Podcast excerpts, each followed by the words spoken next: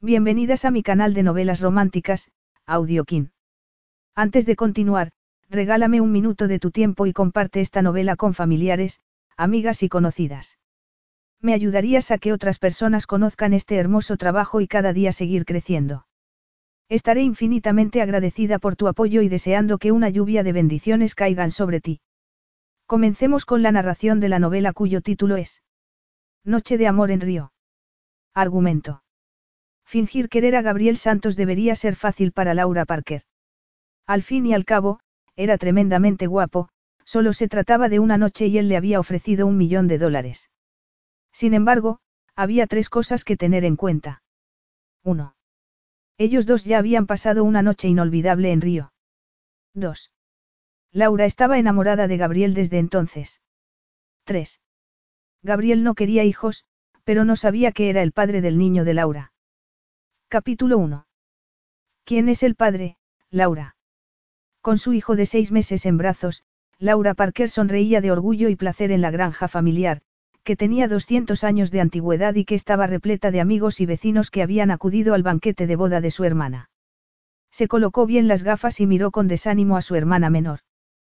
¿Quién es el padre? La gente había dejado de hacerle esa pregunta, ya que Laura se negaba a responder, por lo que comenzaba a creer que el escándalo había acabado. ¿Lo dirás alguna vez? El rostro de Becky reflejaba tristeza bajo el velo. A los 19 años, era una recién casada idealista, con sueños románticos sobre el bien y el mal. Robbie se merece un padre. Tratando de contener la angustia, Laura besó a su hijo. Ya hemos hablado de eso. ¿Quién es? gritó su hermana.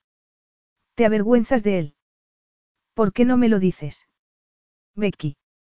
Laura miró inquieta a los invitados. Ya te he dicho que, inspiró profundamente. No sé quién es. Su hermana la miró con ojos llorosos. Mientes. Es imposible que te hayas acostado con cualquiera.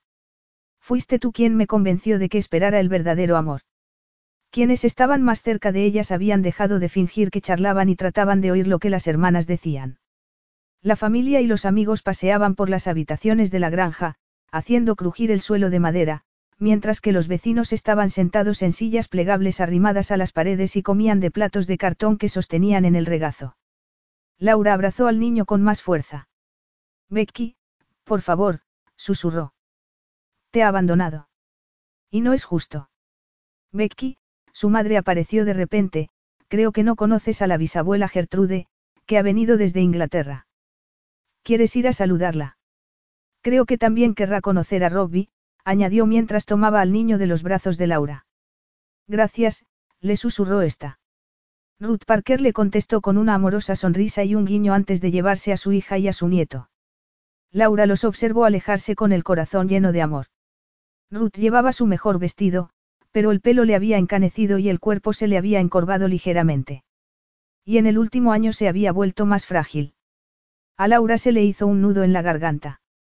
Creía que se olvidaría del escándalo que había supuesto su embarazo al volver a su pueblo, al norte de New Hampshire, sin trabajo y sin respuestas. Pero lograría superarlo su familia. ¿Y ella? Tres semanas después de marcharse de Río de Janeiro descubrió que estaba embarazada. Su padre le había exigido que dijera quién era el padre. Laura temió que fuera a buscar a Gabriel Santos con un ultimátum peor aún, con una escopeta. Así que mintió y dijo que no lo sabía. Dijo que su estancia en Río había sido un festín sexual, cuando en realidad solo había tenido un amante en toda su vida y durante una sola noche. Una maravillosa noche. Te necesito, Laura.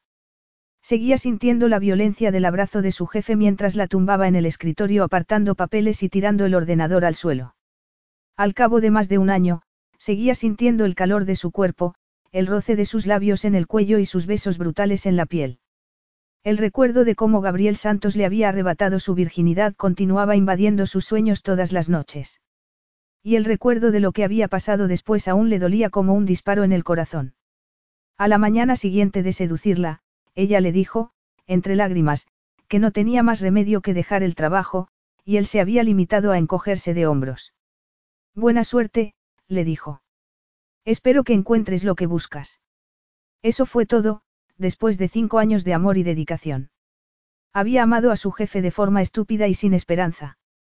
Llevaba 15 meses sin verlo, pero no lograba olvidarlo por mucho que lo intentara. ¿Cómo iba a hacerlo cuando su hijo tenía sus mismos ojos oscuros? Las lágrimas que había vertido una hora antes en la iglesia no habían sido solo de felicidad por Becky. Había querido a un hombre con todo su corazón sin verse correspondida. Y a veces todavía se imaginaba que oía su voz profunda dirigiéndose a ella, únicamente a ella. Laura. Como en aquel momento. Recordarla era hacerla realidad. Su sonido le llegó al corazón como si él estuviera detrás de ella susurrándole al oído. Laura. La sentía muy cerca. Muy cerca. Le temblaron las manos al dejar la copa de champán barato. La falta de sueño le producía alucinaciones. Tenía que ser eso. No podía ser. Inspiró profundamente y se volvió. Gabriel Santos estaba frente a ella. En medio del salón atestado, sobresalía en todo con respecto al resto de los hombres presentes. Y estaba más guapo que nunca. Pero no era solo su mandíbula cincelada ni el caro traje italiano lo que lo hacían destacar. Tampoco la altura ni la anchura de los hombros. Era la intensidad despiadada de sus ojos negros. Laura sintió un escalofrío. Gabriel, susurró. Hola, Laura. Ella tragó saliva al tiempo que se clavaba las uñas en las palmas para despertarse de aquella pesadilla. No puede ser que estés aquí. Pues estoy, Laura. Ella tembló al oírle decir su nombre. No le parecía adecuado que estuviera allí, en el salón de la casa familiar, rodeados de amigos que comían lo que ellos mismos habían llevado. Gabriel Santos, de 38 años de edad, poseía un complejo internacional de industrias que compraban y enviaban acero y madera a todo el mundo. Dedicaba su vida a los negocios, los deportes de riesgo y las mujeres hermosas. Sobre todo a estas. Entonces, ¿qué hacía allí? A no ser que. Vio por el rabillo del ojo que su madre desaparecía en el vestíbulo con el niño. Cruzó los brazos para que no le temblaran las manos.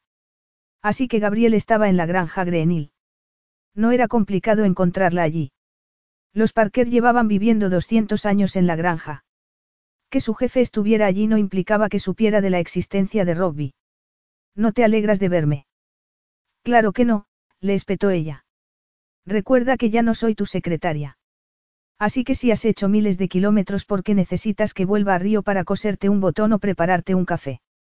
No he venido por eso, sus ojos brillaban. Miró el salón, decorado con bombillas rosas y corazones de papel rojo en las paredes. ¿Qué celebráis? Una boda. Él se le acercó más haciendo crujir el suelo de madera. Laura pensó en lo guapo que era. Se había olvidado de su inmenso atractivo. Sus sueños no le hacían justicia. Se daba cuenta de por qué lo perseguían mujeres de todo el mundo y por qué acababan desesperadas. ¿Y quién es la novia? A ella le sorprendió la dureza de su voz. Becky, mi hermana pequeña. Ah, relajó los hombros de manera casi imperceptible. Becky.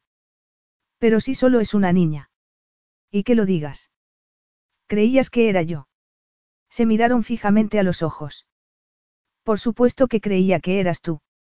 La idea de salir con otro hombre, y mucho más la de casarse con otro, hizo que Laura reprimiera una carcajada. Se alisó el vestido de dama de honor con manos temblorosas. Pues no. Así que no hay nadie importante en tu vida. Preguntó él en tono despreocupado. Había alguien importante. Tenía que sacar a Gabriel de allí antes de que viera a Robbie. No tienes derecho a preguntármelo. No, pero no llevas anillo. Muy bien, dijo ella mientras se miraba la punta de los pies. No estoy casada. No tenía que preguntar si Gabriel lo estaba, porque ya sabía la respuesta. ¿Cuántas veces le había dicho que nunca tendría esposa? No estoy hecho para el amor, querida. Nunca tendré una mujercita que me prepare la cena en una casa cómoda mientras leo cuentos a nuestros hijos. Gabriel se le aproximó aún más hasta casi tocarla. Ella se percató de que la gente murmuraba preguntándose quién sería aquel desconocido tan guapo y bien vestido. Sabía que tenía que decirle que se marchara, pero estaba atrapada por la fuerza de su cuerpo, tan cerca del de ella. Le miró las muñecas que sobresalían por los puños de la camisa y tembló al recordar su cuerpo sobre el de ella, la caricia de sus dedos. Laura. Contra su voluntad, alzó la vista y recorrió su musculoso cuerpo, los anchos hombros y el cuello y se detuvo en su cara, de una belleza brutal. Le vio en la sien la cicatriz de un accidente infantil. Vio al hombre al que siempre desearía, al que no había dejado de desear. Los ojos de él la quemaban por dentro y la invadió una cascada de recuerdos. Se sintió vulnerable, casi indefensa bajo el fuego oscuro de su mirada.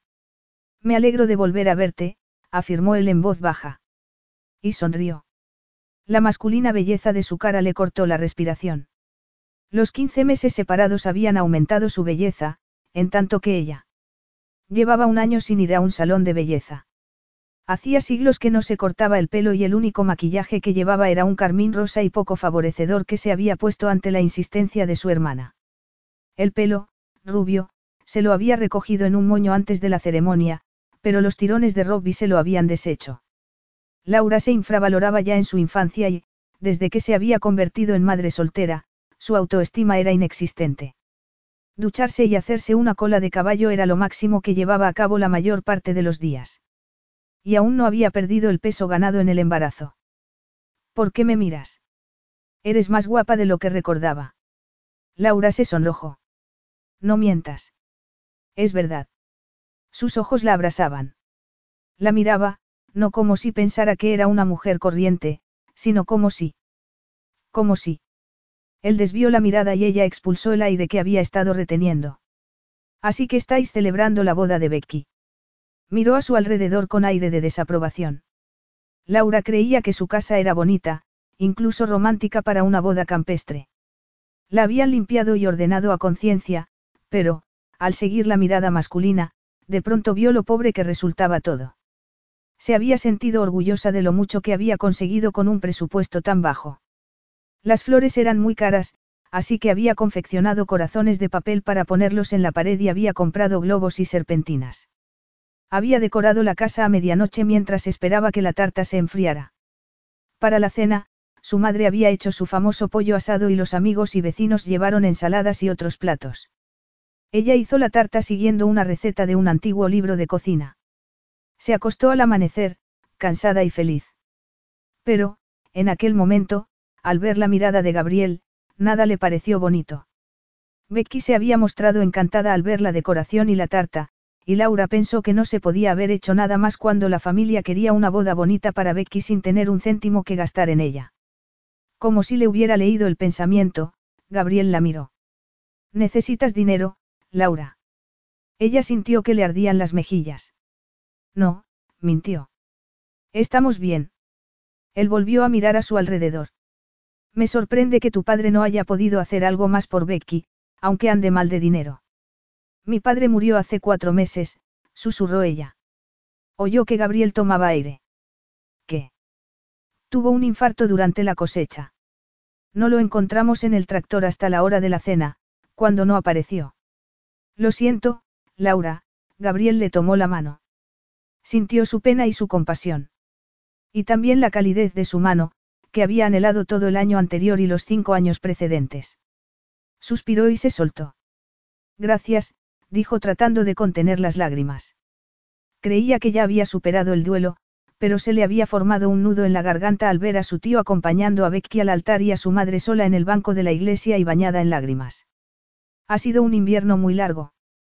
Todo se ha venido abajo sin él. La granja es pequeña y a duras penas íbamos saliendo adelante de año en año. Como mi padre ya no está, el banco no quiere prorrogarnos el préstamo ni darnos dinero para poder plantar en primavera. ¿Qué? Ella alzó la barbilla. Todo va bien ahora, afirmó, aunque trataban de resistir una semana más hasta que llegara el siguiente préstamo. Y luego rezarían para que el año siguiente fuera mejor. Tom, el esposo de Becky, vivirá aquí y cultivará la tierra. De esa manera mi madre podrá quedarse en su hogar y estar bien atendida. ¿Y tú? Laura apretó los labios. Esa noche, Robbie y ella se trasladarían al dormitorio de su madre, ya que no podían compartir el de Becky ni el que sus otras hermanas.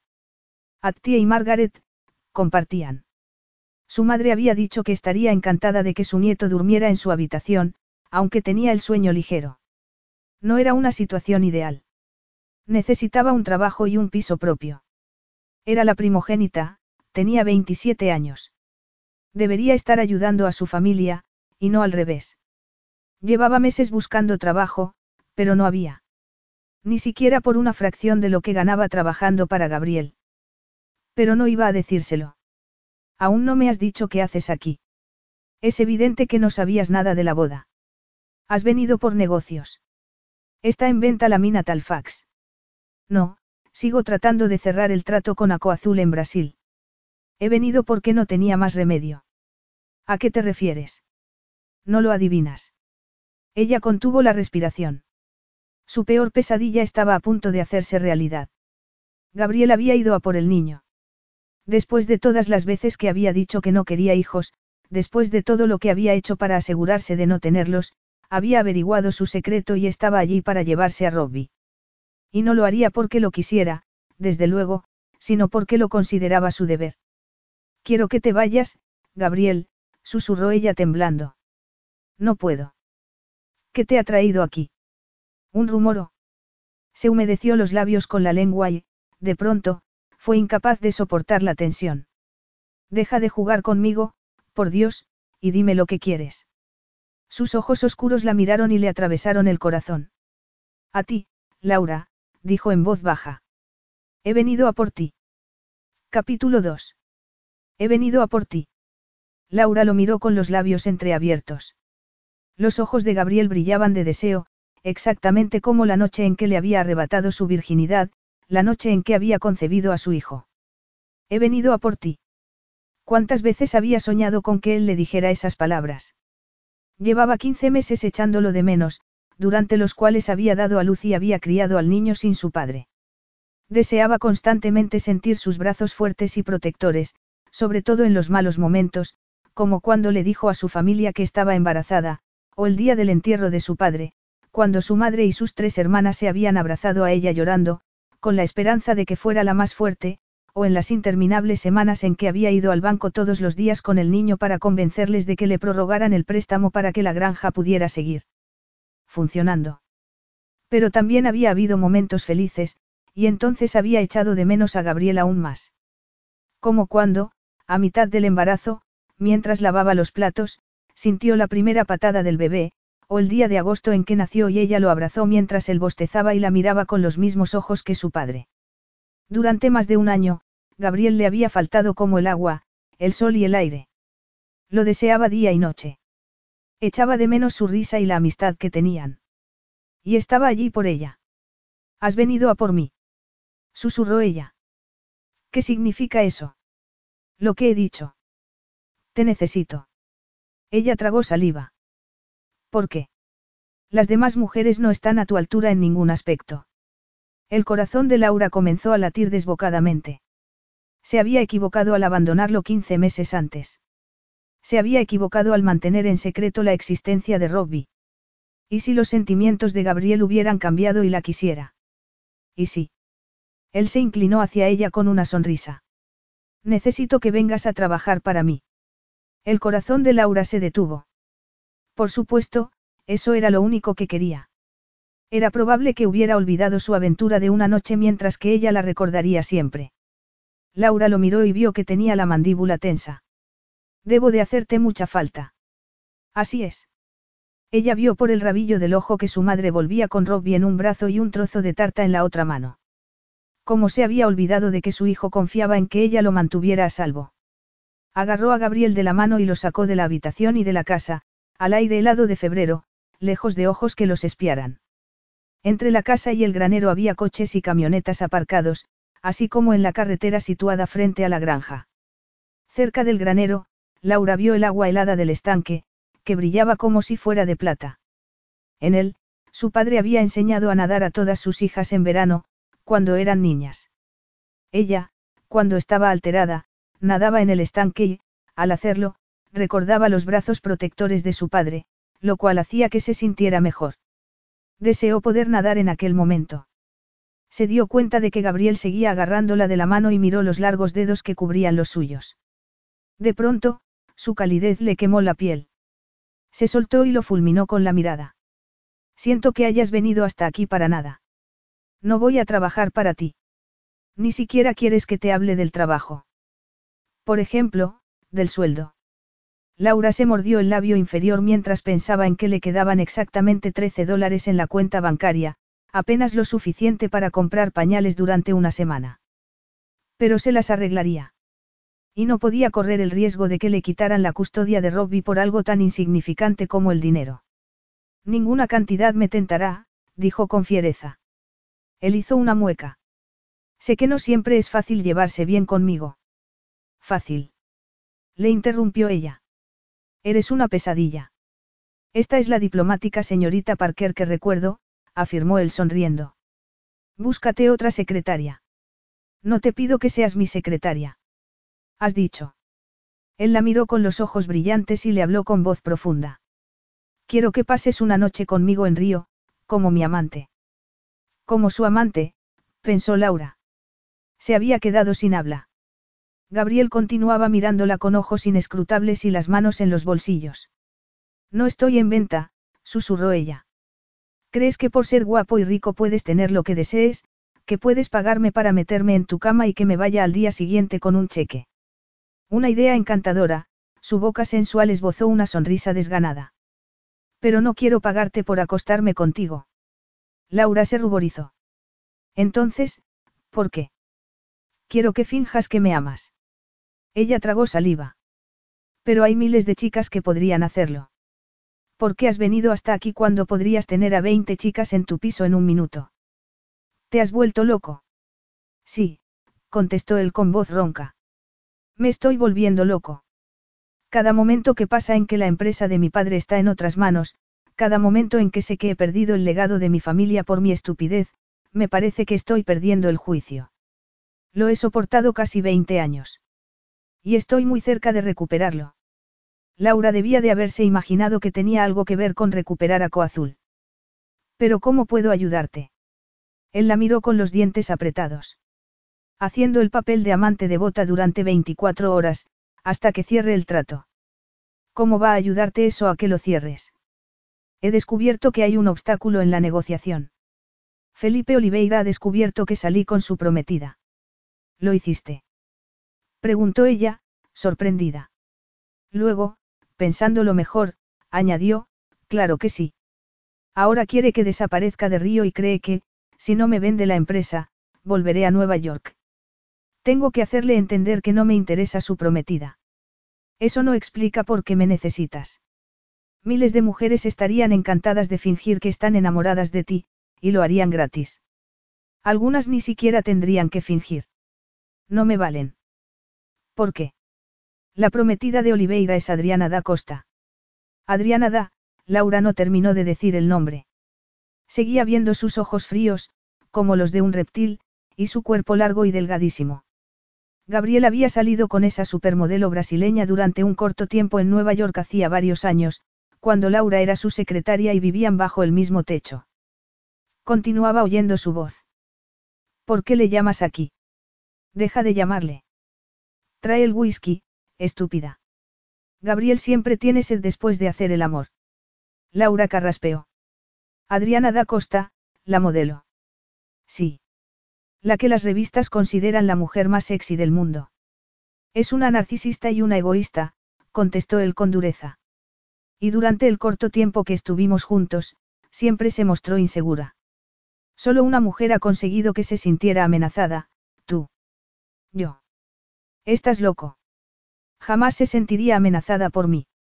Se quejaba constantemente de que respondiera a tus llamadas pero no a las suyas, de que tuviera tiempo para ti, día y noche, de que la dejara sola en la cama a las dos de la mañana para irme a casa contigo, y sobre todo, de que te dejara vivir en mi piso. Laura se quedó boquiabierta. No entendía nuestra relación, prosiguió Gabriel, ni que estuviéramos tan cerca el uno del otro sin ser amantes. Y no lo fuimos, hasta Río. Adriana ha dejado claro que quiere que vuelva con ella. Dejaría inmediatamente a Oliveira por mí, y él lo sabe. Solo una cosa los convencería de que ella no me interesa. Laura lo miró fijamente. Yo. Eres la única mujer que Adriana creería que amo. Una avalancha de recuerdos no manifestados entre ellos invadió dolorosamente a Laura. Tenía 21 años y era su segundo día en Nueva York cuando la oficina de empleo la envió a Empresa Santos para que la hicieran una entrevista en el departamento de contabilidad. Pero, en lugar de ello, la mandaron a que la viera el presidente. Perfecto, había dicho el magnate brasileño al mirar su currículum. Y muy joven para pensar en dejar el puesto pronto para tener un hijo. Gabriel la miró. Ella sintió el viento invernal y tuvo un escalofrío. Finge ser mi amante en Río. Y te pagaré cien mil dólares por esa noche. Cien mil dólares. Estuvo a punto de decir que sí, pero recordó a su hijo. Negó con la cabeza. Lo siento, dijo con voz ahogada. Búscate a otra. Él frunció el ceño, incrédulo. ¿Por qué? Es evidente que necesitas el dinero. No es asunto tuyo. Gabriel no sabía el problema que suponía para ella que estuviera allí. No lo sabía y no le importaba. No veía que Laura había cambiado en el angustioso año que había pasado. ¿Quién sería el primer vecino que comentaría lo mucho que se parecía su hijo a su ex jefe? Apretó los puños. Él seguía pensando que lo único que tenía que hacer era chasquear los dedos para que ella se pusiera a sus órdenes. Pero ya no era su obediente secretaria. Suspiró y cerró los ojos. Ya era hora de olvidar todo aquello. De olvidar la voz de Gabriel durante cinco años diciéndole, señorita Parker, no hay nadie tan capaz como usted de olvidar su alegría cuando volvía a casa a las seis de la mañana y la encontraba esperándolo con café recién hecho y un traje planchado para su reunión de primera hora de la mañana. Señorita Parker, ¿qué haría sin usted?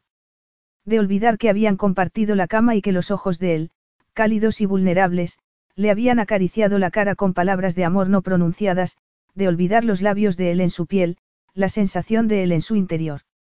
Laura, te necesito. Abrió los ojos. Lo siento, afirmó con voz temblorosa, pero no mereces una explicación.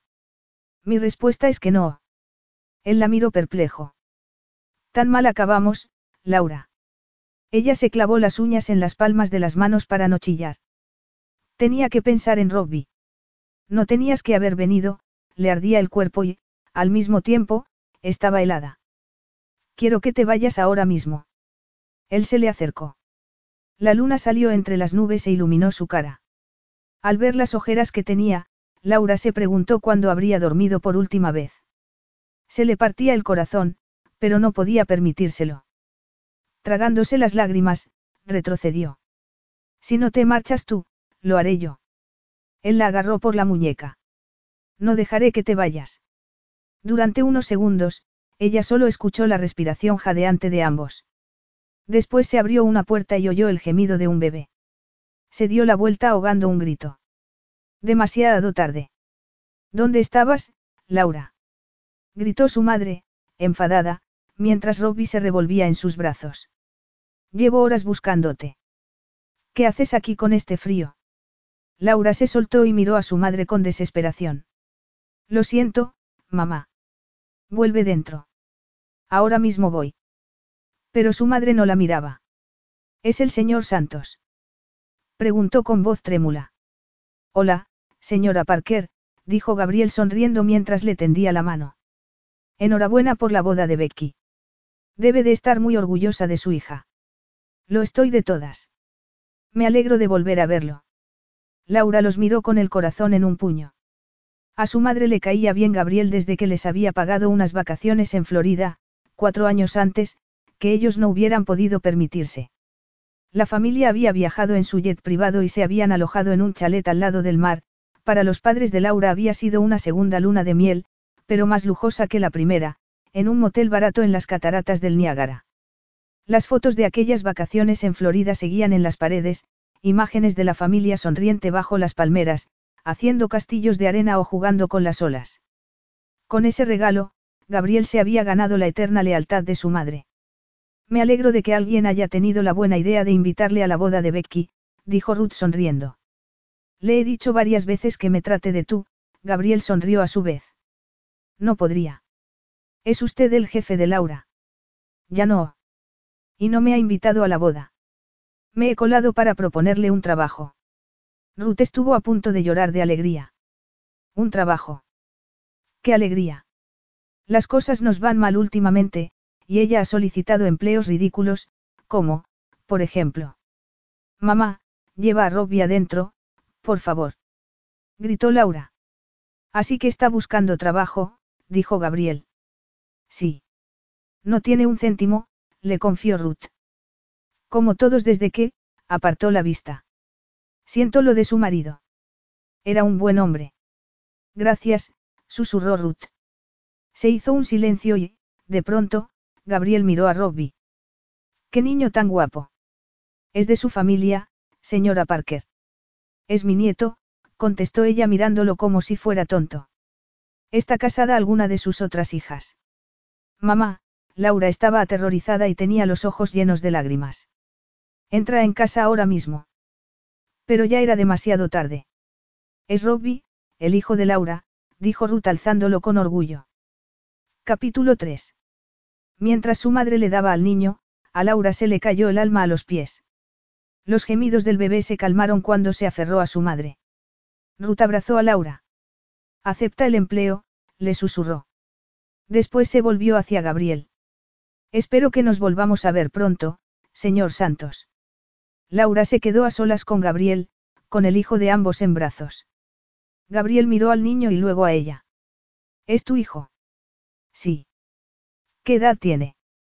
Seis meses, respondió ella con una voz casi inaudible. ¿Quién es el padre? Laura había deseado muchas veces poder decirle a Gabriel la verdad y dar un padre a su hijo. El padre es. Eres tú.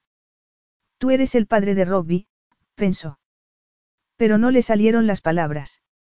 Gabriel no quería sentirse atado por un hijo.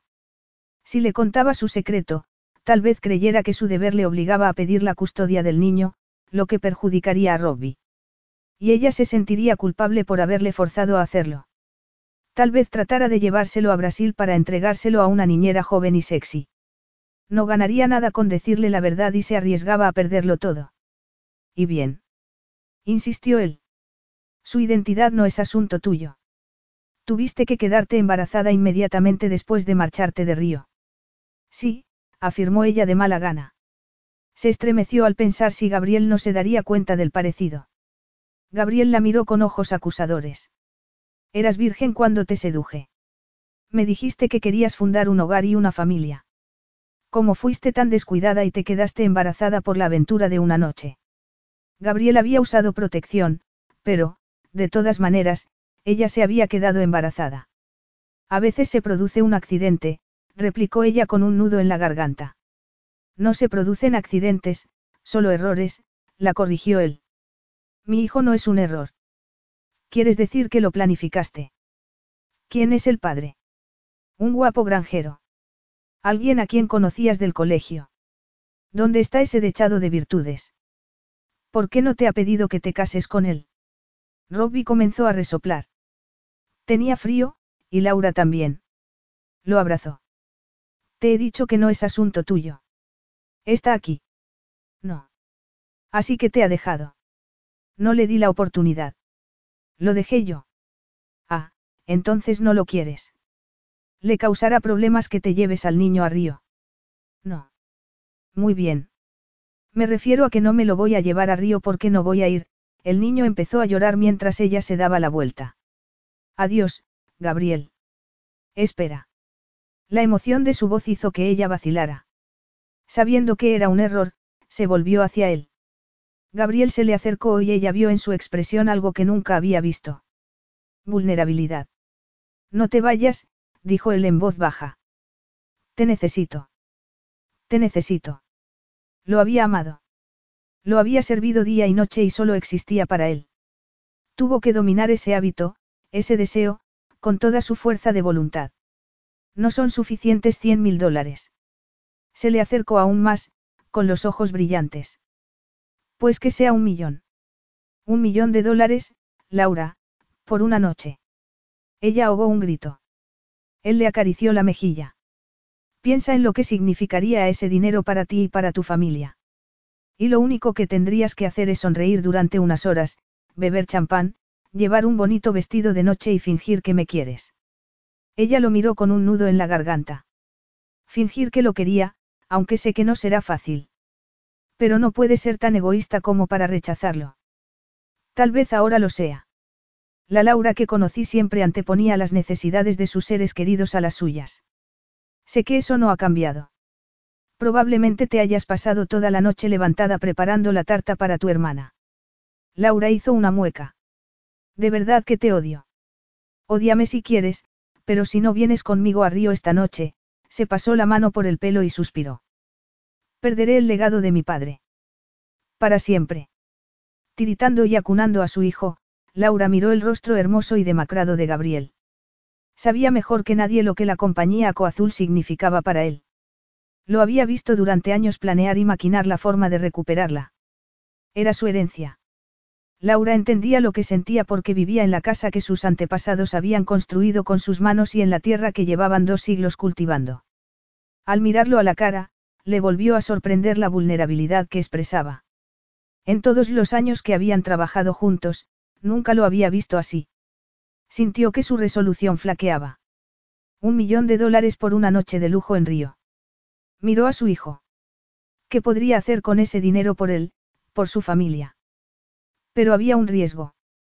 Sería capaz de no decirle a Gabriel la verdad. Le mentiría durante 24 horas. Podría fingir que lo quería sin volver a enamorarse de él. En el camino situado frente a la casa, un sedán negro encendió los faros y comenzó a acercarse. Laura cerró los ojos. No volverás nunca más a buscarme después de esto. Nos dejarás en paz. Sí, respondió él con dureza. Laura inspiró profundamente y pronunció unas palabras que le traspasaron el corazón como un puñal. Una noche. Una hora después llegaron al pequeño aeropuerto privado donde aguardaba el jet de Gabriel. Mientras cruzaban la pista, él la miró. Era aún más hermosa de lo que recordaba. A la luz de la luna, su pelo tenía el color de la miel. El aire frío le había coloreado las mejillas. Ella se mordió el labio inferior y su roja boca resultó tentadora. Cuando la vio en la granja, había sentido el deseo de besarla. Respiró profundamente. Estaba cansado por haber volado desde Río. Además, se sentía agotado por los largos meses de negociaciones para comprar la antigua empresa de su padre, para recuperar el negocio que le correspondía por nacimiento y que había perdido estúpidamente a los 19 años. Pero no volvería a fallar. Miró su caro reloj de platino. No iban retrasados.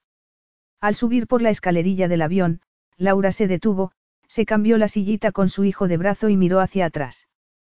Creo que deberíamos volver a por más cosas. No tienes lo que necesitarás durante el vuelo.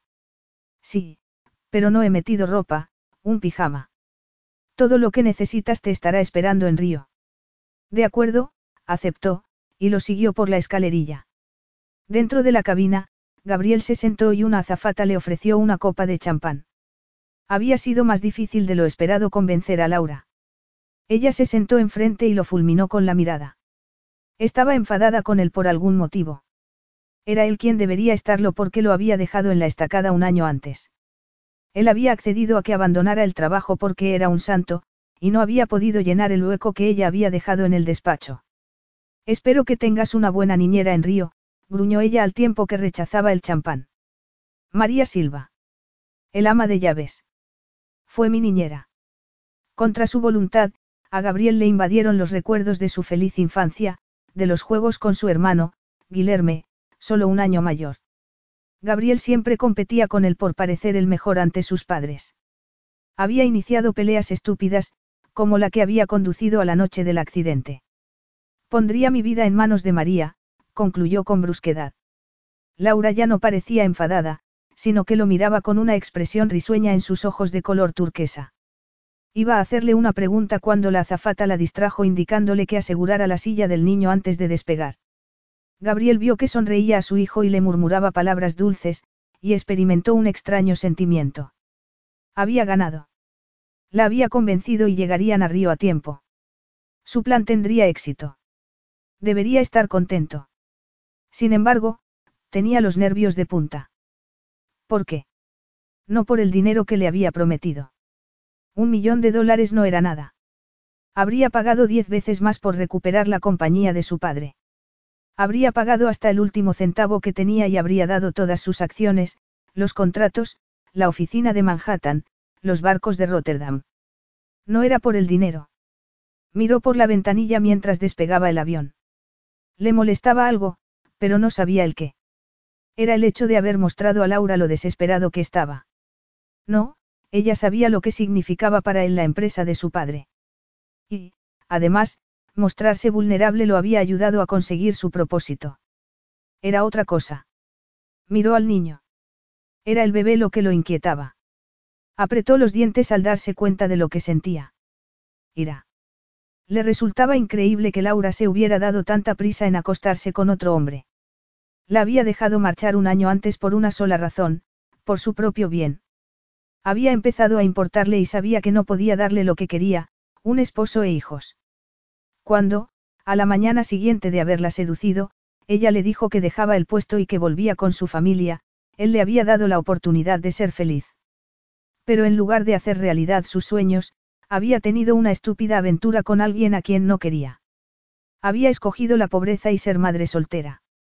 Había dejado que su hijo naciera sin padre y sin apellido. Sintió que la ira crecía en su interior. La había dejado marchar para nada. La miró. Estaba recostada con los ojos cerrados y una mano sobre el bebé, colocado en el asiento de al lado. Incluso con aquel vestido tan poco favorecedor y aquel carmín horroroso, su belleza natural sobresalía. Y su engañosa inocencia. Recorrió con la vista sus generosas curvas. Los senos le habían aumentado por la maternidad y se le habían ensanchado las caderas. Y se preguntó cómo sería su cuerpo bajo el vestido, cómo lo sentiría contra el suyo en la cama. Recordó la primera vez que la había besado, cuando había tirado al suelo el ordenador portátil por su urgencia de poseerla.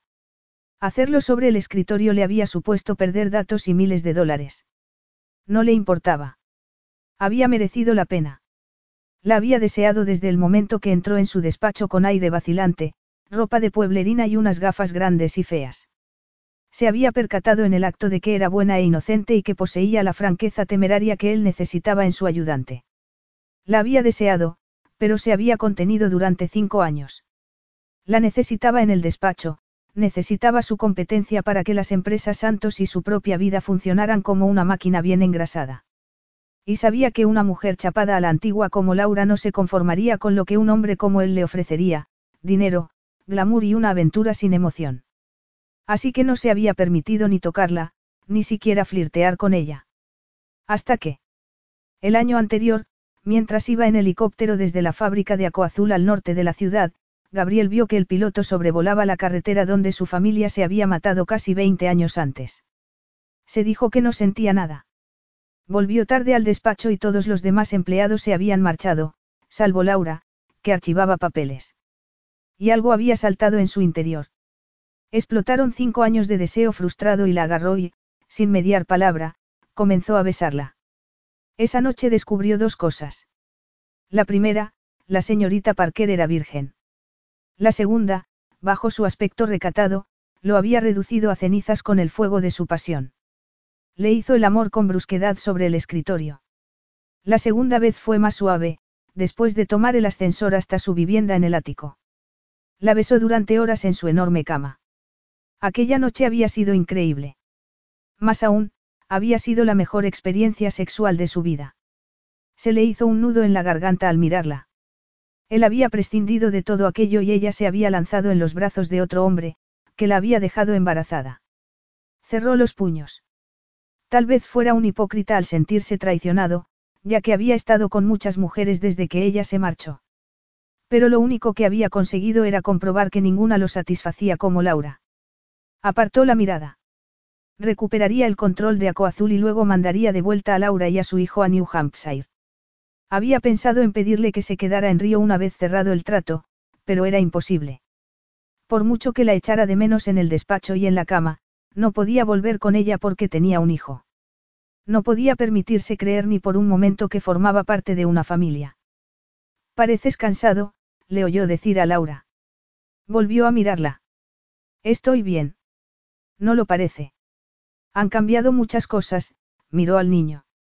Quiso preguntarle otra vez quién era el padre y cuánto tiempo había esperado para meterse en la cama con un desconocido. Una semana. Un día. ¿Qué había hecho ese hombre para seducirla?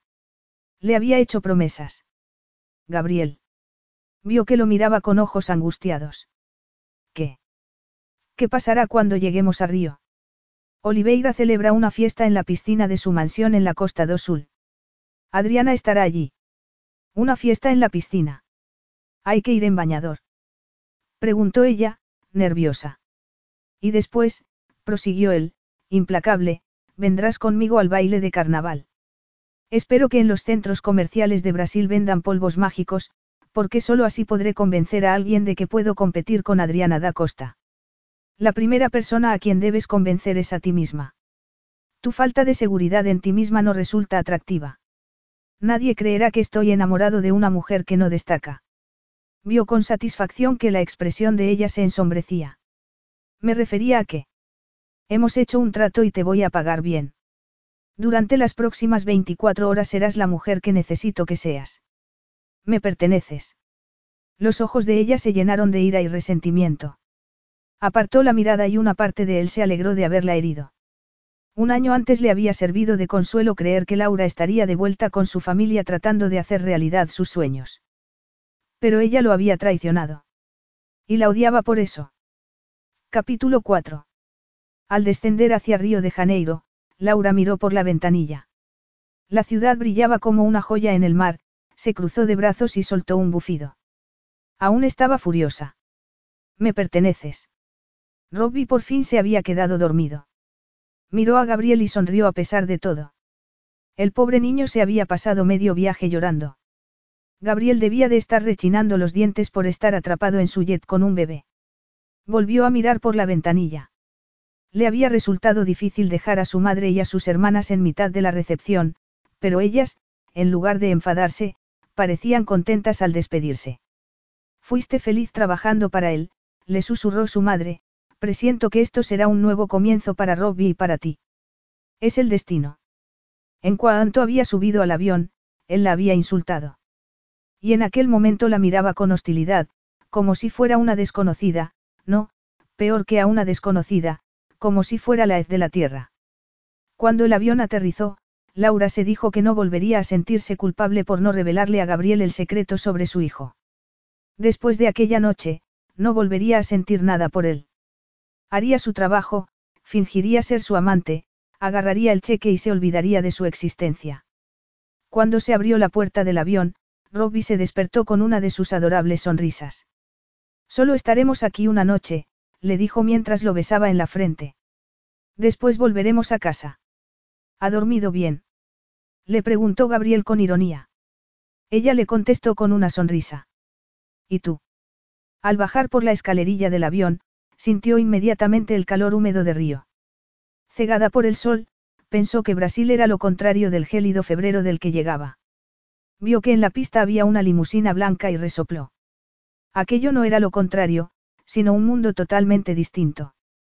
Buen día, señorita Parker, le dijo el chofer mientras le abría la puerta. Me alegro de volver a verla. ¿Y esto qué es? Hizo cosquillas a Robbie en la barbilla. Tenemos un nuevo pasajero. Obrigada, Carlos, Laura sonrió. Es mi hijo, Robbie. Está el ático listo. Gruñó Gabriel detrás de ellos. Sin, señor. María lo ha organizado todo. Mientras recorrían la ciudad, atestada de turistas por la celebración del carnaval, Laura miró los adornos festivos. Gabriel no dijo nada ni ella tampoco. El silencio pesaba como una losa mientras el coche se desplazaba lentamente entre el tráfico. Al llegar a la parte trasera del edificio donde vivía Gabriel, ella oyó música, tambores y cantos y vítores. No puedo avanzar más, señor. La avenida está cerrada al tráfico, dijo Carlos. Laura miró el edificio. Gabriel lo había comprado dos años antes para tener una base en Río mientras trataba de arrebatar la empresa de su padre a Felipe Oliveira. En la planta baja había tiendas y un restaurante. En las siguientes plantas estaban las oficinas sudamericanas de las empresas Santos, cuyo cuartel general se hallaba en Nueva York. Los dos últimos pisos los ocupaban los guardaespaldas de Gabriel, el personal y María. Gabriel vivía en el ático, y allí había vivido ella cuando trabajó para él. Nunca pensó que volvería. Sobre todo, no con un secreto. Con un niño. La puerta del coche se abrió. Laura pensó que lo habría hecho Carlos, pero era Gabriel, que, de pronto, la miraba con ternura y adoración. Le brillaban los ojos de pasión y deseo. Por fin estás en casa, querida, murmuró al tiempo que extendía la mano. La casa a la que perteneces. Estuve a punto de morir de dolor cuando te fuiste. Nunca he dejado de quererte, Laura. Ella ahogó un grito. De repente dejó de sentir el sol, de oler la brisa marina y de oír la música. Solo percibió los latidos de su corazón. Gabriel bajó la mano y se echó a reír. Estaba practicando. Ella le lanzó una mirada fulminante. Un millón de dólares no es suficiente para pagar esto, murmuró. Demasiado tarde para negociar. Vete bien lejos. ¿Qué maneras son esas de hablar delante de tu hijo? Laura tomó en brazos al niño, que gorjeaba feliz y le tendía los brazos. Y se alegró de que hubiera alguien en Brasil que de verdad la quisiera. Estaba cansada y se sentía sucia. Después de una noche sin dormir apenas, de haber recorrido medio mundo y, sobre todo, de la tirantez constante con Gabriel, tenía los sentimientos a flor de piel. El brillo de los ojos de Gabriel, el roce de sus manos o una palabra amable salida de su boca sensual seguían haciendo que temblase y se derritiese. Era como un veneno. Un veneno envuelto en palabras dulces y deseo apasionado. Apretó al niño contra sí y echó a andar con dignidad. Entró por la puerta trasera, pasó por donde estaban los guardas de seguridad y se dirigió al ascensor. Gabriel la siguió sin decir nada. Las puertas se cerraron y ella aspiró su aroma y sintió su calor. No lo miró. La última vez que habían estado juntos en aquel ascensor, había sido cuando subieron al ático después de haber hecho el amor en el despacho. Para ella había sido la primera vez. Él se quedó sorprendido al darse cuenta de que era virgen. La besó con ternura en aquel ascensor mientras le prometía que esa vez sería diferente, que lo haría bien y la haría llorar de alegría. Y así fue. El ascensor se detuvo en el momento en que Robbie comenzó a revolverse en sus brazos con un gemido. Laura se dio cuenta de que miraba a Gabriel, que estaba detrás de ella, y le tendía los brazos. Gabriel no se movió ni le sonrió. Por supuesto que no. ¿Cómo iba a interesarse por su propio hijo? A pesar de que sabía que era poco razonable, ella se enfadó. Lanzó un suspiro y entró en el ático. Había dos dormitorios, el estudio, el comedor, la cocina y el salón.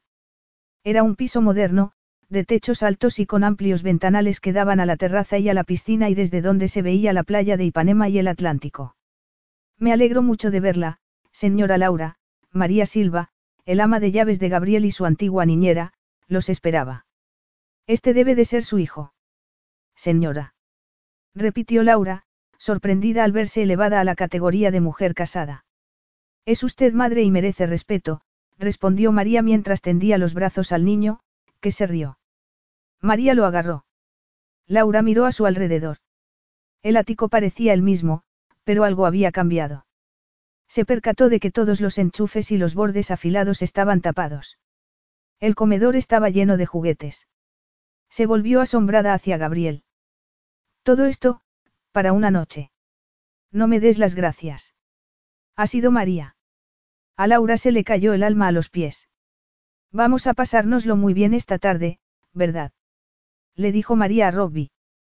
Si nos necesitan, estaremos preparando la comida. Laura fue a seguirlos, pero Gabriel la detuvo. No hace falta que vayas. Ve a refrescarte. Ella frunció el ceño. Deja de darme órdenes. No eras así cuando trabajaba para ti. ¿Quieres ducharte o no? Quiero ducharme, reconoció de mala gana. Tienes diez minutos, al ver que no se movía, la miró con expresión sardónica. ¿Necesitas ayuda? Sonrió y se marchó por el pasillo quitándose la camisa, que tiró al suelo al llegar a la puerta de su habitación. Se volvió a mirarla. Ve ahora mismo o iré a ayudarte. La habitación de Laura también había cambiado. Los antiguos muebles habían desaparecido y la habían convertido en una habitación para invitados.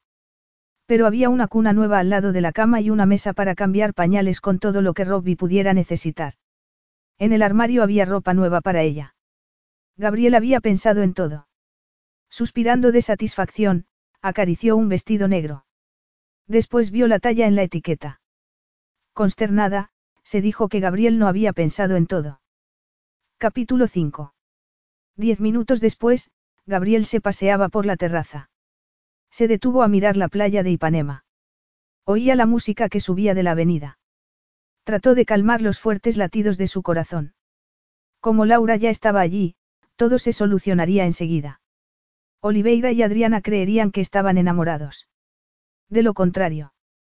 No, no podía pensar en el fracaso. No podía perder la compañía de su padre cuando por fin estaba a su alcance. Se agarró a la barandilla mientras miraba el horizonte. Se había puesto unos pantalones cortos, una camiseta y unas chancletas. Volvió a pasear por la terraza.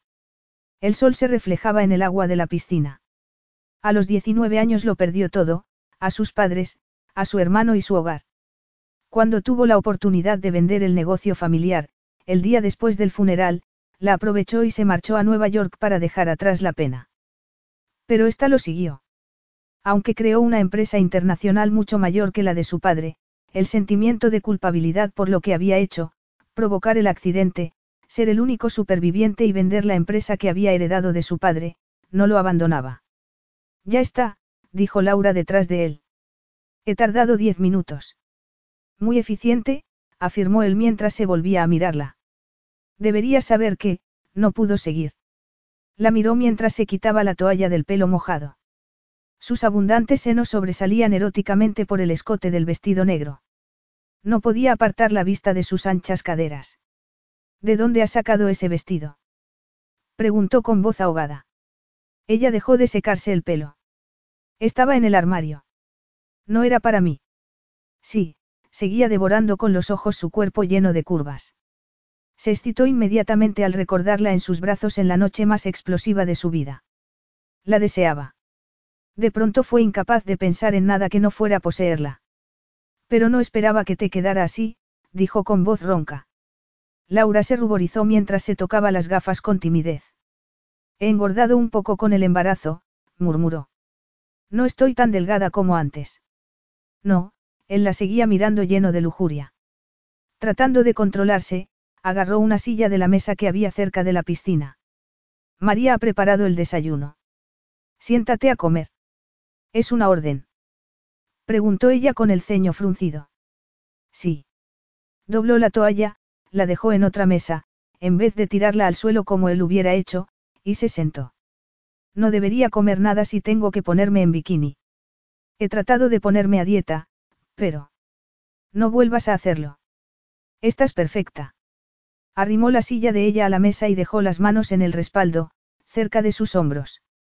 Casi sentía el calor de su suave piel. Ella lo miró volviendo la cabeza. No trates de ser amable. ¿Desde cuándo soy amable? Laura esbozó una sonrisa y sus ojos azules brillaron. Es verdad. Así que crees que estoy, bien. Miró su espectacular figura. Ya era hermosa antes, pero, en aquel momento, era una tortura contemplar sus perfectas formas femeninas. Aquellas caderas, aquellos senos. Era incluso demasiado atractiva. Quería convencer a Adriana y a Oliveira de que estaba enamorado de ella, no que todos los hombres por la calle disfrutaran del espectáculo de su cuerpo.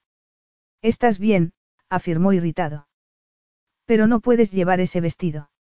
Adquiriremos otro cuando vayamos de compras hoy. Muy bien, ella echó leche y azúcar en el café y lo removió. Él se sentó al otro lado de la mesa. No tienes que preocuparte por nada. Todo saldrá bien. Ella agarró un panecillo y dio un sorbo de café. Mientras comían, Gabriel no dejó de mirarla. Habían tenido una buena relación. Eran amigos y confiaban el uno en el otro. Pero ya no sabía en qué pensaba ella. Durante cinco años había sido la empleada perfecta. Sin vida ni intereses propios, siempre estaba dispuesta a ofrecerle su ayuda en caso de emergencia, ya fuera porque sus acciones habían bajado en la bolsa extranjera o porque tuviera que coserle el smoking. Pero, en aquel momento, ella parecía distinta. Había cambiado y le pareció que no la conocía. ¿Qué tal el desayuno? preguntó él. Delicioso. Prueba esto, le ofreció una bandeja de bollos.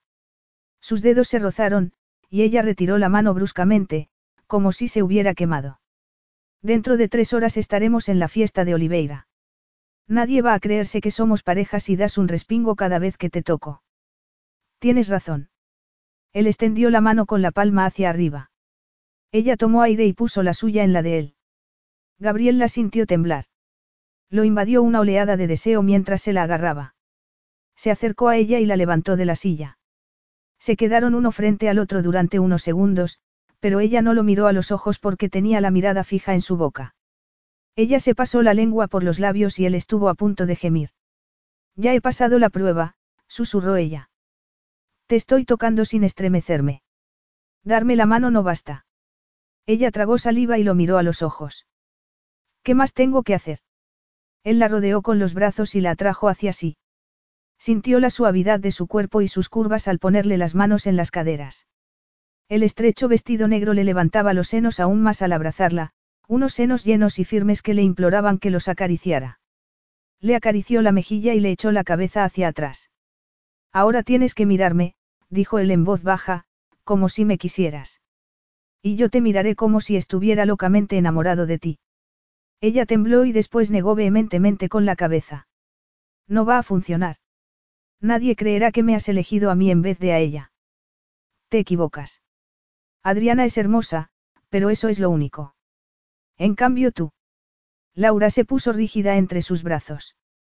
Él le tomó la cara entre las manos.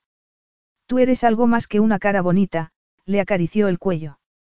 Más que un cuerpo seductor, le recorrió el labio inferior con el pulgar. Eres inteligente y demasiado buena.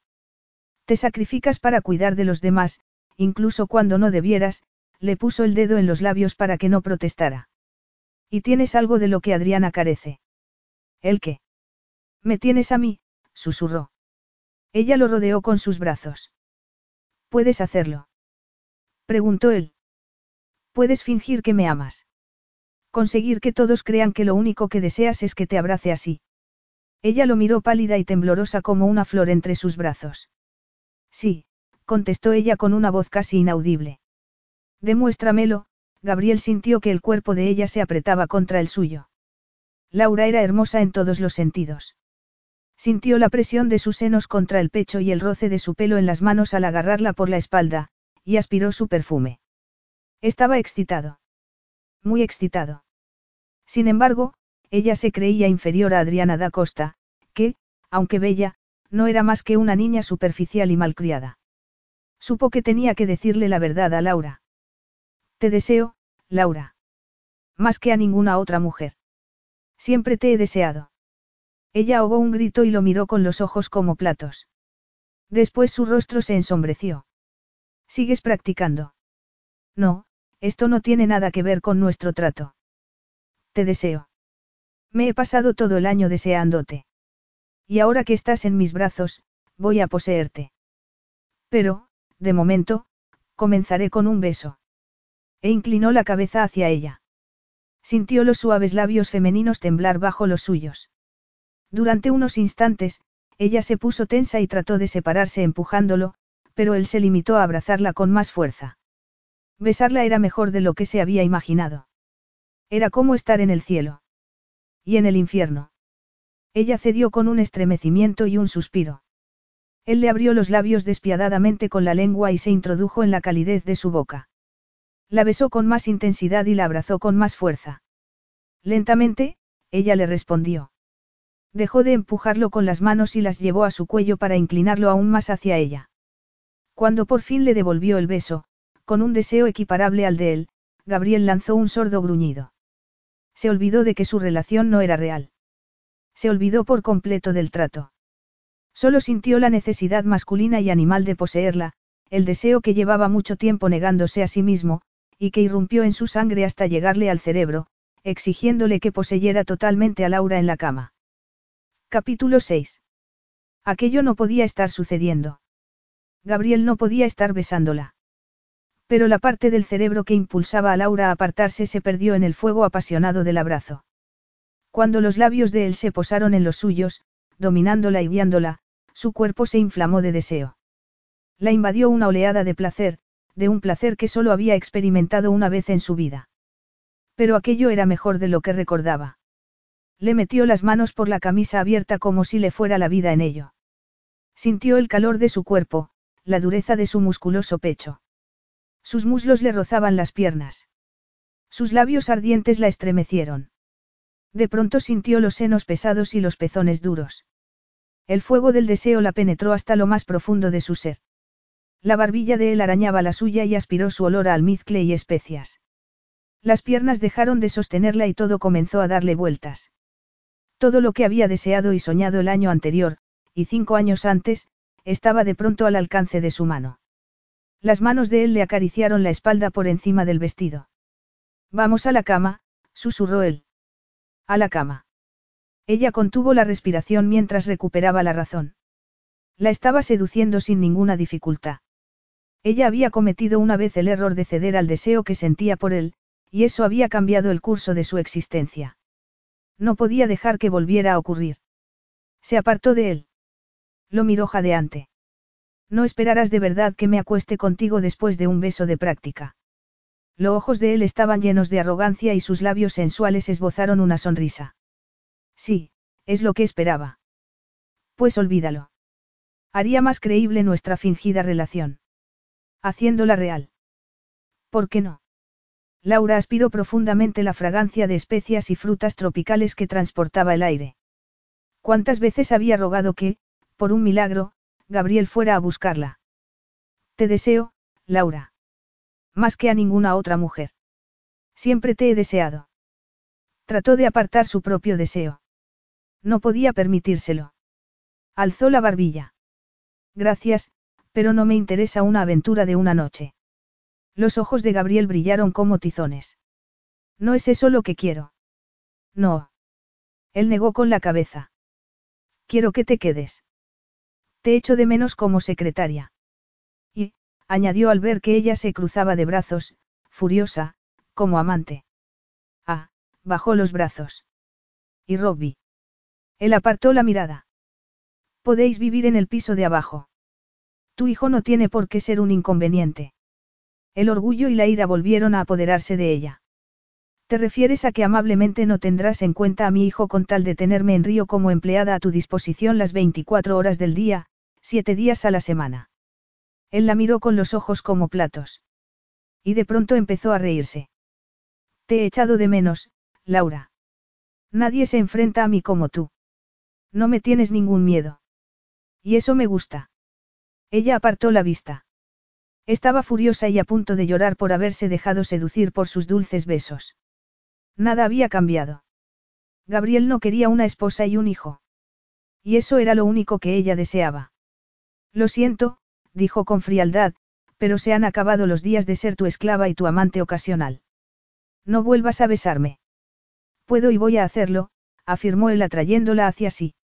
Eres un arrogante si crees. La besó con fuerza y brusquedad para hacerla daño y demostrarle quién mandaba. Que era suya. Y ella no pudo resistirse y lo besó a su vez. Te deseo, Laura, repitió él al separarse. Y te tendré. Si no ahora mismo, pronto. Esta noche. Ella le puso las manos en el pecho tratando de empujarlo, pero más bien pareció acariciarlo. Enfadada consigo misma, se separó de él con las mejillas encendidas. Eso no sucederá, dijo ella con más seguridad de la que sentía. Ya veremos. El trato no dice nada sobre sexo. Cierto. No tengo que acostarme contigo. Sin embargo, lo harás, afirmó él dirigiéndole una mirada sensual. Laura apretó los puños y entró en la casa. Su hijo jugaba en el suelo de la cocina mientras María fregaba los platos.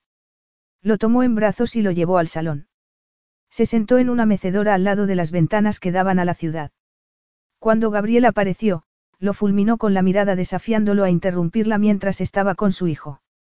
Gabriel se dio la vuelta y desapareció.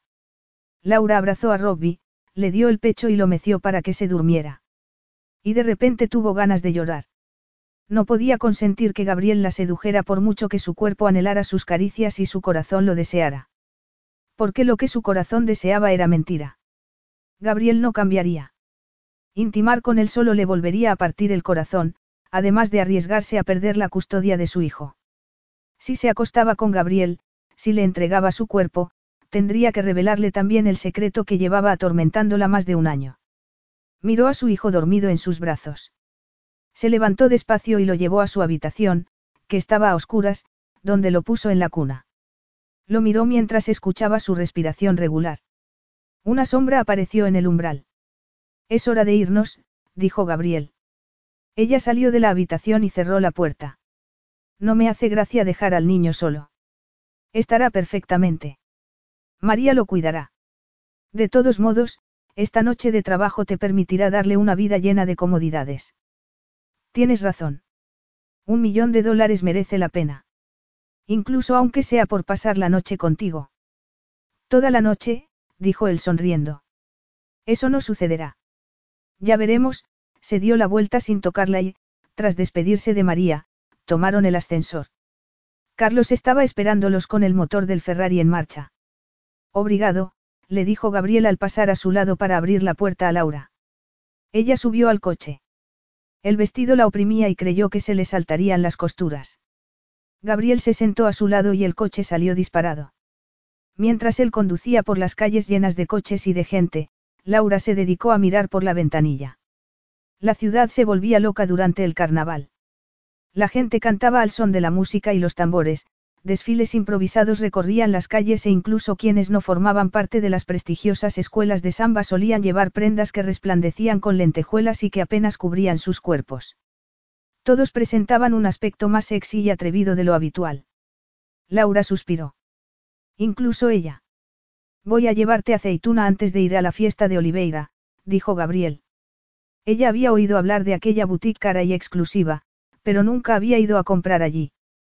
Venden bikinis mágicos, ¿verdad?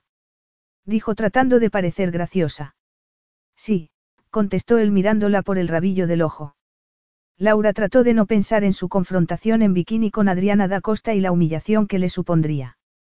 Así que cambió de tema. ¿Cuál es nuestra historia? ¿Qué historia? Cuando nos enamoramos. Para saberlo cuando me lo pregunten. Él reflexionó durante unos segundos. Tuvimos una aventura el año pasado. Dejaste el trabajo y me abandonaste cuando no quise comprometerme. Es creíble. Pero te echaba de menos. Me he pasado meses persiguiéndote con videoconferencias, flores, joyas, cartas de amor, etc. Qué bonito, dijo ella apartando la mirada. Me invitaste a la boda de tu hermana y caímos uno en brazos del otro. Te rendiste a mis encantos y decidiste ser mía. Es una fantasía digna del día de San Valentín. ¿Y Robbie? Gabriel apretó el volante y miró hacia adelante. Ah, sí, Robbie. Todos saben que nunca saldrías con una mujer que tuviera un hijo. Sí, pero eso contribuirá a dar credibilidad a la historia. Te hace única. Te deseaba con tanta desesperación que hasta he pasado por alto que tengas a Robbie. Muchas gracias, hombre, se cruzó de brazos y miró por la ventanilla. No me gusta tu sarcasmo. Pues a mí no me gusta que no tengas en cuenta a mi hijo como si me estuvieras haciendo un gran favor. Y a mí no me gusta que esté viviendo en mi casa. ¿Por qué no se te puede molestar? afirmó ella en tono burlón. El gran Gabriel. Santos no debe ni siquiera entrever lo que es la vida familiar en su ático de soltero. Se hizo un silencio. ¿Quieres a tu hijo? pareció más una pregunta que una afirmación. Por supuesto que lo quiero. ¿Qué pregunta es esa? Gabriel la atravesó con la mirada. Entonces, ¿cómo te quedaste embarazada sin darle también un padre? Siempre me has dicho que querías casarte, Laura, que deseabas un hogar y un trabajo que te permitiera criar a tus hijos. ¿Cómo has tirado todo por la borda por la aventura de una noche? Ella tragó saliva y trató de contener las lágrimas. Sí, ¿Cómo había podido hacerlo? Él volvió a mirar hacia adelante. Te marchaste sin avisar, afirmó él con frialdad. Eso sí que fue una molestia. Una molestia sustituirme en el despacho, o en la cama. Gabriel apretó los labios. En los dos sitios. Sin embargo, no trataste de disuadirme. Se detuvieron ante un semáforo en rojo y él la miró con los ojos llenos de furia. Te dejé ir por tu bien, Laura, para que tuvieras la vida que querías. Pero, en vez de eso, lo has echado todo a perder.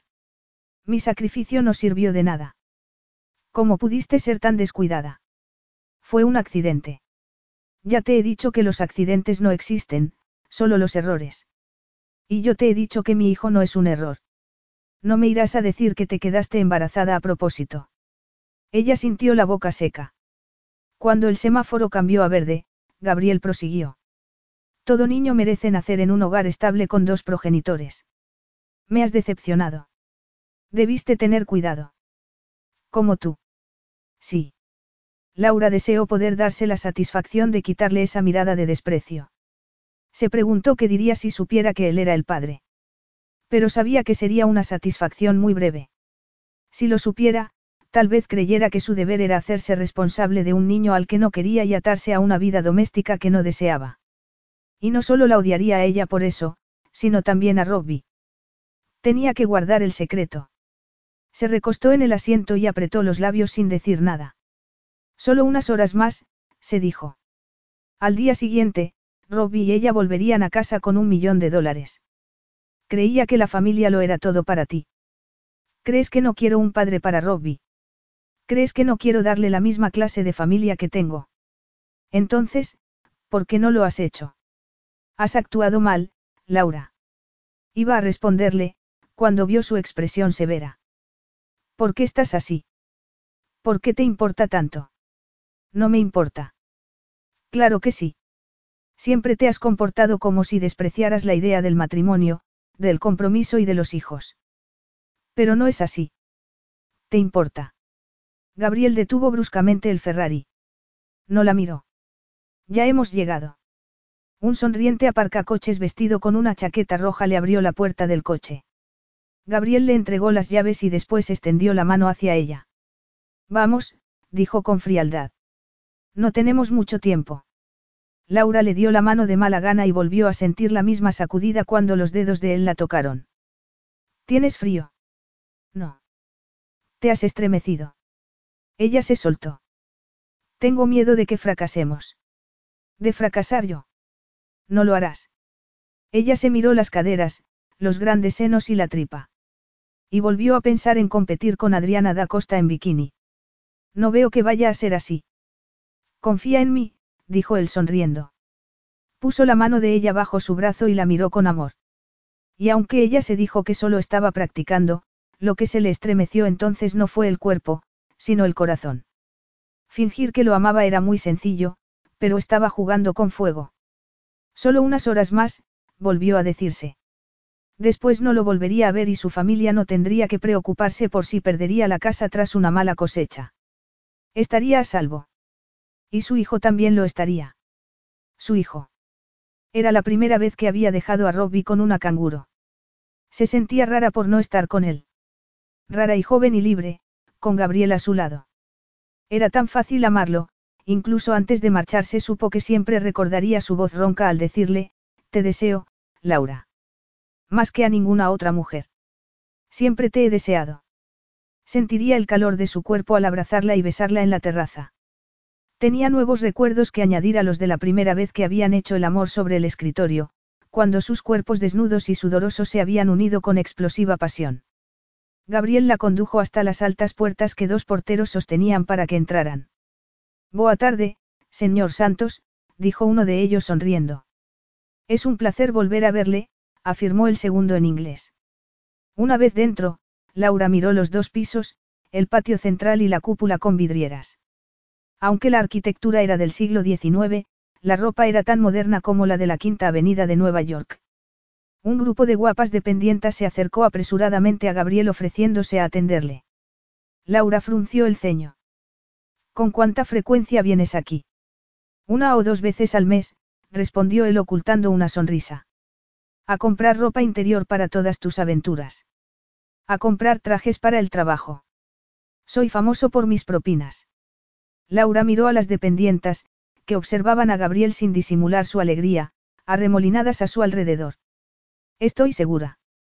Lo siento, señoritas, pero tenemos una cita, afirmó él. Señor Santos, dijo una voz detrás de ellos en inglés. Bienvenido, era una mujer mayor cuyo traje de chaqueta rojo combinaba perfectamente con su pelo corto y gris. Dígame qué desea. Es la señora Tavares, le dijo Gabriel a Laura. Y le apretó la mano mientras se dirigía a la otra mujer. Y esta es Laura Parker, la señorita de quien le he hablado. Desde luego, la señora Tavares se les acercó más y Gabriel retrocedió, por lo que Laura se quedó sola ante su escrutinio. Examinó un mechón de su pelo al tiempo que asentía. Muy buen material para trabajar. Vístala para ir a la playa. ¿A qué playa? A una fiesta en la piscina de una lujosa mansión a la que acudirán famosas bellezas y hombres ricos. Que destaque sobre todos los demás. ¿Cuán evidente quiere que resulte su belleza? Preguntó la señora Tavares sin dejar de mirar a Laura. Completamente. Necesitaremos la ayuda de un salón de belleza. Como usted diga.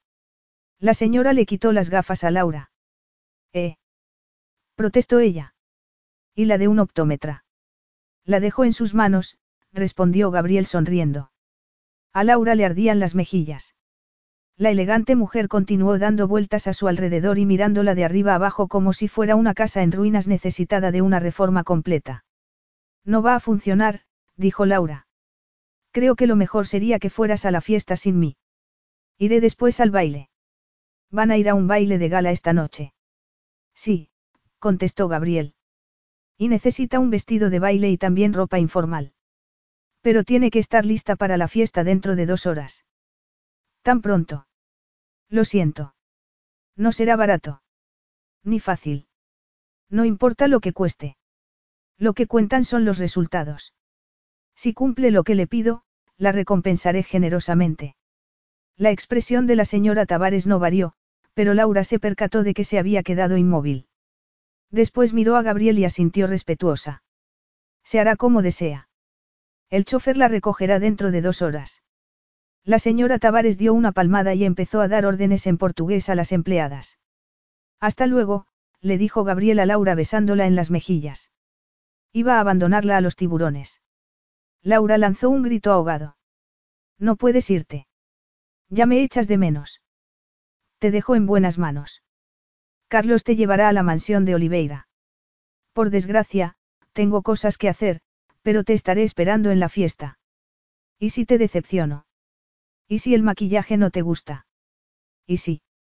Que te diviertas, le susurró Gabriel al oído. Laura lo fulminó con la mirada. ¿Cómo iba a divertirse haciendo el ridículo al presentarse casi desnuda y ser comparada con Adriana da Costa? No va a funcionar, volvió a repetir. Te va a encantar, Gabriel sonrió. No se sentirá decepcionado, señor Santos, dijo la señora Tavares. De repente, Laura se dio cuenta de que había 20 dependientas a su alrededor mientras se echaba a los demás clientes. La lujosa boutique de dos pisos había cerrado para ella. No, susurró, temerosa de defraudar a Gabriel. Te equivocas. Nunca seré una belleza. Eres tú quien se equivoca, afirmó él con el ceño fruncido y los ojos brillantes. Hoy, el mundo entero verá lo hermosa que eres. Capítulo 7. La fiesta de Oliveira ya estaba muy animada cuando Gabriel llegó. Se habían extremado las medidas de seguridad para el evento, una de las fiestas privadas más codiciadas del carnaval. No era para turistas ni para celebridades internacionales, sino para los cariocas bien relacionados y los magnates locales con sus esposas y amantes. Gabriel estaba seguro de que Felipe Oliveira lo había invitado para burlarse de él en público al comunicarle que había decidido vender a Coazul a otro. ¿Y dónde estaba Laura? Gabriel vociferó entre dientes. Había llegado diez minutos tarde porque lo había retenido una llamada urgente de Londres. Necesitaba a Laura en aquel mismo momento para presentársela a Oliveira y tratar de reparar el mal que Adriana había hecho. La mansión de Oliveira se hallaba en la zona más hermosa de la costa do Sul, al norte de Río. La piscina daba a una playa privada. Su dueño solo había vivido para trabajar, pero, con 65 años, parecía haber perdido el interés por los negocios en favor de poseer y agradar a una mujer a la que doblaba en edad. Solo por ese motivo le había ofrecido a Gabriel venderle la empresa después de 20 años. Desde la terraza del primer piso, Gabriel miró la piscina. Inmediatamente divisó a Oliveira hablando con un magnate francés, TOST. Rapal, cuya presencia allí solo podía deberse a un motivo. Gabriel apretó los dientes. El francés llevaba un traje gris y era el único invitado que no estaba vestido para la fiesta en la piscina. Aquel canalla aristocrático era experto en robar empresas ajenas. Los dos ya se habían visto las caras, y Gabriel sabía que le encantaría robarle a Coazul, que la dividiría y la vendería en su propio beneficio. No podía consentirlo. ¿Dónde estaba Laura? Miró el reloj. Carlos le había enviado un SMS en el que le decía que iban de camino. Bajó las escaleras y se dirigió hacia Oliveira y su rival francés. Oyó una voz femenina que lo llamaba por su nombre. Apretó los dientes y se volvió con el ceño fruncido. Adriana da Costa le sonrió desde el borde de la piscina. Cinco jóvenes en bañador la rodeaban y le ofrecían comida que no probaría. Gabriel se fijó en uno de ellos que trataba de tentarla con una bandeja de queso y pan, cuando Adriana creía que hasta los cigarrillos engordaban. Estaba tumbada en una hamaca y en la mano tenía un vaso con algo que parecía agua, pero que probablemente fuera vodka con hielo. ¡Qué agradable sorpresa! Su mirada recorrió los pantalones cortos de Gabriel y su camisa de manga corta, que llevaba abierta. No sabía que Felipe te hubiera invitado, sonrió con malicia. Creo que habéis tenido un problema. Gabriel volvió a apretar los dientes. Ella sabía perfectamente por qué no habían podido llegar a un acuerdo. Desde que él había dado por concluida la breve y tumultuosa relación con Adriana, ésta se había propuesto llamar su atención, y lo había conseguido. Era evidente que quería que volviera con ella. En caso contrario, se vengaría. ¿Cómo la despreciaba? Esbozó una sonrisa y se acercó sorteando a los cinco jóvenes hasta situarse a los pies de la hamaca. Sabe Oliveira que estás en tan buena compañía. De estos. Son unos amigos. Estás comprometida. No debieras tener amigos de esta clase. Marchaos, les dijo en inglés mientras se sentaba haciendo un mohín. Para ti es fácil decirlo. Me has obligado a buscar un compromiso que no deseaba. Yo nunca obligaría a nadie a casarse. Dejándome como lo hiciste, ¿qué esperabas que hiciera? Se inclinó hacia adelante para mostrar mejor el escote. Ningún hombre me había dejado plantada. No me devolvías las llamadas. Me fui con el primer hombre rico que me lo propuso. Y por eso tratas de destruir al acuerdo comercial al que he llegado con Oliveira. Ella se encogió de hombros alegremente. Me he limitado a decirle a Felipe la verdad, que fuimos amantes. Le diste a entender que si me trasladaba de manera definitiva a Río, me propondría atraerte de nuevo a mi cama. Adriana lo miró con suficiencia. ¿Y no lo harías? Él la observó, incapaz de soportar su vanidad. Había sido un tormento como amante, posesiva y celosa. Pero era evidente que daba por supuesto que él, como cualquier hombre, la deseaba. Estuvo tentado de corregirla, pero, si lo hacía, ella podría hacerle mucho daño y decirle a su prometido que se le había insinuado. Apretó los puños para disimular su desagrado y se obligó a decir. Siempre recordaré el tiempo que pasamos juntos, pero aquello acabó. Ahora estoy comprometido con otra mujer. Comprometido. Tú. Adriana lo miró sorprendida. Es imposible, dijo con voz débil. Nunca sentarás la cabeza. Pues lo he hecho. ¿Quién es ella? La conozco. Laura Parker, mi antigua secretaria. Adriana contuvo la respiración. Lo sabía, afirmó con los ojos brillantes. Siempre supe que había algo entre vosotros. Cada vez que te ibas corriendo por la noche porque te llamaba, cada vez que me explicabas por qué era la única mujer que podía vivir en tu piso, cada vez que me jurabas que vuestra relación era inocente, sabía que mentías. No mentía. Entonces solo era mi empleada. Siempre fue más que eso. De acuerdo, éramos amigos. Pero nada más hasta el año pasado, ¿cuándo? Ahórrame los detalles, dijo ella entre dientes. Una sombra cayó sobre ellos. ¿Algún problema? Gabriel se volvió y vio a Felipe Oliveira detrás de él. La camisa le cubría su gran vientre. Lo miraba con dureza. Debía de haberlo visto bajar y dirigirse a donde estaba Adriana. Perfecto, se dijo Gabriel con irritación. Ninguno, miró a Adriana, que se había cruzado de brazos y miraba hacia otro lado, enfadada. Le decía a tu futura esposa que su amor por ti me ha llevado a comprometerme yo también. Mi secretaria y yo estamos juntos desde el año pasado y le he pedido que venga a vivir conmigo. Se hizo un silencio hasta que Adriana gritó. Que vaya a vivir contigo. Oliveira se acarició la papada. Así que has decidido comprometerte con otra mujer. Qué romántico. Y qué conveniente. Oliveira no era tonto. Laura es todo lo que siempre he deseado. Adriana lanzó una vociferación. Sabía que esa ratita estaba enamorada de ti. Enamorada. Gabriel frunció el ceño. Adriana se equivocaba. Laura no podía quererlo. Era demasiado inteligente para hacerlo. Conocía sus graves defectos y no entregaría su corazón a un hombre que no se lo mereciera y que se lo dejaría destrozado. O lo haría. Recordó que había concebido un hijo con un hombre que no se casaría con ella y a quien no amaba. Adriana siguió hablando con desdén. Viendo la adoración con que te miraba, sabía que era cuestión de tiempo. Pero vuestra relación no durará, porque los dos sabemos que solo te interesa una cosa. Consciente de que Oliveira los observaba, Gabriel la miró con frialdad. ¿Y qué es? El poder, el glamour y la sensualidad. Y tu secretaria carece de ellos. No es nadie y, se interrumpió para escuchar. Gabriel lo oyó también, un murmullo de voces masculinas detrás de ellos que se deslizaba por la piscina y las terrazas. Oliveira y Gabriel se volvieron lentamente.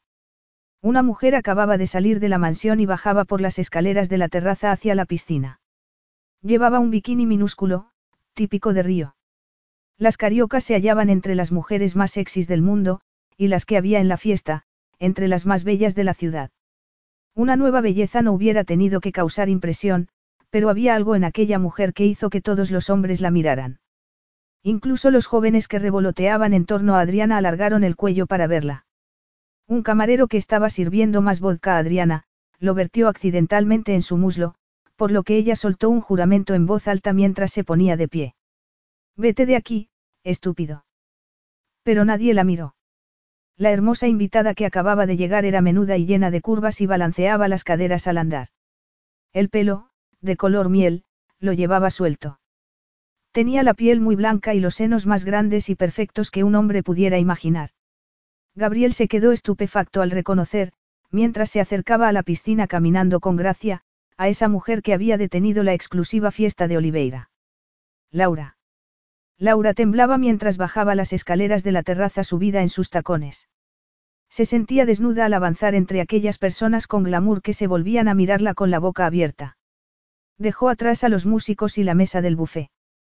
Llevaba la cabeza alta y las mejillas encendidas. Los hombres la miraban con los ojos como platos, las mujeres, con los ojos entrecerrados. Le tembló la mano al colocarse bien las gafas de espejo que llevaba. Ir con aquel bikini minúsculo era casi peor que ir desnuda. Nunca se había dejado ver en público con tan poca ropa. Ni siquiera ella misma se había visto tan desnuda, ya que siempre evitaba mirarse al espejo al salir de la ducha. En aquel momento sentía el sol de río en la piel. O tal vez fuera el sofoco que le causaban todas aquellas miradas que la examinaban de arriba abajo deteniéndose en los senos y las piernas. Tragó saliva. Miró con deseo el océano que se extendía al otro lado de la verja de la piscina y tuvo ganas de lanzarse al agua y ponerse a nadar hacia África. Pero se obligó a seguir andando mientras buscaba a Gabriel. No podía huir porque estuviera asustada. Estaba trabajando e iba a ganarse el dinero prometido hasta el último centavo. Pero le hubiera gustado saber lo que pensaba la gente. La miraban porque les parecía bonita. O porque estaba hecha una defesio. No se reirían de ella con desprecio en cuanto no pudiera oírlos. La señora Tavares la había arrastrado a un remolino de actividad mientras gritaba órdenes en un portugués rapidísimo. Laura pronto se vio rodeada de estilistas que la peinaron y le hicieron la manicura. Un optómetra apareció para proporcionarle unas lentillas. Se probó cientos de prendas para la fiesta de la piscina, para el baile, ropa informal e incluso lencería. Las estilistas iban a oscurecerle la piel cuando la señora Tavares las detuvo. No, dejadla como está. Su piel blanca destacará frente a las pieles bronceadas de todos los demás. La habían maquillado a la perfección pero de forma casi invisible y su aspecto era, bueno. La señora Tavares había hecho que se probara muchos bikinis hasta sentirse satisfecha con el que llevaba puesto en aquel momento. Laura era incapaz de distinguirlos, pues todos le parecían tres triángulos de tela que no cubrían nada en absoluto. Perfecto, había dicho la señora. La muestra a la perfección, señorita Parker. Es usted muy femenina, con tantas curvas. Es usted real. Destacará, y había sonreído levemente. Era verdad que Laura siempre había tenido unos senos generosos y que, desde su llegada a Nueva York para trabajar, había tratado de disimularlos para asegurarse de que lo que atraía la atención era su capacidad profesional, no su cuerpo. Tiene una figura perfecta, le había dicho la señora Tavares con satisfacción mientras miraban el resultado en un espejo de cuerpo entero. Una moderna Marilyn Monroe. La esencia de la femineidad. Pero mientras Carlos la conducía a la mansión, Laura pensó que era lógico que la señora Tavares la felicitara. La habían contratado para que la transformara, así que tenía que decir que había quedado muy bien. Laura no se había tomado sus elogios al pie de la letra. Pero había estado a punto de convencerla. Al salir de la boutique, se sentía segura de sí misma, casi guapa. Pero, en aquellos momentos, con tantos ojos puestos en ella, la vencía la timidez. Y tenía miedo. Y sí, después de todo, le fallaba a Gabriel. ¿Y si se negaba a pagarle el millón de dólares? Todavía peor, ¿y si la miraba con ojos fríos y le decía que lo había decepcionado? Había necesitado mucho valor para bajar del Rolls Royce. Carlos le había sostenido la puerta abierta casi un minuto mientras ella reunía fuerzas para salir del coche y entrar en la mansión. Y ante todas aquellas miradas se sentía vulnerable. ¿Dónde estaba Gabriel? Mientras rodeaba la piscina no se atrevió a mirar a nadie por miedo a descubrir la burla o el desprecio en los ojos ajenos. Siguió andando buscando a un hombre que sobresaliera entre los demás. Se reiría de ella al verla. Lamentaría haber perdido el juicio al creer que ella convencería al mundo de que era la mujer que finalmente había conquistado su corazón. Al pensarlo, sintió un dolor en el pecho. ¡Qué belleza! Al oír la voz ronca de Gabriel detrás de ella, se dio la vuelta. Llevaba unos pantalones cortos y una camisa abierta que dejaba ver su musculoso torso bronceado y cubierto de vello oscuro. A su lado reconoció a Felipe Oliveira. Se sintió tan aliviada al ver a Gabriel que se apresuró hacia él mientras se ponía las gafas en la cabeza. Gabriel, me alegro tanto de encontrarte, y entonces vio a la mujer que estaba detrás de ellos y se echó hacia atrás conteniendo el aliento. Hola, señorita da Costa.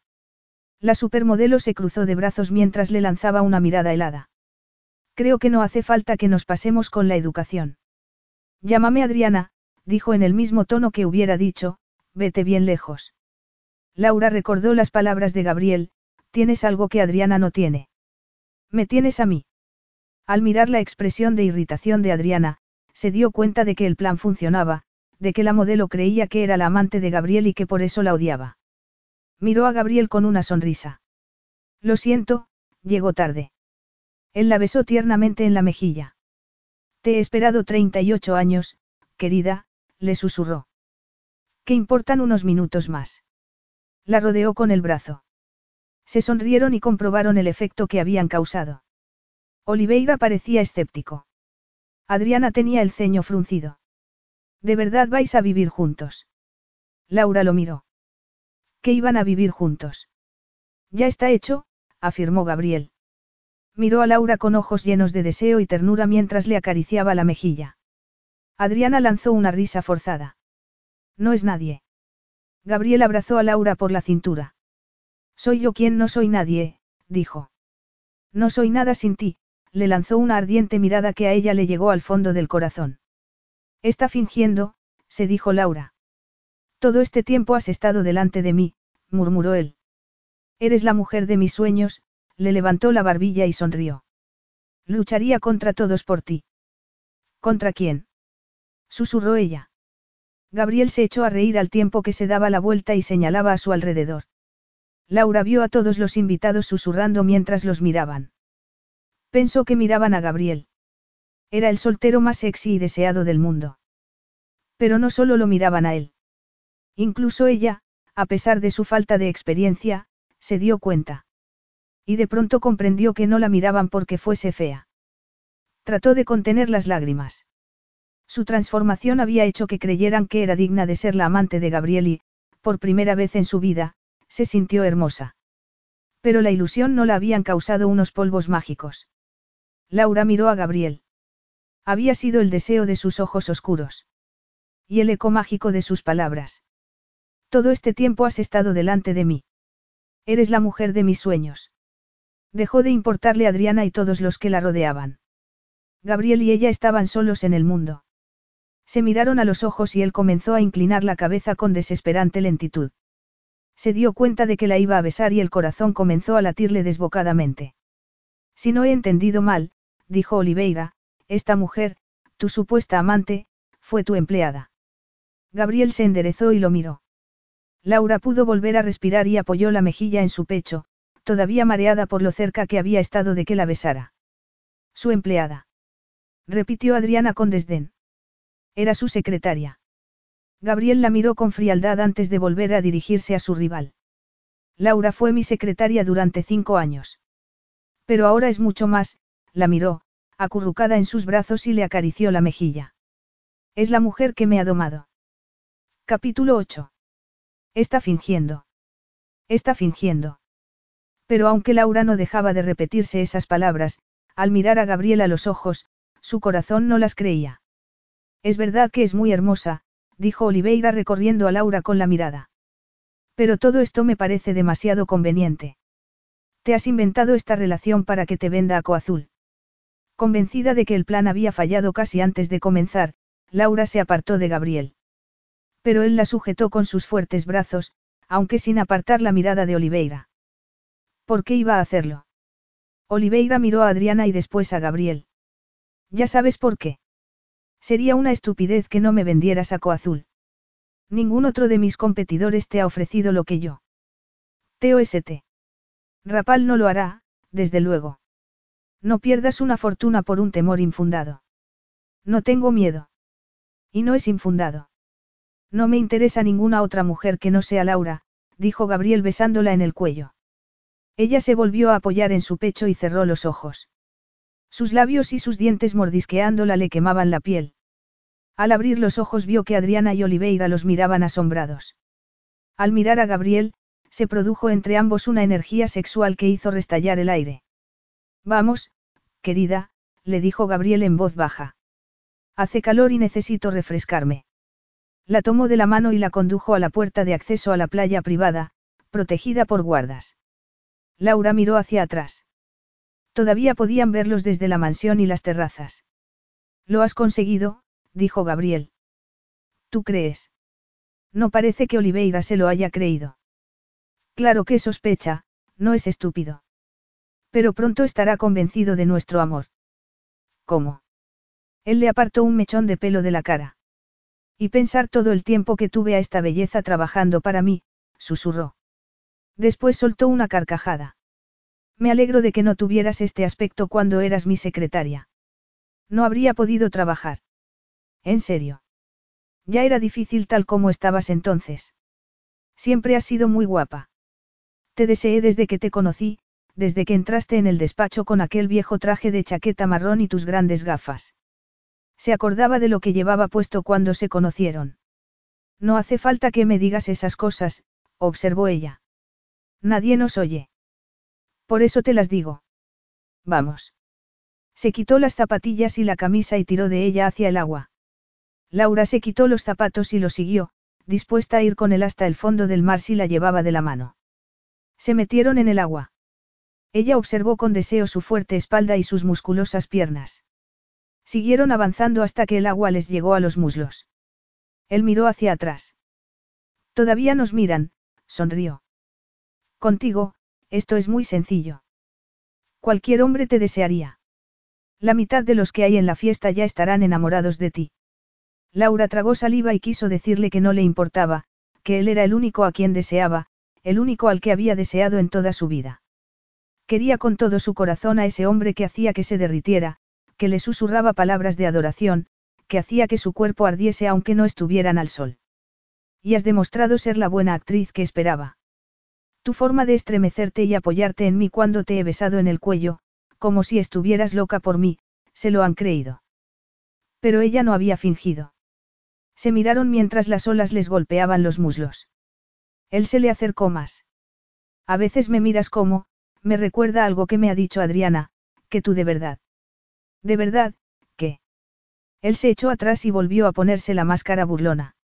Creo que necesito refrescarme, dijo riéndose y se tiró al agua de espaldas. Cuando salió a la superficie, lo hizo como un dios lanzando gotitas brillantes al echarse el pelo hacia atrás. Ella no podía dejar de mirarlo. Quería que la besara. Quería que le hiciera el amor y que no parara nunca. Y sobre todo, quería que la amara. Él fue hacia ella. La tomó en sus brazos y ella sintió los músculos de su pecho contra la piel. Sé lo que estás pensando. Sé lo que necesitas. Laura sintió la boca seca. Ah, sí. Sin previo aviso, la levantó y la abrazó y volvió a tirarse al agua. Ella contuvo la respiración al sentir el agua en la cabeza y el cuerpo. Al salir a la superficie, ella farfulló indignada mientras le golpeaba el pecho. ¿Cómo me has hecho eso? ¿Por qué? No te has refrescado. No se trata de eso. Ha estado bien, reconócelo. Ha estado genial, murmuró ella. Pero te has gastado una fortuna para que estuviera guapa y lo acabas de estropear. Han tardado horas en peinarme y... No he estropeado nada, dijo. Y la abrazó con más fuerza. Se habían adentrado en el agua. Laura comprobó que ya le llegaba por la cintura. Se sonrojó al darse cuenta de que el bikini, hecho de ganchillo, se transparentaba al mojarse. Esta fiesta se ha acabado, gruñó Gabriel. Voy a llevarte a casa. Laura se puso tensa al ver que la devoraba con la mirada. Mientras volvían a la orilla sin romper el abrazo, ella sintió que la piel de ambos ardía bajo el sol. Contra su voluntad, le miró la boca, los labios sensuales y crueles que la habían besado con pasión. Él la miró y se detuvo durante unos segundos para contemplarla. La soltó y ella se deslizó hacia abajo por su cuerpo y se dio cuenta de cuánto la deseaba, sintió su excitación bajo el agua. Los ojos de Gabriel brillaban como el fuego. Él la tomó de la barbilla e inclinó la cabeza hacia ella. Mientras la besaba, ella sintió la presión de sus labios suaves como la seda y el sabor seductor de su lengua. Se rindió a su abrazo flotando entre las olas. Ahogándose en él. Mientras la besaba, Gabriel sintió la calidez de su piel desnuda en el agua y el fuego de su boca. De pronto sintió la necesidad de poseerla en aquel mismo momento. Oyó silbidos y gritos en portugués y se percató de que se había olvidado de la fiesta, de Oliveira y de Adriana. En ese instante, le tenían sin cuidado. Siguió besando a Laura aunque ella trató de apartarse. Se resistió, pero acabó por entregarse.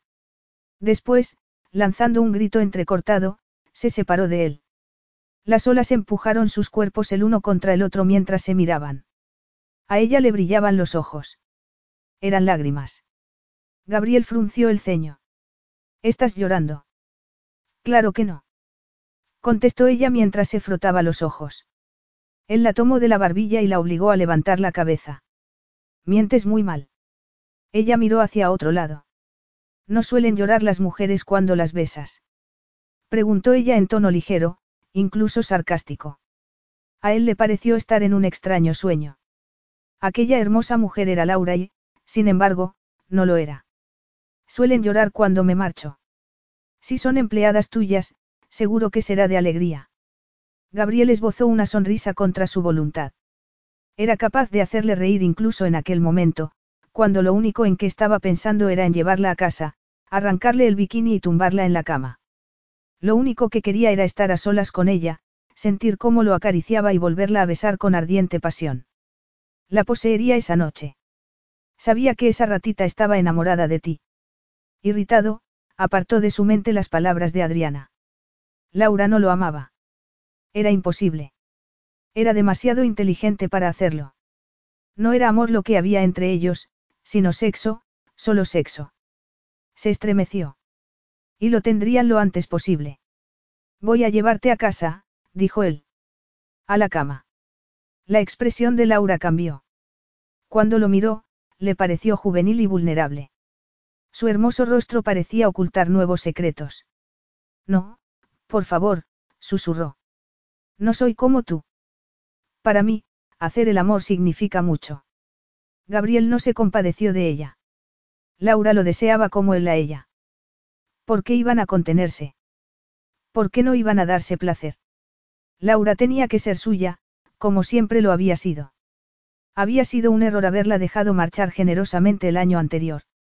Y había tenido el hijo de otro hombre. Pensar que otro hombre la había tocado lo puso furioso. Quería borrarle de la piel el recuerdo del otro, el recuerdo de cualquiera que la hubiera tocado. Controlándose, la tomó de la mano. Ella lo miró con los labios entreabiertos. La mirada de él se detuvo en su boca, pero besarla no le bastaría. Salieron del agua. Él se puso los zapatos y agarró la camisa. ¿Dónde vamos? A casa, para que Adriana crea que no hemos tenido más remedio que marcharnos. Por una emergencia. Ya te lo he dicho. A la cama, contestó dirigiéndole una mirada sensual. Ella se estremeció bajo el sol. Se agachó a recoger los zapatos de tacón. Pero solo es un juego, susurró ella como si hablara para sí. No es real. Gabriel ya no estaba seguro. Ella había ido a Río como su supuesta amante. Pero en aquel momento quería que fuera verdad. Donde acababa la fantasía y empezaba la realidad. Mientras entraban y cruzaban la terraza, oyó el murmullo de la gente. No se molestó en mirar a Adriana y Oliveira al pasar a su lado. Estaba furioso porque todos los hombres miraban a Laura, que estaba preciosa con el pelo mojado y las gotas de agua que le brillaban en la piel como si fueran diamantes. Gabriel se estremeció al darse cuenta de que el bikini se le transparentaba al estar mojado, algo que le había gustado cuando estaban solos, pero en aquel momento. Enseñó los dientes a los demás hombres mientras conducía a Laura por la terraza como si fuera un depredador protegiendo a su hembra. Subió los escalones de dos en dos y entró en la mansión desprendiendo agua y mojando el suelo de mármol. Mientras se dirigían a la puerta agarró la mano de Laura con fuerza. Encajaba perfectamente en la suya. Un criado le ofreció dos toallas. Dígale a mi chofer que estamos listos para marcharnos. El hombre se apresuró a hacerlo. Salieron a esperar afuera, lejos de los curiosos. Él se arrodilló frente a ella y le secó las piernas, los brazos y los senos. Se puso de pie y se dio cuenta de que estaba jadeando. Vio que ella temblaba y tragaba saliva. Gabriel, por favor, susurró con voz ronca. El Rolls Royce se detuvo frente a la mansión y Carlos se apresuró a abrirles la puerta. Parecía consternado por lo pronto que se marchaba su jefe. Gabriel pensó que probablemente habría estado jugando a las cartas con los criados, pero, en aquel momento, le traía sin cuidado el placer ajeno. Solo buscaba el suyo.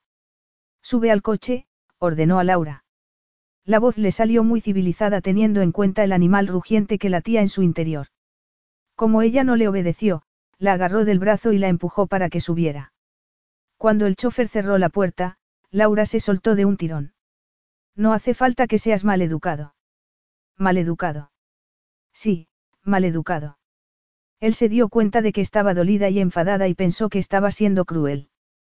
Pero ella no sabía qué era lo único que podía hacer para no tumbarla en el asiento del coche y arrancarle el bikini, que lo único que quería era probar el sabor de sus deliciosos senos. Apretó los puños mientras se estremecía ante las imágenes sensuales que lo invadían. La deseaba en aquel momento y no le importaba quién pudiera verlos. Cuando Carlos arrancó, Gabriel la soltó. Podía esperar hasta llegar a su casa. Podía esperar. Se repitió aquellas palabras una y otra vez mientras el coche atravesaba la ciudad. Le dolía el cuerpo del esfuerzo que hacía para no tomarla en sus brazos. El coche iba despacio porque las calles estaban llenas de gente y la policía desviaba el tráfico de los lugares reservados al desfile nocturno. Parecía que no iban a llegar nunca. Miró a Laura de reojo. El aire acondicionado no le servía de nada porque, cada vez que la miraba, le subía la temperatura, sobre todo al ver el efecto que el aire frío tenía en sus pezones. A Laura le seguía cayendo agua del pelo, que se deslizaba lentamente hasta detenerse en el valle formado por sus senos. Él quería seguir las gotas con el dedo y lamerlas. Quería tener a Laura desnuda en la cama, su cuerpo sobre el de ella y penetrarla profundamente, profundamente. Como si hubiera presentido que la miraba, ella se volvió. A juzgar por su expresión, no había tenido las mismas imágenes sensuales que él. Parecía estar a punto de clavarle un puñal. Pero cuando se miraron a los ojos, la expresión de ella cambió lentamente. Desapareció la hostilidad y apareció la perplejidad y casi el miedo. Temblando, se tapó con la toalla y miró por la ventanilla. Gabriel sonrió. Ella lo sabía. Sabía lo que les esperaba al llegar a su casa. Los recuerdos de la noche que pasaron juntos le habían causado sueños eróticos. Ya que por fin ella estaba en Río, no iba a dejarla escapar hasta que estuviera plenamente satisfecho. Se había acabado el no ser egoísta con respecto a Laura. El coche se detuvo detrás del edificio de Gabriel, pero ella no esperó a que Carlos le abriera la puerta. Lo hizo ella misma y salió disparada hacia la entrada. Llevaba ventaja. Gabriel lanzó un gruñido mientras salía corriendo detrás de ella. Al bajar del coche, otro estuvo a punto de atropellarlo. El conductor le pitó, pero Gabriel no se detuvo. Entró en el vestíbulo sin hacer caso de los saludos de los guardas y se apresuró hacia el ascensor, que se cerró justamente cuando llegó. Laura y él se miraron a los ojos durante un instante, y él se dio cuenta de que sonreía. Gabriel soltó una vociferación. Apretó el botón del ascensor con impaciencia muchas veces y se lanzó adentro en cuanto las puertas se abrieron. Al llegar al ático, oyó la voz de Laura. Así que Robbie ha pasado un buen día. Sí, señora Laura, respondió María. Ha comido bien, ha jugado y ahora está durmiendo. Con la respiración entrecortada, Gabriel vio que se hallaban en la terraza. María estaba sentada en una hamaca haciendo punto y el monitor para controlar al bebé estaba encima de la mesa. Me ha echado de menos. Ha llorado porque no estaba. No, señora Laura. Lo ha pasado bien, pero estará muy contento de ver a su mamá. Se despertará enseguida. ¿Por qué no lo lleva a dar un paseo? Eso haré. Gracias, María. Laura abrió las puertas correderas de la terraza y entró. Gabriel se ocultó en una esquina. Ella, cubriéndose aún con la toalla, se dirigió a su habitación. Él saltó como un jaguar y la empujó a su habitación, cuya puerta estaba abierta, sujetándola contra la pared. La toalla se le cayó de las manos mientras él cerraba la puerta dando un portazo. La agarró por las muñecas. Sin decir una palabra y sin pedirle permiso, comenzó a besarla. Sintió el calor de su piel mientras la aplastaba contra la pared con el pecho desnudo. Le soltó las muñecas y le agarró la cabeza mientras la besaba como un salvaje, con tanta fuerza que le haría daño, buscando despiadadamente su propio placer. Capítulo 9. Laura sofocó un grito y le dio una bofetada. ¿Cómo te atreves? La bofetada resonó en la habitación. Él la miró con incredulidad llevándose la mano a la mejilla. ¿Por qué finges que no es esto lo que deseas? Laura contuvo la respiración. Se sentía abrumada por una necesidad que no podía permitirse satisfacer. Aunque te desee, Gabriel, sabes que no eres bueno para mí. El año pasado casi me mataste cuando me echaste de tu vida después de la noche que pasamos juntos. ¿Qué te eché de mi vida? Fuiste tú la que se fue. No trataste de convencerme de que no lo hiciera. Ni siquiera me pediste que me quedara. Intentaba hacer lo que fuera mejor para ti. Sabía que querías un esposo e hijos, y necesitabas un jefe que no te exigiera que te dedicaras a trabajar en cuerpo y alma. Necesitabas a un hombre que te amara como yo no puedo amarte. Así que te dejé marchar, a pesar de que era lo último que deseaba. ¿Y qué hiciste? La fulminó con la mirada. Quedarte embarazada de un canalla que ni siquiera se molesta en pasarte una pensión para la manutención de su hijo y que no lo ve. Las lágrimas se deslizaron por las mejillas de Laura mientras negaba con la cabeza. ¿Por qué sigues torturándome con mi embarazo? ¿Por qué implica que me sacrifiqué para nada? ¿Qué te sacrificaste? gritó ella. Él la agarró por los hombros. ¿Sabes cómo te he deseado durante todo este tiempo? ¿Sabes cómo he soñado contigo? En el despacho. En la cama. Si hubiera sabido que te conformabas con tan poco, jamás te habría dejado marchar. Se miraron jadeantes en la habitación en penumbra. El deseo no satisfecho brillaba con furia en los ojos de él. Laura, susurró. Ella se sobresaltó al oír llorar a Robbie al otro lado de la pared. Los gritos debían de haberlo despertado. Ya no soy aquella secretaria virgen, libre para cometer estupideces, murmuró. Ahora soy madre y mi hijo es lo primero, se apartó de él y lo miró antes de salir. Me entregué a la pasión una vez y estuvo a punto de costarme la vida. Fue a su habitación y cerró la puerta con llave. Luego tomó al niño en brazos y lo acunó. Su llanto cesó de inmediato. Oyó que llamaban suavemente a la puerta. Laura, dijo Gabriel en voz baja. Vete. Quiero hablar contigo. No. Se hizo el silencio al otro lado de la puerta y ella creyó que se había ido. Se sentó en la mecedora, pero Robbie comenzó a quejarse y a retorcerse. Estaba claro que la siesta se había acabado y que quería jugar. Lo sentó en la alfombra y miró en las bolsas que la señora Tavares le había enviado. Eligió unos vaqueros oscuros y una camiseta sin mangas blanca. Se puso ropa interior nueva y, cuando acabó de vestirse, agarró a Robbie y abrió la puerta sin hacer ruido.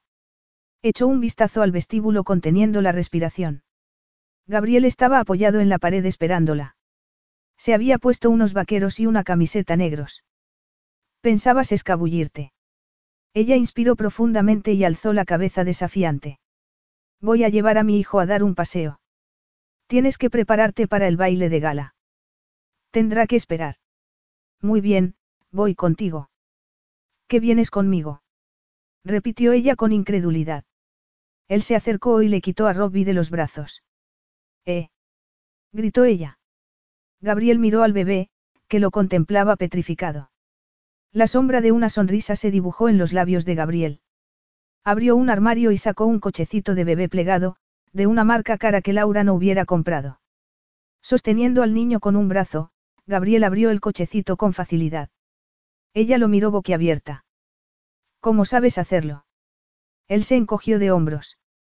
Has estado en contacto con un bebé antes. Hoy la calle es una locura. Sois mis invitados y debo protegeros. Protegernos del festival en la playa de Ipanema. Solo vamos a dar un paseo. Qué coincidencia. Yo también. Eres ridículo. Gabriel puso a Robbie en el cochecito, le abrochó el cinturón y, sin decir palabra, pulsó el botón del ascensor. Las puertas se abrieron y entró con el cochecito. La miró. Ella entró en el ascensor. ¿Por qué lo haces? Masculló ella. Por razones egoístas, sin duda. Todo lo que hago es por eso, ¿verdad? Sí. ¿Por qué? ¿Hay alguna posibilidad de que Adriana y Oliveira nos vean? Siempre la hay. Las puertas se abrieron y ella agarró el cochecito y lo empujó por el vestíbulo. Gabriel le abrió la puerta y salieron a la calle. En la avenida aún había más gente que antes celebrando el carnaval. La música sonaba a todo volumen y la gente cantaba y bailaba con sus amigos. Algunos llevaban atuendos muy provocativos y bebían caipiriñas, el famoso cóctel brasileño. Laura y Gabriel caminaron por la playa hasta encontrar un hueco para sentarse. Las familias se bañaban con sus hijos y grupos de jóvenes bebían bajo el sol esperando que empezara la fiesta nocturna. Laura sacó a Robbie del cochecito y, al mirar a su alrededor, no vio a Gabriel. Sentó al niño en su regazo y este estiró el brazo para tomar un puñado de arena. Ella vio a Gabriel hablando con un hombre y, al cabo de unos instantes, volvió con un cubo y una pala. Pensé que a Robbie le gustaría jugar. Gracias, dijo ella, sorprendida ante aquel detalle. Él sonrió y su cara adoptó una expresión infantil al darle el cubo y la pala al niño. Se tendió al lado de ellos y enseñó a Robbie a cavar en la arena. Laura lo miró asombrada. Primero había sabido qué hacer con el cochecito, después había pensado en comprarle los juguetes a Robbie. Sin embargo, afirmaba que no le gustaban los niños. Entonces, ¿Por qué se comportaba así? Robbie respondió a las enseñanzas paternas tratando de morder la pala y de comerse la arena. Gabriel se echó a reír y, con paciencia infinita, volvió a enseñarle cómo cavar. Pronto se puso al niño en el regazo. Robbie se dedicó a echar arena a los dos y a reírse a carcajadas. Gabriel lo acompañó, y para Laura fue el sonido de la alegría. Miró la hermosa cara de Gabriel, que sonreía al niño que no sabía que era suyo. Como no se daba cuenta de que Robbie era su hijo. Sus ojos se encontraron y, bruscamente, los de él se volvieron fríos. Le devolvió al niño. Laura pensó que no era demasiado tarde para decirle la verdad, que se la podía confesar en aquel mismo momento. Por cierto, Gabriel, no he tenido otro amante. A pesar de que usaste protección, eres el padre de Robbie. ¿Cómo se lo tomaría? No se pondría contento. Le había dicho miles de veces y de todas las maneras posibles que no quería esposa ni hijos. Incluso aquel día, cuando le había pedido que fuera su amante, de verdad, había dicho que estaba dispuesto a pasar por alto a Robbie, que lo dejaría vivir en el piso de abajo para no tener que soportar su presencia. Y lo que era aún peor, si había algo que Gabriel soportaba menos que la idea de tener una familia, era que le mintieran. Si descubría que Laura llevaba más de un año mintiéndole, no se lo perdonaría. Se haría responsable del niño y trataría de obtener su custodia. Pero no lo querría. Y a ella la odiaría. Mañana, se repitió con desesperación. Al día siguiente, Robbie y ella volverían sanos y salvos a la granja y no tendría que volver a ver a Gabriel en la vida. Pero esa certeza comenzaba a vacilar. Cada momento que pasaba con Gabriel, que lo veía con su hijo, deseaba poder creer que el sueño se haría realidad y que él los querría a ella y a Robbie. Estuvo a punto de decirle la verdad, pero pudo más la parte racional de su cerebro. Decirle la verdad solo acarrearía consecuencias negativas. Y el futuro de su hijo dejaría de estar en sus manos. Gabriel miró el reloj. El sol había comenzado a bajar.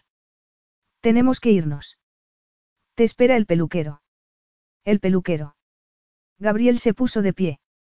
Para el baile de gala. Le tendió la mano y ella dudó. La breve felicidad de sentirse una familia había terminado.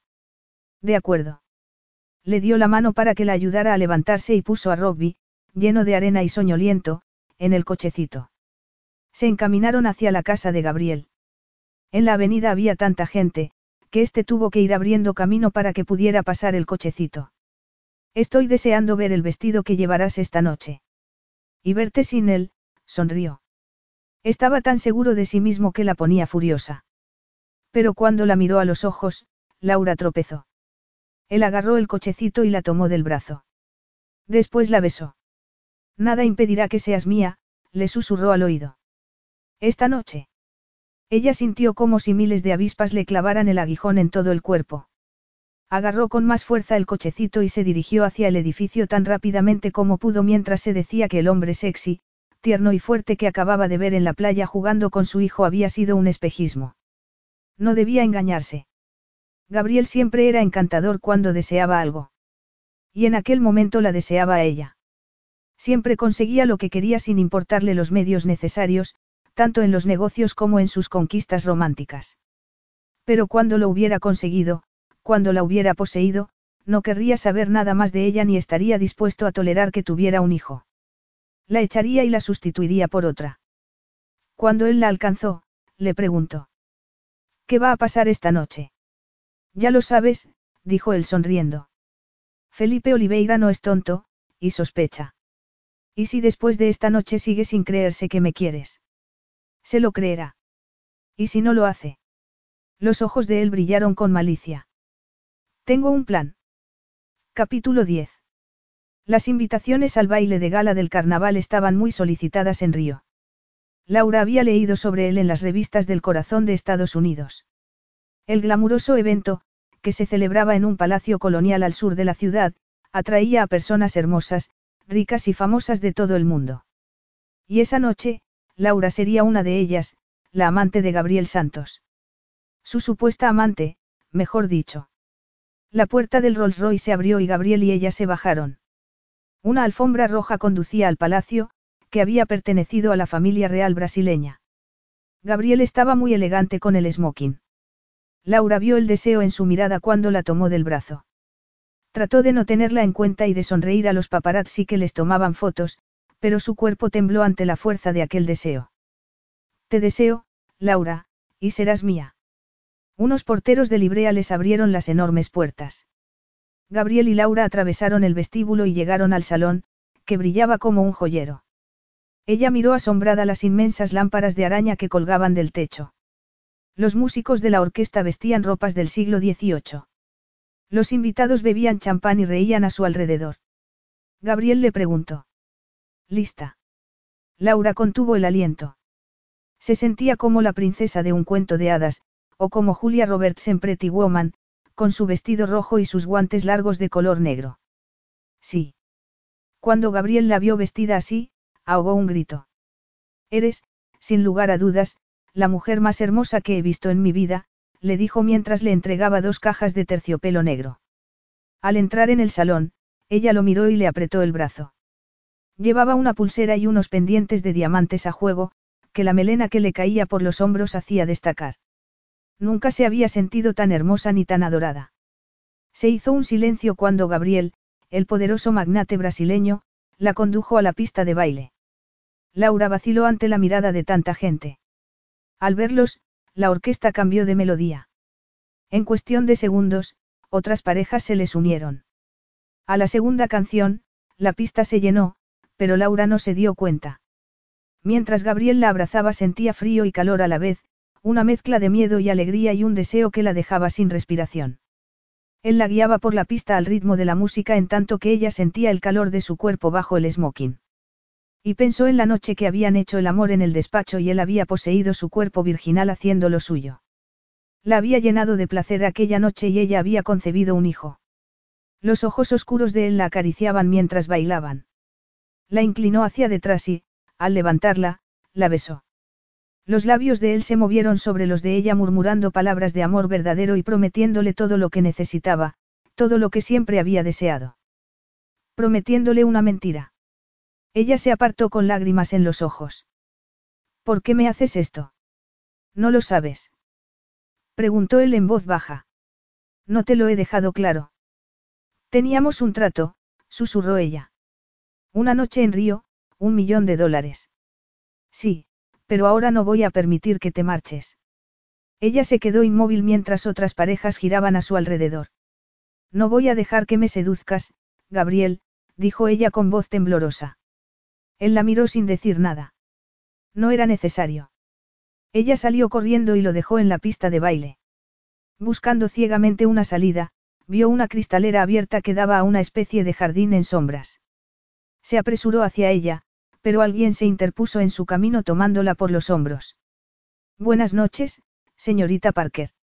Señor Oliveira. Iba vestido de smoking, lo cual solo servía para acentuar su gordura, y estaba tomándose un martini al lado del bar. Detrás de él, Laura vio a Adriana, que llevaba un cortísimo vestido plateado, muy ajustado. Una discusión de enamorados. Preguntó Oliveira. Gabriel apareció detrás de ella y le puso las manos en los hombros. Claro que no. Laura tragó saliva y se apoyó en él tratando de que pareciera que no tenía el corazón partido. Se obligó a sonreír. Quería tomar el fresco. Gabriel la abrazó por detrás con fuerza al tiempo que la besaba en la sien. Y yo quería bailar. Oliveira los miró con los ojos entrecerrados. Sois unos mentirosos. Gabriel negó con la cabeza. No. Voy a deciros lo que de verdad ocurre, le interrumpió Oliveira. ¿Te crees que soy tan estúpido que voy a tragarme esto? Pero si firmo los papeles mañana y te vendo la empresa, ¿sabes qué sucederá? Que ganarás una fortuna. Que terminarás con esta farsa y volverás a ser libre para lograr lo que no te pertenece. Gabriel lanzó un bufido. ¿Por qué iba a interesarme tu prometida cuando tengo una mujer como esta? Cambias de amante cada día. La señorita Parker es hermosa, pero no te comprometerás con ella durante mucho tiempo. Por mucho que digas, no me convencerás de lo contrario, apuró el Martini. Le venderé la empresa al francés. Perderás dinero. Hay cosas más importantes que el dinero. Laura sintió que el cuerpo de Gabriel se tensaba. St. Rapal es un buitre. Dividirá la empresa de mi padre, despedirá a los empleados y esparcirá las partes por todo el mundo. Destruirá a Coazul. Eso no es problema mío. No voy a darte ningún motivo para que sigas en Río, le ofreció el brazo a Adriana, que los miraba con aire de superioridad, para marcharse. Habían perdido. Laura sintió que se ahogaba. Habían fracasado. Ella había fracasado. Te equivocas conmigo, Oliveira, afirmó Gabriel con desesperación. Puedo comprometerme, siempre he estado dispuesto a hacerlo, pero esperaba a que apareciera la mujer a quien pudiera amar para siempre. Adriana y Oliveira se detuvieron y los miraron con asombro. Como a cámara lenta, Laura se volvió hacia Gabriel, que había puesto una rodilla en tierra. Él se sacó una caja de terciopelo negro del bolsillo, la abrió y extrajo de ella un anillo de diamantes. Laura, dijo en voz baja, ¿Quieres casarte conmigo? Laura se quedó atónita. Miró el anillo y después a Gabriel, arrodillado ante ella. Volvió a mirar el anillo. Esperaba a que apareciera la mujer a quien pudiera amar para siempre. Había cambiado Gabriel de opinión sobre el amor y el compromiso. Tenía tantas ganas de acostarse con ella que estaba dispuesto a que se casaran. Él le sonrió y todo lo demás desapareció. Se perdió en sus ojos oscuros. ¿Qué es esto? Preguntó Oliveira. Otro truco. Ahora es tu supuesta prometida. Gabriel siguió mirando a Laura. Di que sí y esta será la fiesta de nuestro compromiso. Laura soltó el aire que había estado conteniendo. Y todos sus sueños de boda se derrumbaron. La proposición de matrimonio no tenía nada que ver con el amor, ni siquiera con el sexo, sino con los negocios. Aquel era el plan B de Gabriel. Se le llenaron los ojos de lágrimas, que esperaba que parecieran de alegría. Incapaz de hablar debido al nudo que tenía en la garganta, se limitó a sentir. Gabriel se incorporó y la besó. Le puso el anillo con ternura. Le quedaba perfecto. Laura lo miró. Era precioso, pero carecía de significado. Oliveira los miró con aire reflexivo. Tal vez estuviera equivocado, Santos. Decías que nunca te casarías. Adriana parecía ultrajada. Sin dejar de mirar a Laura, Gabriel dijo. Los planes cambian. Pero la gente no, le espetó ella. No hasta ese punto. Nunca te casarías con una mujer con un hijo. Gabriel se volvió hacia ella. Tiene un hijo, le dijo Adriana Oliveira. Los vieron en la playa de Ipanema. Gabriel acaba de traer a Laura esta mañana, después de un año sin verse. ¿Cómo es que ha decidido de pronto que está enamorado de una mujer de la que lleva separado un año? Es un truco, Felipe. Es mentira. No se ha comprometido con ella. No lo haría con nadie. Te lo puedo explicar, dijo Gabriel con los dientes apretados. La expresión de Oliveira se endureció. No, me temo que no. No me gusta esta compleja farsa que has representado. Nuestro trato queda anulado. Laura vio la frustración en el rostro de Gabriel, su vulnerabilidad y su desesperación al perder para siempre la empresa de su padre. Espere. Oliveira lanzó una carcajada y la miró divertido. ¿Qué va a decirme? Lo que le ha contado Adriana es verdad, susurró Laura. Tengo un hijo y no he visto a Gabriel desde hace más de un año, cuando me fui de Río. Pero hay un motivo por el que me ha ido a buscar y una muy buena razón para que quiera casarse conmigo. Estoy deseando saberla. Laura no miró a Gabriel. No podía hacerlo si quería decir lo que tenía que decir. Cerró los ojos e inspiró profundamente antes de revelar el secreto que guardaba desde hacía más de un año. Gabriel es el padre de mi hijo. Capítulo 11. Temblando, Laura se cruzó de brazos.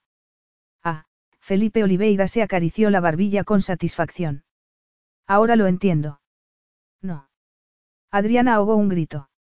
No es verdad. Laura miró ansiosamente a Gabriel. Sus ojos eran tan oscuros como el cielo nocturno. Vio que tomaba aire y que se acercaba muy lentamente a ella. Sin dejar de mirarla a la cara, la tomó en sus brazos. Laura esperó con aprensión a que su expresión se tornara furiosa y resentida, a que le dijera algo cruel. Pero, en lugar de ello, la besó tiernamente en la mejilla y después se volvió hacia Adriana y Oliveira. No íbamos a decírselo a nadie, pero así es, Robbie es hijo mío. Quería esperar hasta después de la boda para anunciarlo.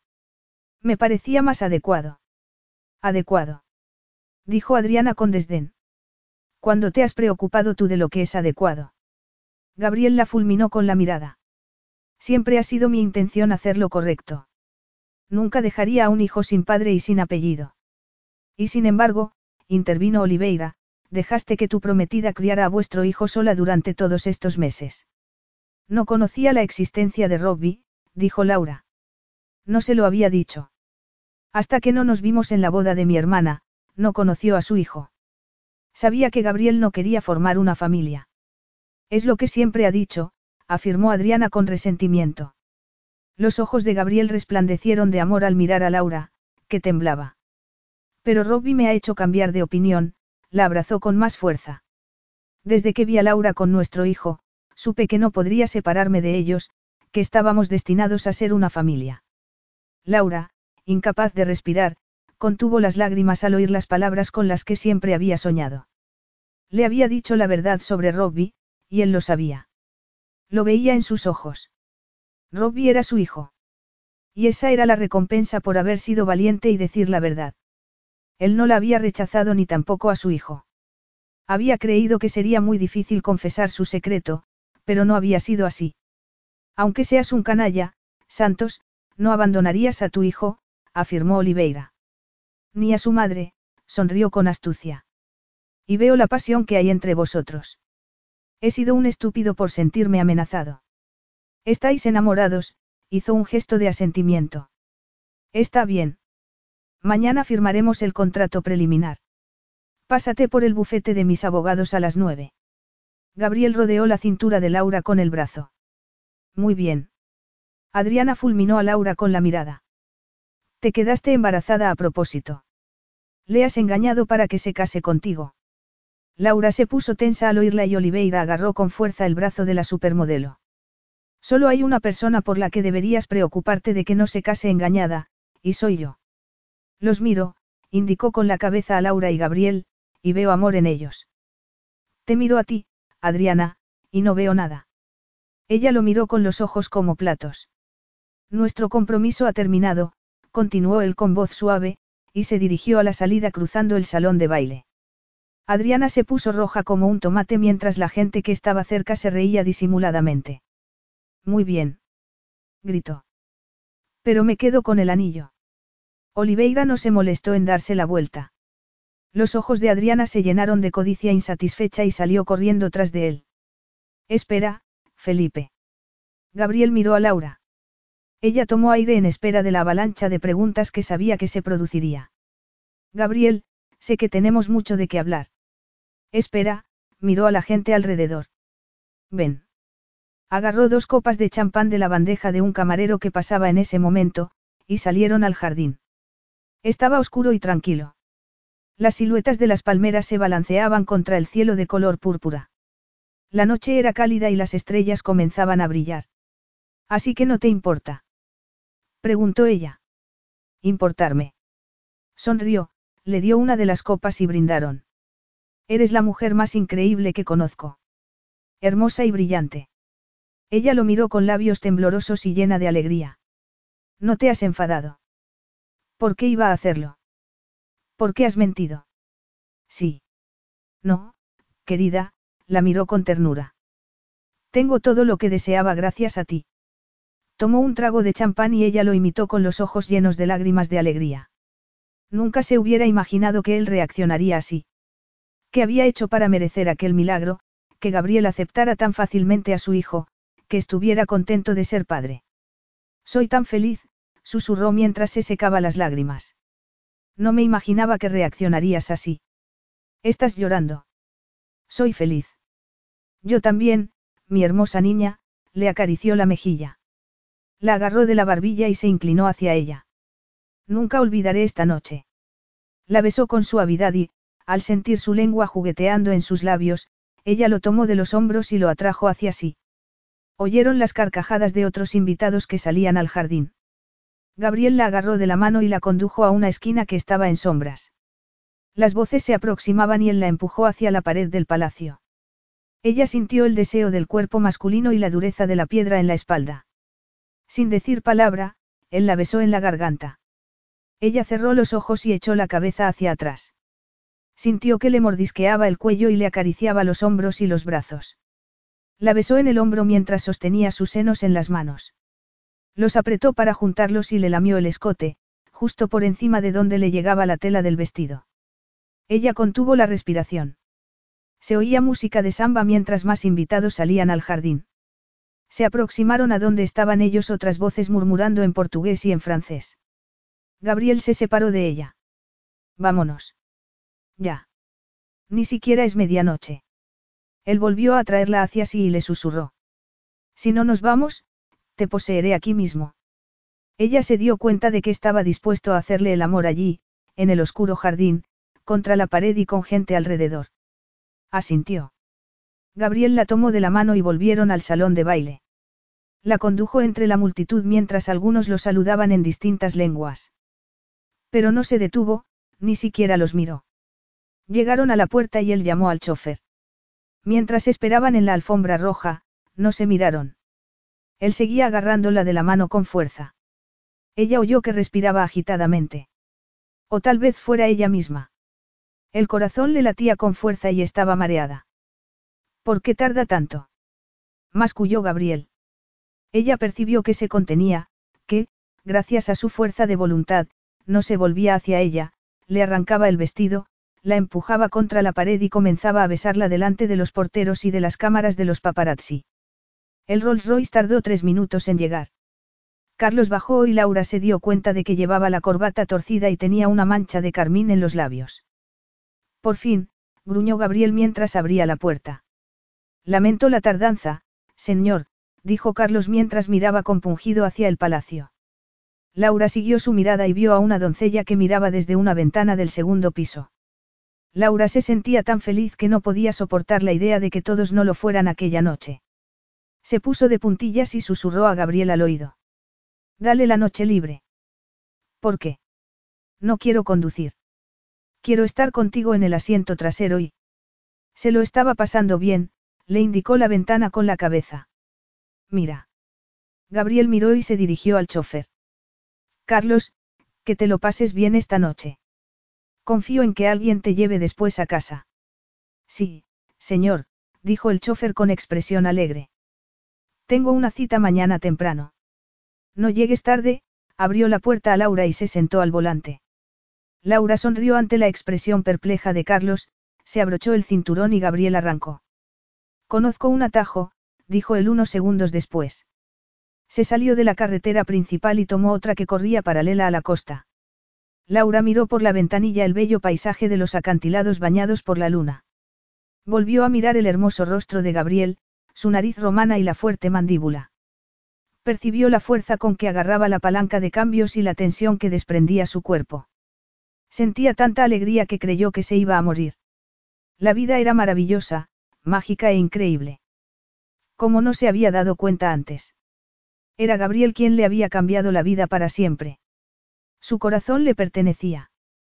Para siempre. Lo amaba. No me mires así, dijo él. Son dos horas de viaje hasta la ciudad. No puedes conducir más deprisa. Le rogó. Él lanzó una vociferación mientras se salía bruscamente de la carretera y tomaba una pista que terminaba en un risco desde el que se veía el mar, apagó el motor y las luces y se lanzó sobre ella. Pero la parte delantera del Rolls no estaba hecha para eso. Los dos lujosos asientos de cuero estaban separados por una dura consola y el volante se le clavaba a Gabriel en la cadera. Apenas la había empezado a besar, tuvo que separarse de ella vociferando. Le abrió la puerta, la sacó del coche y la tumbó en el asiento trasero. La besó con fuerza y pasión mientras se ponía encima de ella. Ella sintió el peso de su cuerpo y su olor a almizcle, que se mezclaba con el del cuero del asiento, el del bosque y el del salitre. Él la agarró de los brazos y se los echó hacia detrás. La besó en la garganta y tomó sus senos en las manos.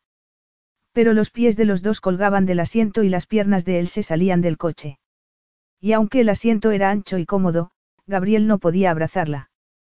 Se levantó tan deprisa, que se golpeó la cabeza en el techo. Lanzó una vociferación y ella vio que le brillaban los ojos. La tomó de la mano y tiró de ella con brusquedad para sacarla del coche. Mientras la besaba, la recostó sobre el capó. Laura lanzó un grito ahogado al sentir el calor de la chapa en la espalda. Gabriel la siguió besando en los labios y la garganta. Ella vio el cielo estrellado mientras él le quitaba los dos guantes a la vez y los tiraba al suelo. De pie, la miró mientras se quitaba la chaqueta y la pajarita, y ella se percató de que no estaba dispuesto a esperar a llegar a Río. Sería allí y en aquel momento. Oyó el rugido de las olas rompiendo bajo el acantilado, el sonido de los pájaros nocturnos y el parloteo de los monos del bosquecillo que había tras ellos. Vio el brillo de los ojos de Gabriel a la luz de la luna mientras se inclinaba sobre ella y le bajaba la cremallera del vestido. Se lo quitó tirando de él lentamente y, ante el asombro de Laura, lo lanzó al suelo, a pesar de lo caro que era. Estaba tumbada en el capó del Rolls desnuda, salvo por el sujetador sin tirantes, las braguitas de seda, las medias blancas y el liguero. Él jadeó mientras le acariciaba el vientre. ¡Qué hermosa eres! murmuró. Ella tragó saliva. La luz de la luna iluminaba su pelo negro y sus manos mientras la acariciaba. Le desabrochó el sujetador y también lo tiró al suelo. Ella sintió que él se estremecía de un deseo apenas controlado cuando tomó sus senos en las manos. Llevo tanto tiempo deseándote, creí que iba a morirme. Descendiendo por su cuerpo la lamió entre los pechos y luego tomó su ombligo con la boca cálida. Mientras su lengua se deslizaba por su piel, sus manos descendieron hasta las caderas. Las manos de Laura se movían por sí solas bajo la camisa de él y sentían la calidez de su piel y los fuertes músculos del pecho. Se la desabrochó con manos temblorosas mientras él le lamía el lóbulo de la oreja. De allí pasó a besarle el cuello y los senos en tanto que sus manos se movían entre las piernas de ella. La acarició por encima de las braguitas y a ella se le cortó la respiración. Él introdujo los dedos por debajo de la seda y la acarició muy suavemente en el centro de su femineidad. Ella movió las caderas hacia él, pero él se contuvo y siguió acariciándola. Lentamente le introdujo dos dedos. Ella arqueó la espalda. Él se apartó con un gruñido para quitarse la camisa. Y vociferando en voz baja volvió a inclinarse hacia ella. Su pecho estaba cubierto de vello negro ensortijado y su piel era suave al deslizarse por sus senos. Él se incorporó y ella lo agarró por los hombros mientras él la besaba en el cuello y la garganta. Con torturadora lentitud, la besó entre los senos y descendió hasta su vientre para luego llegar a la cadera. Le besó el borde de las braguitas y se detuvo. Ella sintió su aliento cálido. Los labios de él se deslizaron lentamente por la seda y las piernas. Se la separó y le lamió la parte interna del muslo derecho. Ella tembló y comenzó a respirar entrecortadamente mientras los labios de él iban subiéndole por ambos muslos. La agarró con fuerza por las caderas para que no se moviera. Le apartó las braguitas y se detuvo mientras ella sentía su aliento en el centro de su femineidad. Él puso la cabeza entre sus piernas, pero siguió sin tocarla, salvo con la caricia de la respiración. Por favor, rogó ella sin saber siquiera lo que le estaba pidiendo. Le agarró la cabeza. Yo. Controlándose al máximo, él le separó completamente las piernas con las dos manos. Bajó la cabeza aún más y la lamió con la punta de la lengua. Laura experimentó un intenso placer. Lanzó un grito y abrió los brazos de par en par, desesperada por aferrarse a algo, a lo que fuera, para no subir volando al cielo. Con la mano derecha tocó el adorno de metal del capó del coche. Gabriel siguió lamiéndola, al principio trazando pequeños círculos con la punta de la lengua, para después hacerlo con toda ella. Mientras ella gritaba, él se separó para volver a empezar hasta que ella se retorció por la dulce agonía del deseo que se acrecentaba, que estallaba. Para, dijo ella jadeando. No, lo agarró de los hombros y tiró frenéticamente de él hacia ella. Gabriel se desabrochó los pantalones y se los bajó con los boxers. Se puso un preservativo que había sacado del bolsillo. Dejándole puestos el liguero y las medias a Laura, la agarró por las caderas y tiró de ella hasta situarla al borde del capó, donde estaba él. Rompiéndole las bragas de un tirón, la penetró. Ella sintió que la llenaba por completo, hasta lo más profundo. Él lanzó un grito ronco y la agarró por detrás levantándole las piernas para que las entrelazara en sus caderas. Sujetándola contra el capó, la embistió de nuevo penetrándola más profundamente. Cada embestida era más rápida y más intensa, y le apretaba los senos mientras ella alzaba las caderas para ir a su encuentro. Laura sintió que la tensión se le acumulaba en el vientre y contuvo la respiración mientras aquella aumentaba y comenzaba a estallar. Echó los brazos hacia atrás sobre el capó, cerró los ojos y se entregó por completo a Gabriel. Él volvió a agarrarla por las caderas y aceleró el ritmo. Las embestidas eran tan fuertes y profundas que el placer era casi dolor. Laura tenía el cuerpo tan tenso y estaba tan sin aliento que no sabía cuánto más podría soportar. Abrió los ojos y vio el rostro de él sobre ella, entre las sombras, mientras seguía penetrándola profundamente. Él dijo su nombre jadeando y ella explotó mientras lo agarraba por los hombros y soltaba un grito que no reconoció como suyo. La voz de él se unió a la suya, en la última embestida, con un grito entrecortado que resonó en el bosque e hizo que los pájaros salieran volando de los árboles y se perdieran en la noche. Él cayó sobre ella abrazándola. Al recuperarse, Laura se dio cuenta de que no llevaba nada puesto salvo las braguitas desgarradas y las medias y que estaban en un punto remoto de la costa brasileña por donde cualquiera podía pasar y verlos. Había perdido la cabeza por completo. Y había estado bien, muy bien. Pero Gabriel había ganado. La había seducido, tal como le había dicho que haría. La había poseído. Y no solo su cuerpo, sino también su corazón. Ella trató de separarse para buscar el vestido y cubrirse. Pero él la abrazó de nuevo. ¿Dónde vas? Ya tienes lo que querías, replicó ella con amargura. Has ganado, se estremeció en sus brazos. Se había entregado a él, y sabía el poder que tenía sobre ella, el que siempre tendría. Su propia vulnerabilidad la asustó. Su corazón estaba en manos de Gabriel. Se ha acabado. ¿Qué se ha acabado? Se rió y la apretó mientras murmuraba, acaba de empezar. Capítulo 12. Llegaron a Río dos horas después. Un solo pensamiento llenaba la mente de Gabriel. Toma, le dijo a Laura mientras le cubría los hombros con la chaqueta al entrar al vestíbulo de su edificio. Ella lo miró agradecida. Llevaba el vestido torcido y la cremallera se había roto cuando él se lo arrancó. Al pasar al lado de los guardas, Gabriel los miró de reojo. Llevaba la camisa arrugada, los puños abiertos y la pajarita en el bolsillo de los pantalones.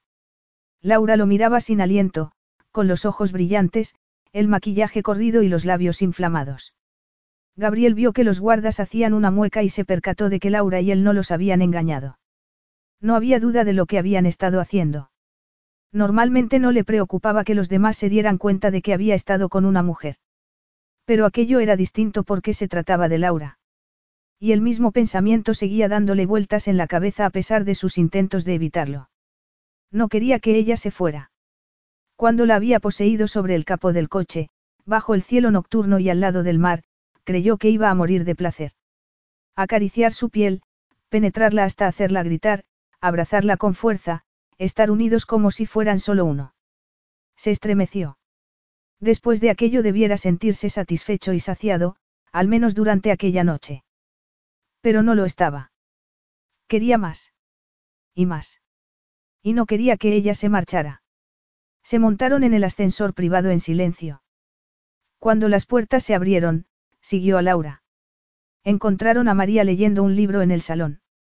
Se puso de pie sonriendo. Señorito Gabriel, señorita Laura, el niño está durmiendo, al verlos de cerca, tosió y cerró el libro de golpe. Buenas noches. Gracias, María, dijo Gabriel mientras su antigua niñera tomaba el ascensor. Laura se volvió hacia él con el ceño fruncido. No se habrá dado cuenta, ¿verdad? Claro que no, dijo él al ver su expresión horrorizada. Ella lanzó un suspiro de alivio. Voy a ver a Robbie. Él la observó mientras se marchaba. Su cuerpo se movía con gracia cubierto por su chaqueta. Entró en el dormitorio y desapareció. Sin pensarlo, la siguió. Vio que se acercaba a la cuna y que se quedaba en silencio escuchando el sonido de la respiración de su hijo. Se acercó más a ella. A la débil luz de la lamparita que estaba en la pared de enfrente, apenas pudo distinguir al niño. Tenía los brazos por encima de la cabeza. Gabriel oyó su respiración suave y regular y algo se le removió por dentro. Sintió la repentina necesidad de protegerlo, de asegurarse de que nada malo le pasara. Lo mismo que había sentido en otro tiempo por su familia. Ese pensamiento le produjo un dolor en el pecho tan intenso que creyó que se ahogaba. Sin decir nada, salió de la habitación. Se quedó temblando en el pasillo durante unos instantes. Cuando Laura salió, se había recuperado y había tomado varias decisiones.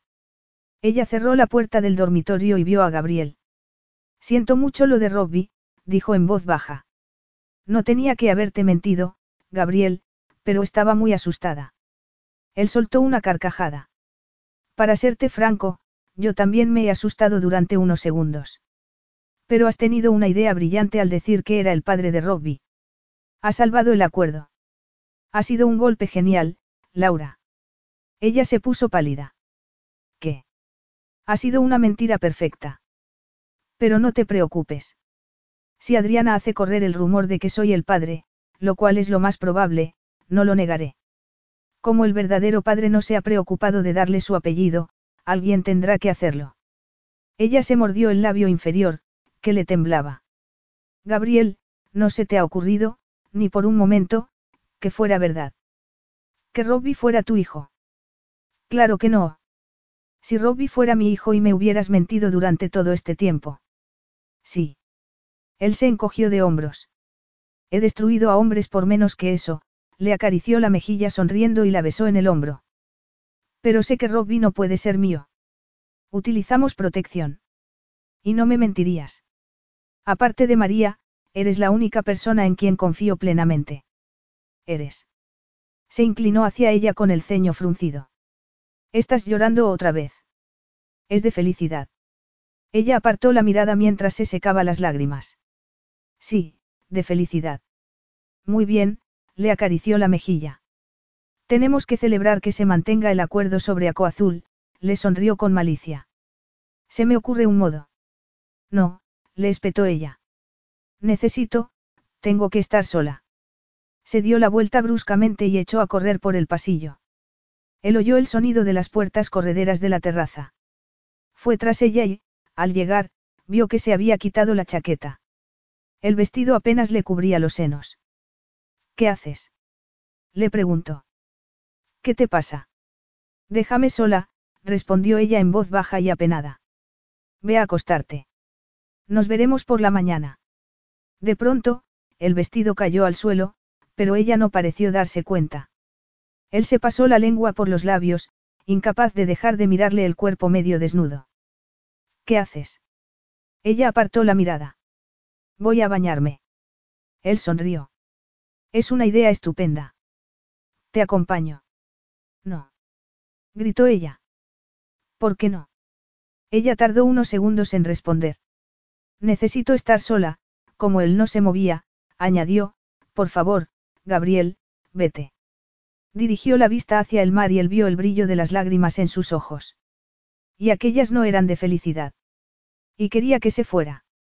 Lo había dicho claramente. Apretó los dientes y la dejó en la terraza. Una vez dentro de la casa, se detuvo. No podía consentir que aquello acabara así. Se dio la vuelta con la intención de discutir con ella y de rogarle. Pero se quedó inmóvil. La vio a la luz de la luna, sentada en una tumbona y tapándose la cara con las manos. Después las bajó y comenzó a quitarse las medias. Él la miraba paralizado. Ella se quitó el liguero y lo lanzó al suelo. Se puso de pie.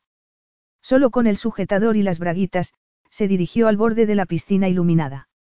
Gabriel siguió mirándola desde detrás del cristal, incapaz de moverse, casi sin respirar. Con un grácil movimiento, ella se zambulló en el agua y permaneció tanto tiempo sumergida que él se asustó y salió corriendo a la terraza. La vio sentada en el fondo de la piscina con los ojos cerrados. Le pareció que tardaba una eternidad en salir a la superficie. Laura le daba la espalda. La luz de la luna iluminaba sus hombros desnudos. Gabriel ahogó un gemido. Estaba excitado y la deseaba. Se acercó al borde de la piscina. Laura. Ella se dio la vuelta y, al verlo, lanzó un grito ahogado. ¿Qué quieres? Él se sentó en una silla al lado de la piscina. Quiero que me digas lo que piensas. Pienso que quiero estar sola. Dímelo, la amenazó. O te lo sacaré a besos. Ella le dio la espalda. Márchate. Pero a pesar de sus palabras desafiantes, él advirtió un sollozo en su voz. Era por culpa suya. Apretó los dientes. Se levantó y se quitó los zapatos. ¿Qué haces? Le preguntó ella, alarmada. Él no respondió. En pantalones y camisa, se tiró a la piscina. Había estado en el equipo de natación del colegio y nadaba muy bien, también debajo del agua. Emergió justo al lado de ella y la empujó hacia el borde de la piscina. Dímelo. No. Ahora mismo. Ella lo miró con ojos llorosos. No puedo. Al mirarla, Gabriel sintió una opresión en el pecho. Se agarró al borde de la piscina con las dos manos atrapándola con su cuerpo. No podía escapar. Me lo vas a decir, sea lo que sea. Ella inspiró profundamente y levantó la barbilla. No te haría ningún bien.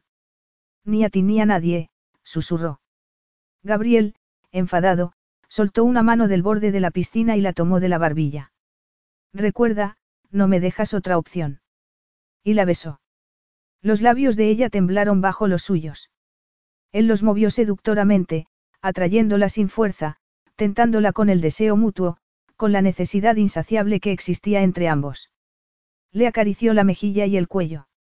Y su mano se hundió en el agua y descendió por su costado acariciándole el seno, la cintura y la curva de la cadera. Estremecido de deseo, se apartó para mirarla. Había una conexión entre ellos que no entendía. No quería que se fuera. Nunca. La levantó para sacarla de la piscina. Era ligera, apenas pesaba en sus brazos. La dejó en el suelo y salió. La camisa y los pantalones se le pegaban a la piel. Se quitó la camisa con impaciencia, pero la tela de los pantalones se aferraba obstinada a su cuerpo y estuvo a punto de tropezar y caerse. Laura, sentada en el suelo de la terraza, contuvo la risa. Sí, ríete, gruñó él. Tiró los pantalones y los calcetines al suelo y levantó a Laura, abrazándola estrechamente contra su cuerpo desnudo.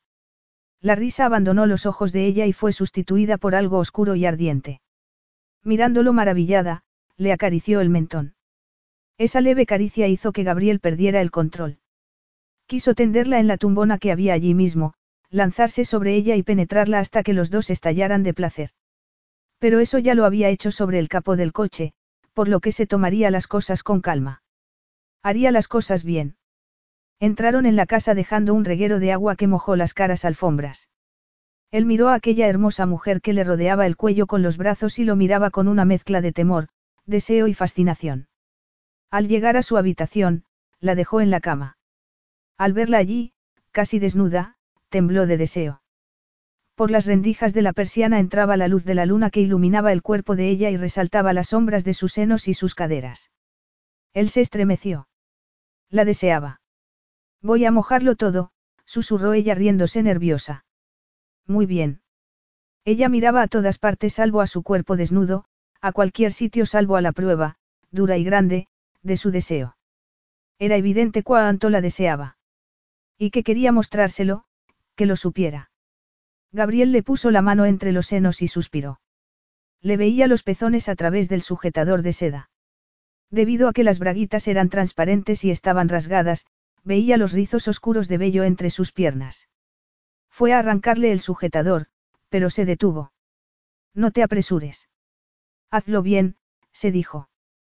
Controlándose al máximo, le desabrochó el sujetador, se lo quitó y lo tiró a la alfombra. Después fue el turno de las braguitas. Al verla desnuda y sentada en la cama, tomó aire para seguir manteniendo el control.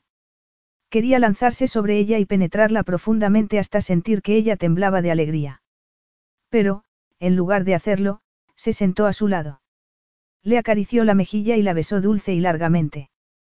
Mientras la acariciaba, la siguió besando, disfrutando del sabor de sus labios y del cálido placer de su boca. Ella suspiró mientras lo rodeaba con el brazo y lo atraía hacia sí. Él no intentó tumbarla en la cama, sino que continuó besándola como si tuviera todo el tiempo del mundo, y exploró su boca, le mordió los labios, el cuello y la barbilla y le lamió el lóbulo de la oreja. Creyó que iba a morir por tener que esperar tanto, pero se lo debía a ella, tenía que ir despacio, ir. Ahogó un grito cuando ella le agarró el miembro. Sintió una sacudida mientras ella lo recorría lentamente con la yema de los dedos. Le tocó la punta suavemente con el pulgar, de la que escapó una pequeña gota, como una perla. Gabriel ahogó un gemido. Querida, dijo con voz ronca, no me, no puedo. Con un movimiento brusco, ella lo tumbó en la cama y lo empujó hasta las almohadas. Gabriel sintió sus labios descenderle por la garganta y el pecho. Estaba a su merced, y se dio cuenta mientras lo besaba. Cuando la cabeza de ella le sobrepasó el vientre, él se agarró al edredón tratando de controlarse. Después sintió que la lengua de ella le acariciaba la piel ardiente y palpitante y le lamía la gota de la punta. Él lanzó un ronco jadeo y estuvo a punto de perder el control. La agarró por los hombros y la levantó con fuerza para situar las caderas de ella sobre su cuerpo. El deseo lo cegaba. Quería embestirla, penetrarla. Lo único que sabía era que, si no la poseía, moriría. Espera, dijo ella jadeando y abrió un cajón al lado de la cama. Él vio que tenía un preservativo en la mano y se dio cuenta de que se le había olvidado por completo. Se le había olvidado por completo. Si Laura no lo hubiera detenido, por primera vez en su vida le habría hecho el amor a una mujer sin preservativo. Expulsó el aire que retenía en los pulmones al tiempo que comenzaba a sudar. Ya está, susurró Laura. Por fin bajó su cuerpo hacia el de Gabriel para que la penetrara muy lentamente. Él cerró los ojos. Sí. Sí. Se estaba volviendo loco. Y cuanto más estaba dentro de ella, más loco se volvía. Ella se movió lentamente para que la penetrara con más profundidad. Pegó los muslos a sus caderas para incrementar el ritmo y cabalgar sobre él. Gabriel abrió los ojos y la miró. Sus grandes pechos se balanceaban sobre él. La expresión de su rostro era luminosa, tenía los ojos cerrados en éxtasis y se mordía el labio inferior. Oyó su respiración agitada y deseó que nunca se marchara. Nunca. Sintió una opresión en el pecho. No podía permitirse sentir aquello. No podía permitirse sentir nada salvo lujuria. Tenía que ser solo sexo, sin más. Debía enseñar a Laura cuál era su sitio, demostrarle la verdadera naturaleza de la pasión que había entre ellos. Hizo un movimiento violento para situarse encima de ella. Ella abrió los ojos cuando la agarró por los hombros. Él, lanzando un gruñido, la penetró con fuerza. Gabriel jadeó al sentir su interior, caliente y suave, y cómo lo retenía con fuerza. Ella gritó ante la fuerza de las embestidas, pero él no se detuvo, sino que aumentó el ritmo, colmándola con cada embestida, cada vez más rápida y profunda. Ella también lo agarró por los hombros y le clavó las uñas con fuerza, frenética de deseo. Pero no era suficiente. Gabriel quería quitarse el preservativo, sentir el interior de ella con la piel desnuda y... No, se dijo. Fue como si le hubieran dado un golpe. Era lo único que no podía hacer en ningún caso. No podía arriesgarse a que ella concibiera un hijo. Furioso, aumentó aún más el ritmo y la intensidad, desesperado por sentirla por completo en torno a él, por perderse totalmente en su interior. Sintió que las uñas se le clavaban aún más en la carne. El dolor aumentó el placer que experimentaba mientras seguía embistiendo cada vez con más fuerza hasta que la frente se le llenó de gotas de sudor. Quería dejarla en carne viva, seguir hasta la extenuación, hasta que los dos se derrumbaran olvidándose de todo. La oyó gritar en un lento crescendo de alegría. Todos los músculos de su cuerpo estaban tensos.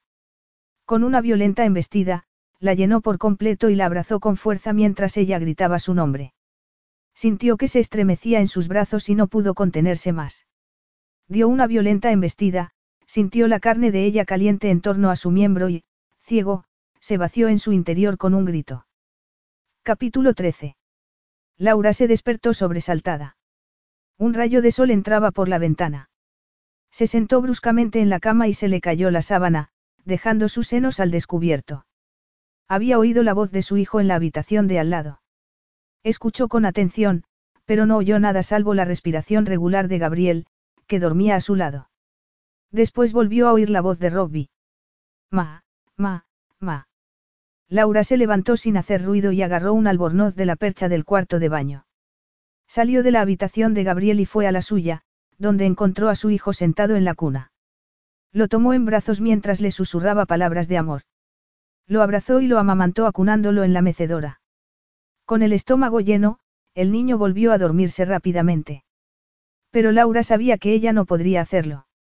Puso a Robbie en la cuna y se metió en el cuarto de baño cerrando la puerta tras de sí. Abrió el grifo de la ducha, se quitó el albornoz y se metió bajo el agua. Se lavó la cabeza mientras miraba sombríamente la pared. Había sido tan feliz la noche anterior, había sido tan estúpida. Por supuesto que Gabriel había creído que mentía al decir que era el padre de Robbie. Le había parecido una invención, como lo había sido su proposición de matrimonio. Se miró el anillo con el enorme diamante que seguía llevando en el dedo.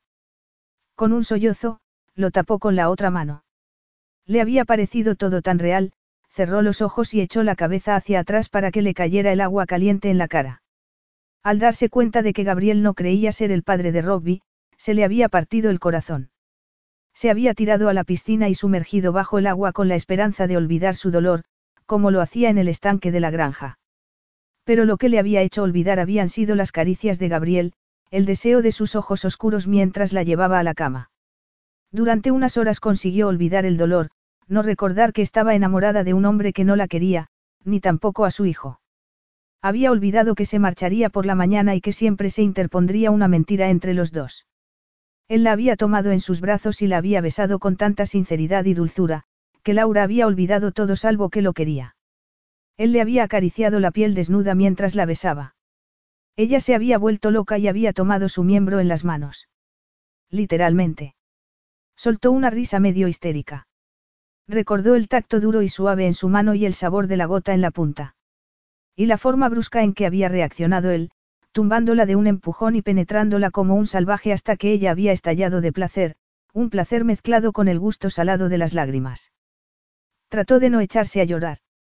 Ya era de día. La noche en Río había acabado. Era hora de devolver el anillo. Y de recuperar su corazón. Como si eso fuera posible. Volvería a la granja de su familia y a su solitaria cama. Pero sería peor que antes, porque sabía que siempre querría a Gabriel, que nunca sería libre. ¿Quién es el padre? Laura. ¿Lo dirás alguna vez? Cerró el grifo y se secó el pelo. Se puso el albornoz y salió de la habitación. Fue a la cocina a preparar café. Mientras se hacía, echó azúcar y leche en un tazón y después lo llenó hasta arriba. Sopló el líquido y se quedó inmóvil unos instantes. Aquel podía haber sido su hogar.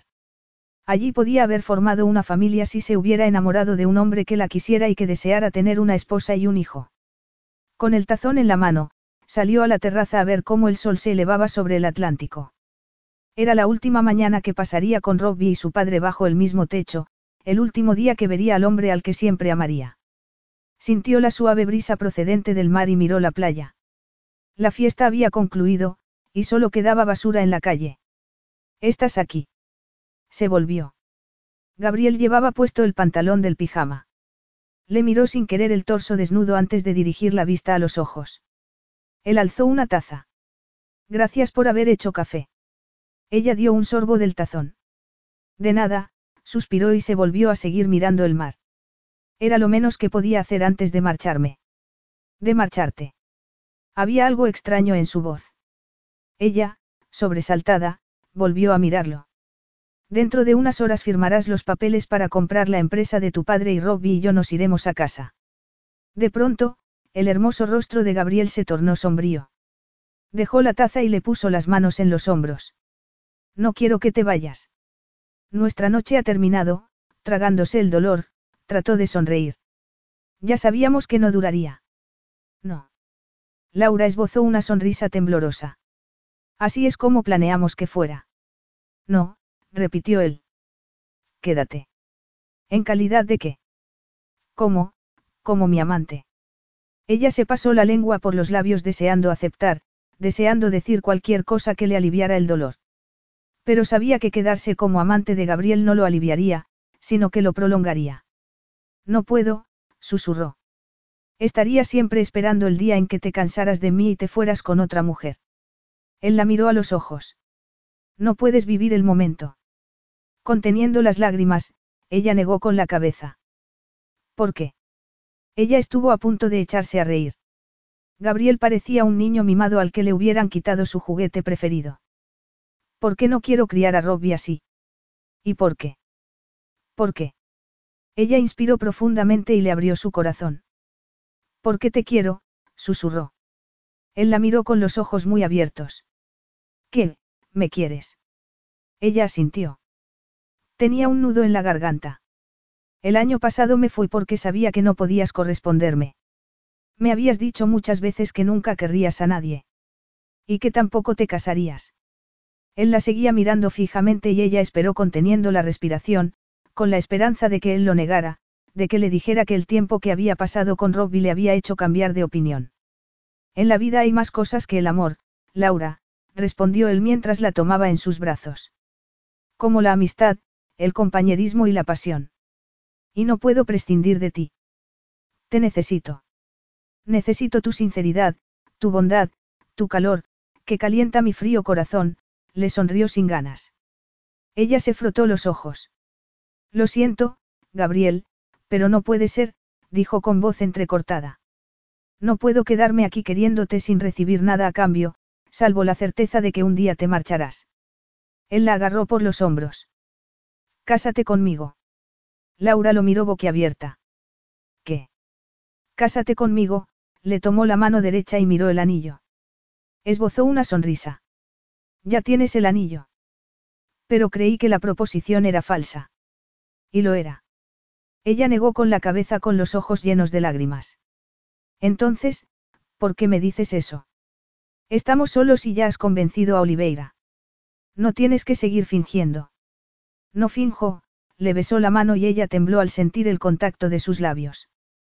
Te necesito, Laura, dijo con voz ronca. No quiero perderte. Cásate conmigo. Ahora. Hoy. A ella le pareció estar soñando. Y Robbie. Tal vez no llegue a quererlo, pero le daré mi apellido. Os puedo dar a los dos la vida que merecéis. Y te seré fiel, Laura, te lo juro. Estaba tan cerca de todo lo que ella había deseado, Gabriel sería su marido y el padre, al menos de nombre, de su hijo. Y aunque algo le decía que no era un buen acuerdo casarse con quien no la amaba, no pudo resistirse. El corazón se impuso a la cabeza y sucumbió a la tentación del más profundo deseo de su corazón. Se abrazó a él sollozando y lo besó mientras salía el sol, luminoso y dorado, sobre el Atlántico. Sí. exclamó entre sollozos. Sí. Capítulo 14. Dos semanas después, Laura se miró al espejo con la mente en blanco. Una novia elegantemente vestida con un traje de satén y un largo velo de encaje le devolvió la mirada. Aquello seguía sin parecerle bien. Agarró el ramo de rosas blancas y volvió a contemplarse. Era la mañana de su boda.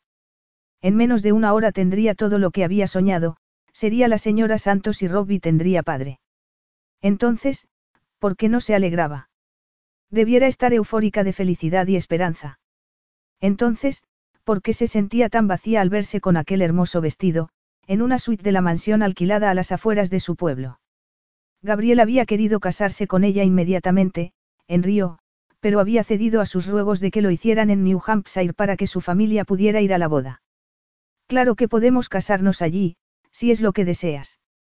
Pero, tras la ceremonia, volveremos a Río y aquí viviremos. ¿Te parece bien? Se lo pareció. Estaba ebria de felicidad y solo pensaba en que se iba a casar con el hombre al que amaba, rodeada de familiares y amigos. No se había preocupado de lo que pasaría después. Gabriel ya había firmado los documentos preliminares para la compra de Acoazul y planeaba fusionarla con Empresa Santos y dejar Nueva York para instalarse definitivamente en Río. Desde el día siguiente, Robbie y ella vivirían lejos de su familia, de las personas que de verdad los querían. Ella sería la esposa de un hombre que no la amaba y que solo le ofrecería apoyo económico para criar al niño que no sabía que era su hijo y al que nunca querría. El vestido que llevaba era de diseño, de estilo años 20, y el velo era de su bisabuela. Faltaban diez minutos para que bajara a casarse en aquel bello lugar. La mansión Olmsted era una lujosa casa de 40 habitaciones construida por un banquero que había quebrado y que se alquilaba para bodas. Situada entre colinas, tenía su propio lago y era un lugar de ensueño. Después de la ceremonia, que tendría lugar en la biblioteca, llena de flores para la ocasión, se celebraría el banquete en el salón de baile, en el que se serviría carne, langosta y champán. Laura se había sentido inquieta ante una boda tan lujosa porque empequeñecería la de su hermana, celebrada dos semanas antes. Gabriel sonrió y descolgó el teléfono.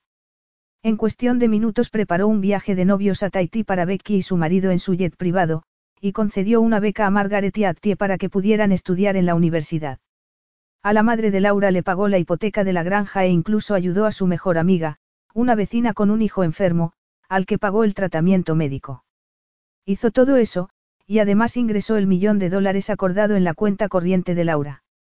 Lo prometido es deuda, le dijo cuando ésta lo abrazó sollozando de alegría. Siempre cuidaré de ti, y eso implica cuidar de tu familia.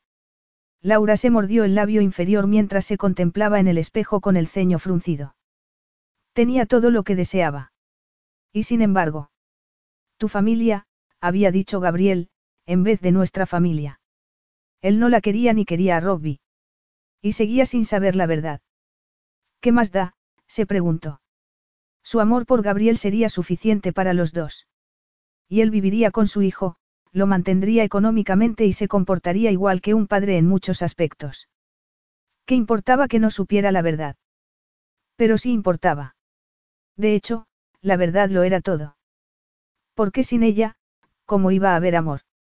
Pero si le confesaba a Gabriel que él era el padre de Robbie, si se enteraba de que le había estado mintiendo todo el tiempo, podría perderlo todo. Él nunca le perdonaría que le hubiera mentido. Era casi seguro que anularía la boda. ¿Cómo iba a tomarla por esposa si no podía confiar en ella? Y tal vez solicitara judicialmente la custodia de Robbie y se lo arrebatara por su sentido del deber o por el deseo de castigarla. Pero le remordía la conciencia. ¿Acaso no tenía Gabriel derecho a saber la verdad antes de que se comprometiera con ella para toda la vida? Oyó que llamaban a la puerta y asomó el rostro sonriente de su madre. ¿Estás lista, cariño? Tus hermanas te esperan y están deseando ser tus damas de honor. Laura inspiró profundamente y apretó el ramo con manos temblorosas. Ya es la hora. Faltan unos minutos. Están llegando los últimos invitados. Su hija se volvió hacia ella y Ruth lanzó un grito ahogado al tiempo que se le llenaban los ojos de lágrimas. Estás preciosa, Laura. Los labios de esta temblaron al sonreír. Tú también, mamá. Su madre negó con la cabeza ante el cumplido y la abrazó. Estaba muy elegante con su traje de chaqueta de seda de color crema y un collar de perlas. Os echaré mucho de menos a Robbie y a ti cuando estéis en Río, dijo con voz entrecortada. Vais a vivir muy lejos. Laura trató de contener las lágrimas. Aunque le encantaban la energía de Río, la calidez de sus habitantes y la belleza de Brasil, la idea de irse a vivir tan lejos de su familia y su hogar le causaba un dolor insoportable. Lo sobrellevaría si su esposo la quisiese. Pero tal como estaban las cosas. Ahogó un sollozo y abrazó con fuerza a su madre al tiempo que intentaba tranquilizarla. Solo es un viaje corto en avión. Ya lo sé, su madre se separó de ella sonriendo, aunque las lágrimas brillaban en sus ojos. Me consuela saber que serás feliz, verdaderamente feliz, hizo una pausa. Gabriel es el padre de Robbie, ¿verdad? Laura contuvo la respiración. ¿Cómo lo sabes? La sonrisa de su madre se hizo más ancha. Tengo ojos en la cara y os he visto juntos. Está loco por ti. Parecía que su madre no veía tanto como pensaba. Laura tragó saliva. Tenemos problemas. Su madre se echó a reír. Por supuesto que sí. Hubo momentos en que hubiera deseado asesinar a tu padre. Pero ahora, se le quebró la voz. Los problemas que teníamos me parecen insignificantes. Daría lo que fuera porque estuviera aquí discutiendo conmigo. El amor no es fácil, pero sé que harás lo correcto. Como siempre. Laura volvió a tragar saliva. No siempre. Ruth sonrió. Tu padre decía que eras de fiar. De todas mis hijas, fuiste la más fácil de criar. Y ahora, a la que me resulta más difícil dejar marchar, se secó las lágrimas. Mira, aquí estoy, estropeándome el maquillaje después de que Gabriel me haya regalado este traje tan caro. Le has llamado Gabriel. ¿Cómo quieres que llame a mi yerno? La besó en la mejilla. Ya no es tu jefe. Un marido es algo muy distinto, se rió mientras se daba la vuelta para marcharse. A un marido hay que recordarle que no se debe tomar a sí mismo muy en serio. Espera, susurró Laura. Su madre se detuvo en la puerta. Sí, cariño. Laura cerró los puños. De pronto, el vestido le resultó inexplicablemente estrecho. Estaba al borde de un precipicio y lo sabía. La elección que realizara ese día le cambiaría el curso de la vida. Y también se lo cambiaría a su hijo. Harás lo correcto. Como siempre. Tengo que ver a Gabriel, afirmó con voz entrecortada. ¿Quieres decirle que suba? Su madre frunció el ceño. Ahora mismo. Trae mala suerte ver a la novia. No puedes esperar una hora. Una hora después estarían casados. Incapaz de hablar, Laura negó con la cabeza.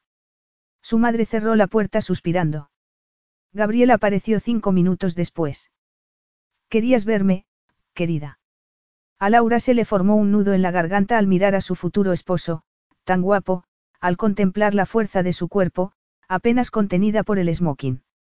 Recordó la última vez que había llevado smoking, cuando la besó en los jardines, la noche del baile de carnaval, y le hizo el amor sobre el capó del coche al lado del mar iluminado por la luna. Dejó el ramo en el tocador. Tengo que hacerte una pregunta. Él sonrió mientras se aproximaba. Le acarició la mejilla. ¿Qué es, esposa mía? Laura tragó saliva y lo miró.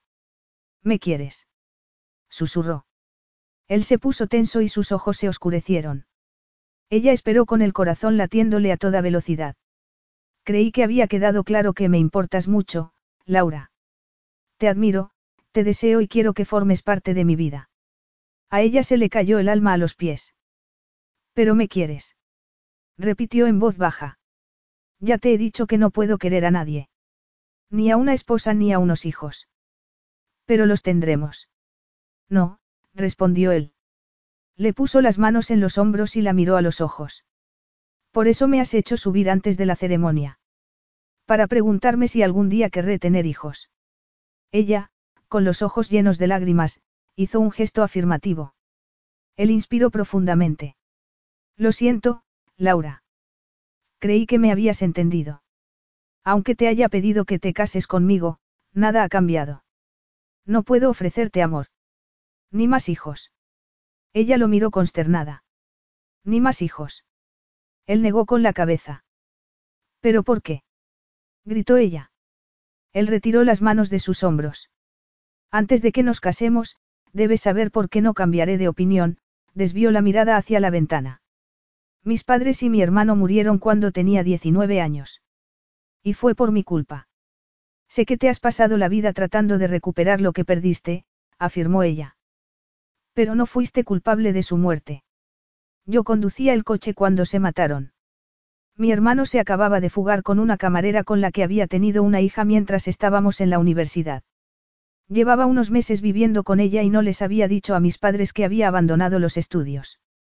Fui a verlos a Sao Paulo, donde malvivían del sueldo de él como peón de albañil. Mi hermano, que debiera haber sido médico. Por eso sabes jugar con un bebé, susurró ella. Pasaste un tiempo con tu sobrina. Gabriel le sonrió de tal forma que le partió el corazón. Sí, afirmó en voz baja.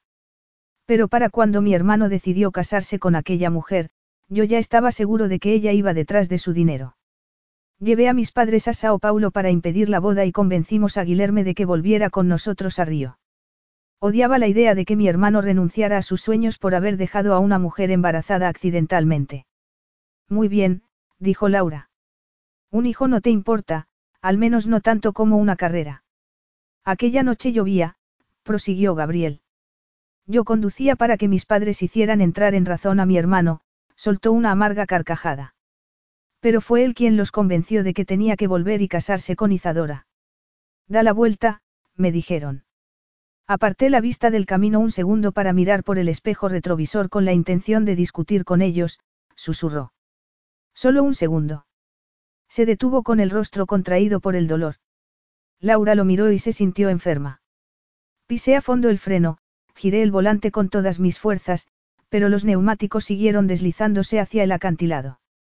Oí gritar a mi madre cuando el coche cayó. Murieron en el acto. Pero yo no, la miró con expresión sombría. Tuve suerte. Oh, Gabriel. Susurró ella. Trató de abrazarlo, de consolarlo. Pero él se apartó. Me equivoqué con respecto a Izadora. En el funeral de mi hermano, ni siquiera me miró. Me ofrecía comprarle una casa y a invertir en un fondo para mi sobrina. Pero ella se negó con palabras airadas. Le había arrebatado a su marido, al padre de su hija, y me dijo que esperaba que me pudriera en el infierno. Laura se estremeció. Al final se casó con un norteamericano y se trasladó a Miami.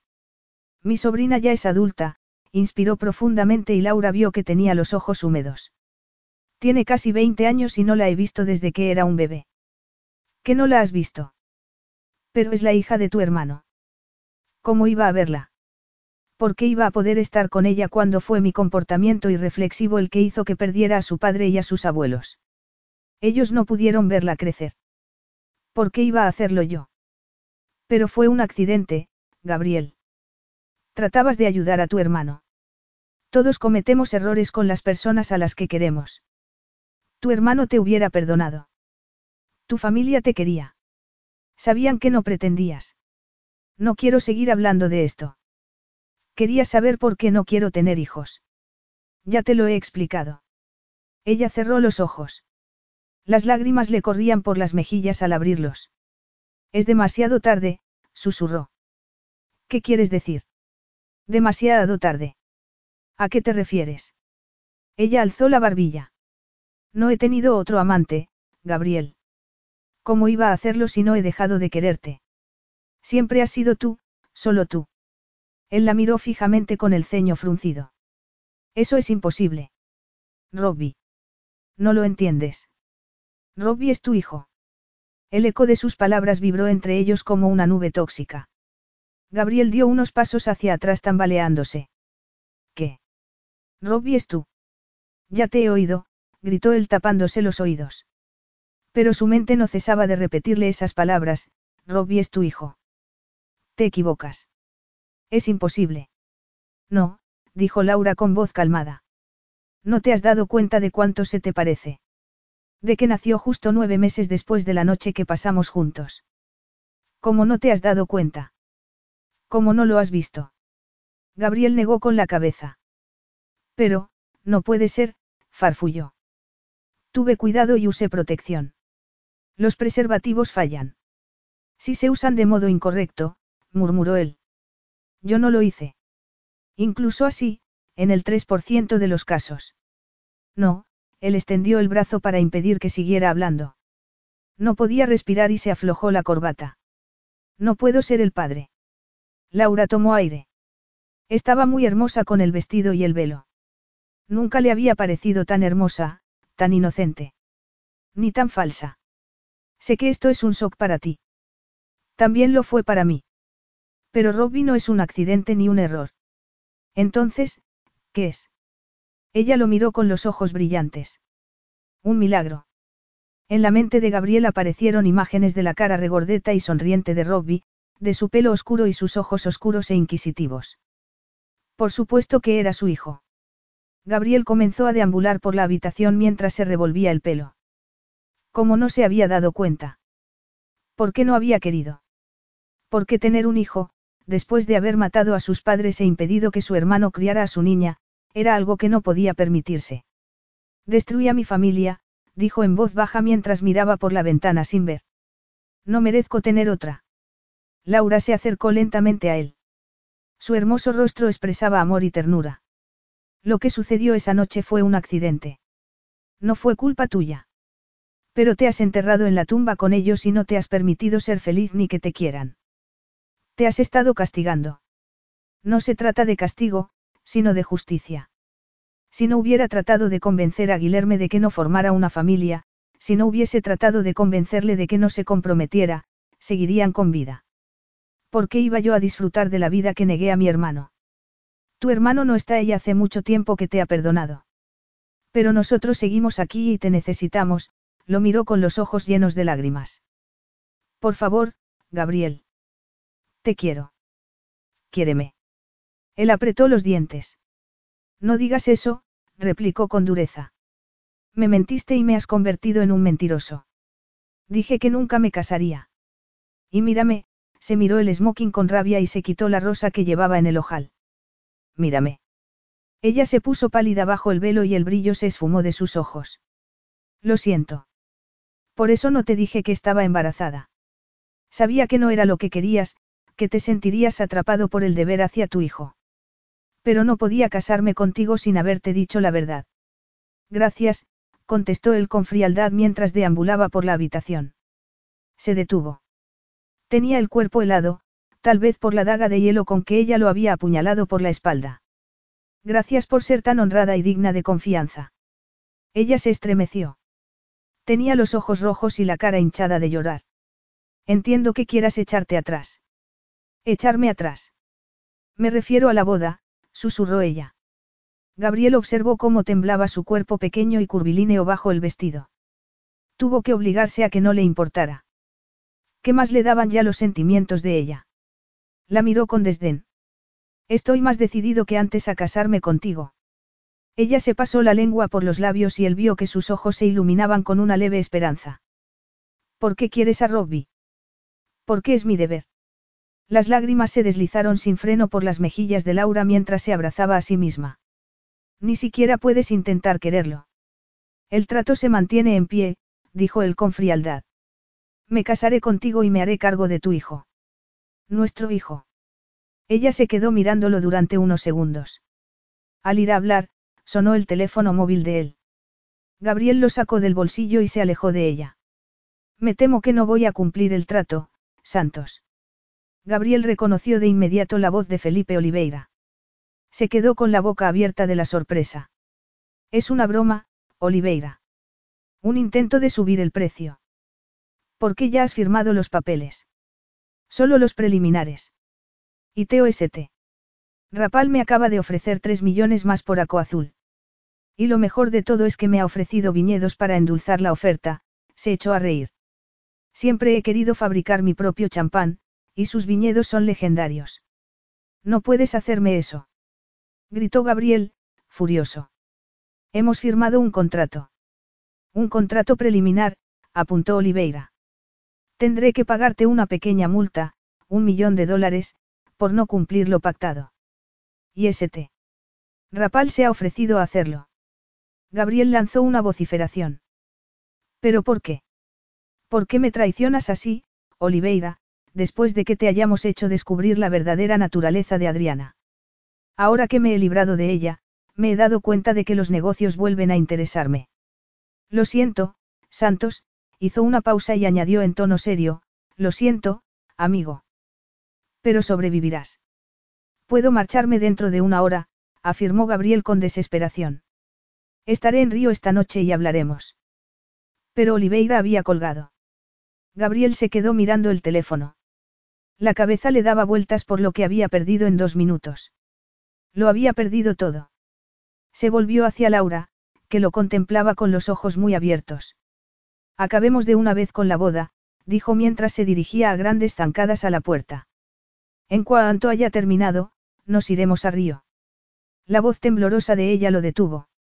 No. Él se volvió a mirarla desde el umbral con el ceño fruncido. No, ¿qué? ¿Qué quieres decir? Ella se aproximó con los ojos brillantes. Puedo aceptar que no me quieras. Me digo que mi amor bastará para los dos. Pero no aceptaré que no quieras a Robbie. No puede ser solo un deber para ti. Me acabo de enterar de que es mi hijo, tras un año de mentiras, respondió él. ¿Qué quieres de mí? Que te declare mi amor y caiga rendido a tus pies. Ella esbozó una sonrisa temblorosa. Estaría muy bien. Él, enfadado, negó con la cabeza. Acepta lo que te ofrezco. Y da gracias. ¿Qué de gracias? Gritó ella. Se levantó la falda del vestido y se aproximó a grandes pasos hasta donde estaba él. Su hermoso rostro reflejaba indignación. Llevo esperando cinco años a que me ames. Y llevo soñando contigo un año. Lo único que deseaba era que te casaras conmigo. Y lo haré, dijo él con impaciencia.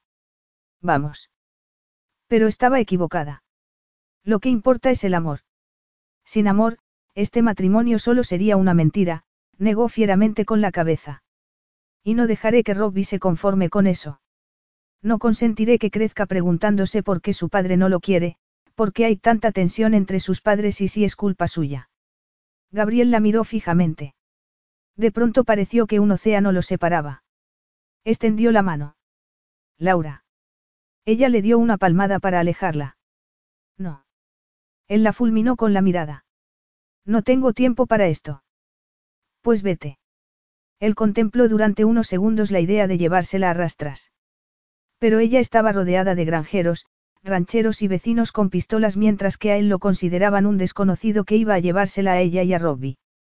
Pero no era un desconocido, sino el padre de Robbie. Gabriel inspiró profundamente, abrumado por la emoción que lo invadía. No podía entregarse a ese sentimiento. La tomó por la muñeca y comenzó a tirar de ella. Vamos a casarnos y después nos iremos a Río. Ella se soltó. Yo no voy. Estás haciendo el ridículo. No lo entiendes. Oliveira se ha echado atrás. Si no le hago cambiar de opinión, lo perderé todo. Comprendo, afirmó ella con suavidad. Debes irte. No voy a marcharme del país sin ti y nuestro hijo. No voy a casarme contigo. Así, no. Eres una egoísta. Laura tragó saliva. Tenía las mejillas arreboladas. Él se percató de que la había herido. Pero ella no iba a dejarse manipular tan fácilmente. Te dejaré ver a Robbie cuando quieras. Nuestros abogados pueden redactar un acuerdo. Pero no me casaré contigo ni voy a abandonar a quienes nos quieren por alguien que no lo hace. Es un ultimátum. Preguntó él, incrédulo. Sí, ella esbozó una temblorosa sonrisa. Me temo que así es. Gabriel sintió un nudo en la garganta. No podía obligarla a casarse. No podía seducirla ni utilizar la fuerza para que lo hiciera. Cuando se había vuelto tan firme. Cuando se había vuelto tan fuerte. Laura, dijo con lentitud, no puedo hacerlo. Ojalá pudiera hacer lo que me pides, pero no puedo. No puedo amarte. El rostro de ella reflejó un inmenso dolor, pero alzó la barbilla y se quitó el velo. Tenía los ojos llenos de pena, pero también de determinación. Entonces, lo siento. Pero si no nos quieres, no nos tendrás. Capítulo 15. Gabriel tenía que darse prisa. Cada segundo que desperdiciaba con Laura era un grano de arena que caía en un reloj mortal. Tenía que marcharse inmediatamente. Sin embargo, no podía. Dejarla se asemejaba a morir. Se estremeció. Esto no se ha acabado, dijo con voz ronca. Volveré después de cerrar el trato en Río. Desde luego. No voy a impedirte que veas a Robbie. Y espero que lo veas a menudo, necesita a su padre. Gabriel oyó que la música comenzaba a sonar en el piso inferior y pensó en los invitados, rodeados de rosas blancas y velas, que esperaban el comienzo de la ceremonia. Apretó los puños. Recuerda que ha sido decisión tuya. Yo quería casarme contigo. Ella tragó saliva mientras las lágrimas le corrían por las mejillas. No lo olvidaré. No, aquello no podía acabar así. Con la respiración entrecortada, él la tomó en sus brazos y la besó con toda la pasión y la capacidad de persuasión que poseía. No quería dejarla marchar. Fue ella la que se separó. Adiós. Él contuvo la respiración, pero nada podía hacer. Volveré dentro de unos días. Ella le sonrió débilmente. Robbie se alegrará de que vengas a verlo. Él salió de la habitación. Pasó al lado de la madre de Laura, que esperaba al pie de las escaleras. En el exterior, sintió el aire helado del invierno y subió a la limusina que lo esperaba. Experimentó un repentino dolor en el pecho al ver que alguien, tal vez un amigo de Laura, había escrito recién casados con crema de afeitar en la ventanilla trasera y había atado latas al parachoques para que hicieran ruido al arrancar.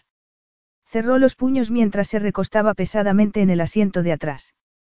Carlos, que estaba enviando un SMS, se sobresaltó.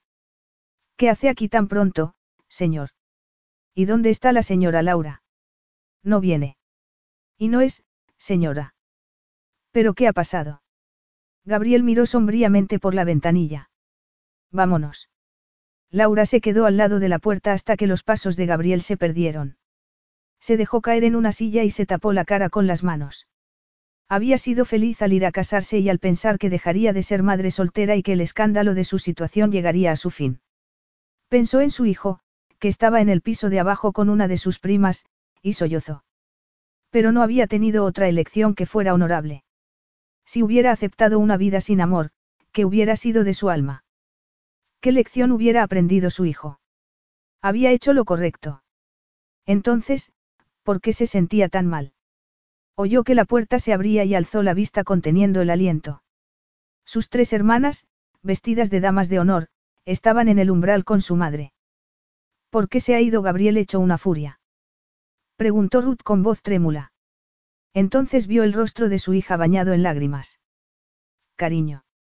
Unos instantes después, Laura lloraba abrazada a ella mientras Attie, su hermana pequeña, se ofrecía a darle un puñetazo en la cara a Gabriel. Laura se rió, pero su risa se convirtió en sollozos. Se secó las lágrimas y las miró. ¿Qué voy a hacer? susurró. La boda se ha cancelado. ¿Es totalmente seguro? Preguntó su madre. Laura asintió. Ha dicho que no me quiere y que nunca me querrá. Ni tampoco a Robbie. Su madre y sus hermanas la miraron suspirando. Muy bien. Voy a bajar a decir a la gente que se vaya a casa, dijo Ruth. Va a ser un escándalo, murmuró Laura.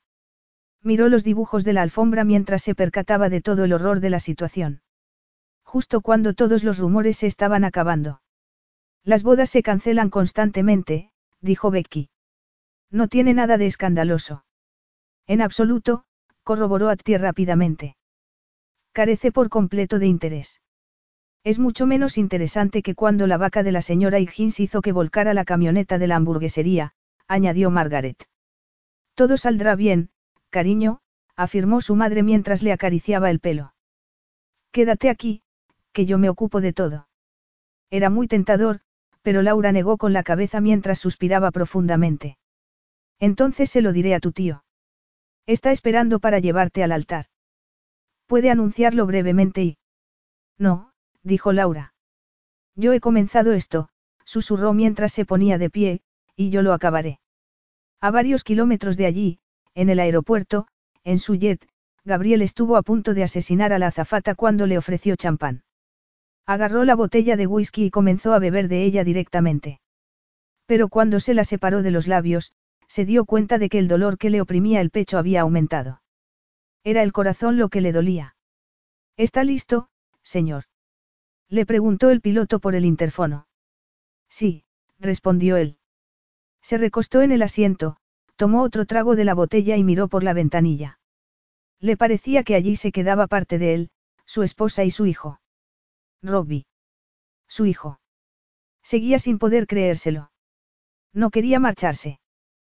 Tengo que hacerlo, se dijo, enfadado. No me queda más remedio.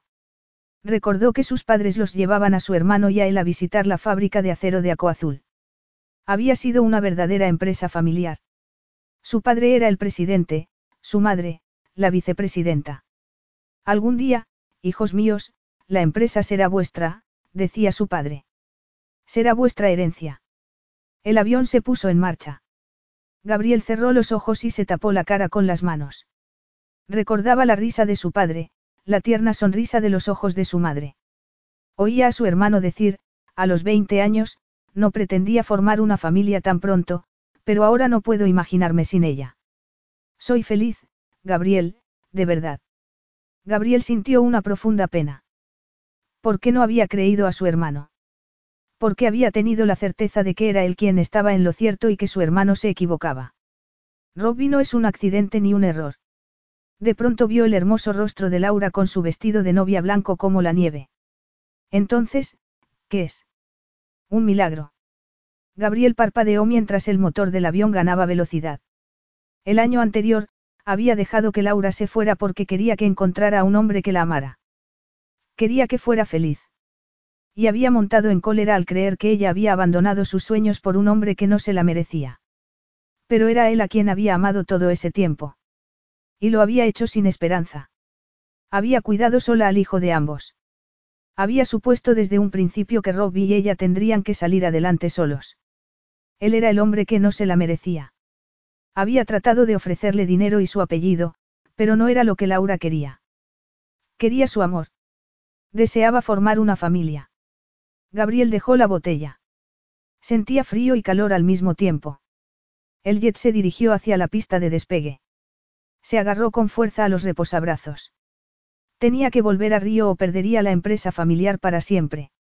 Acoazul sería desmantelada y perdería el último vínculo que lo unía a su familia.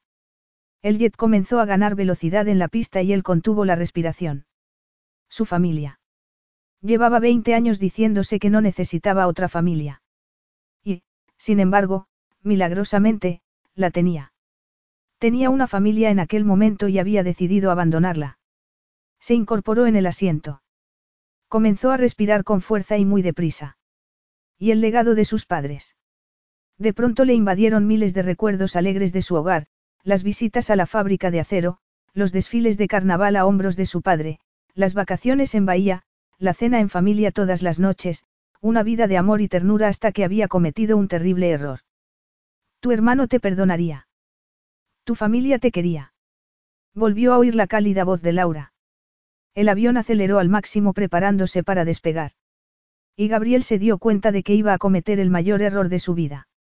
Y no sería un accidente como cuando, con 19 años, había perdido el control del coche en una carretera mojada. Sería la decisión cobarde y estúpida de un hombre adulto. No había deseado tener otra familia.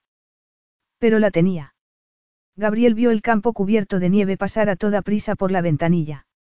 El avión comenzó a elevarse y él se puso en pie de un salto y gritó. Pare. Capítulo 16. Laura vaciló ante las puertas cerradas de la biblioteca. Estaba aterrorizada. Oía el ruido al otro lado, los murmullos y los susurros. La ceremonia tenía que haber empezado 30 minutos antes y era evidente que todos comenzaban a temerse lo peor. Pero no había modo de evitarlo. Tenía que pasar por ello. Tomó aire y empujó las puertas. La enorme biblioteca de dos pisos se había construido siguiendo el modelo de las antiguas abadías inglesas, con paredes de piedra gris.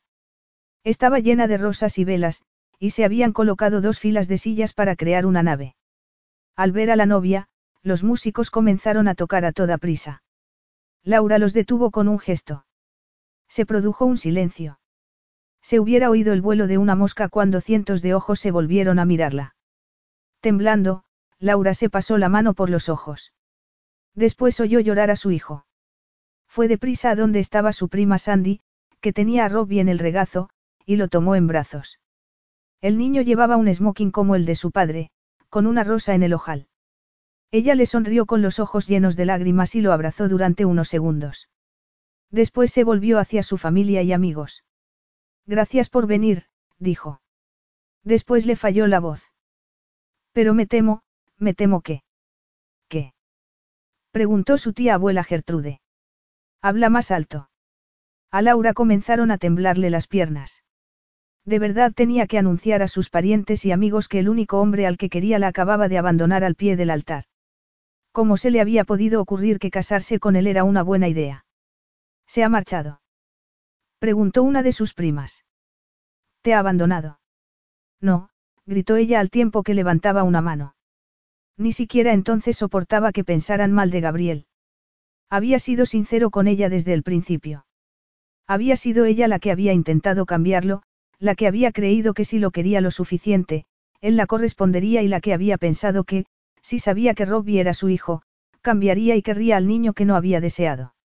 No lo entendéis, susurró. He sido yo la que le ha dicho que se fuera, la que lo he hecho marchar. Pero no has podido, dijo una voz ronca a sus espaldas. Aunque lo has intentado. Ella se volvió mientras ahogaba un grito. Gabriel estaba en el umbral, muy elegante con el smoking. Y lo más increíble de todo era que le sonreía de oreja a oreja. Incluso sus ojos oscuros le transmitían amor. ¿Qué haces aquí? murmuró ella. Creí que te habías ido. Él comenzó a andar hacia ella. No podía marcharme sin decirte algo. ¿El qué? Él se detuvo a medio camino. Te quiero, dijo sencillamente. Ella se tambaleó. Estaba soñando. Tenía que estar soñando. Él la agarró antes de que se cayera. Te quiero, le susurró sonriendo al mirar al niño. Y quiero a mi hijo. Una exclamación ahogada brotó de los presentes. Sí, afirmó él en tono cortante. Robbie es hijo mío. Laura tuvo miedo de decírmelo. Tuvo miedo de que no estuviera a la altura del hombre y del padre que necesitaba, Gabriel la miró. Pero lo estaré. Me pasaré lo que me queda de vida demostrándote que soy el hombre que te mereces. Laura sollozó. Lo miró y le acarició la mejilla. ¿Me quieres? Él puso la mano sobre la de ella. Laura vio que había lágrimas en sus ojos. Sí. ¿Y el asunto de Río? No me importa. Que se quede el francés con la empresa. Ella negó con la cabeza desesperadamente. Pero llevas años tratando de recuperarla.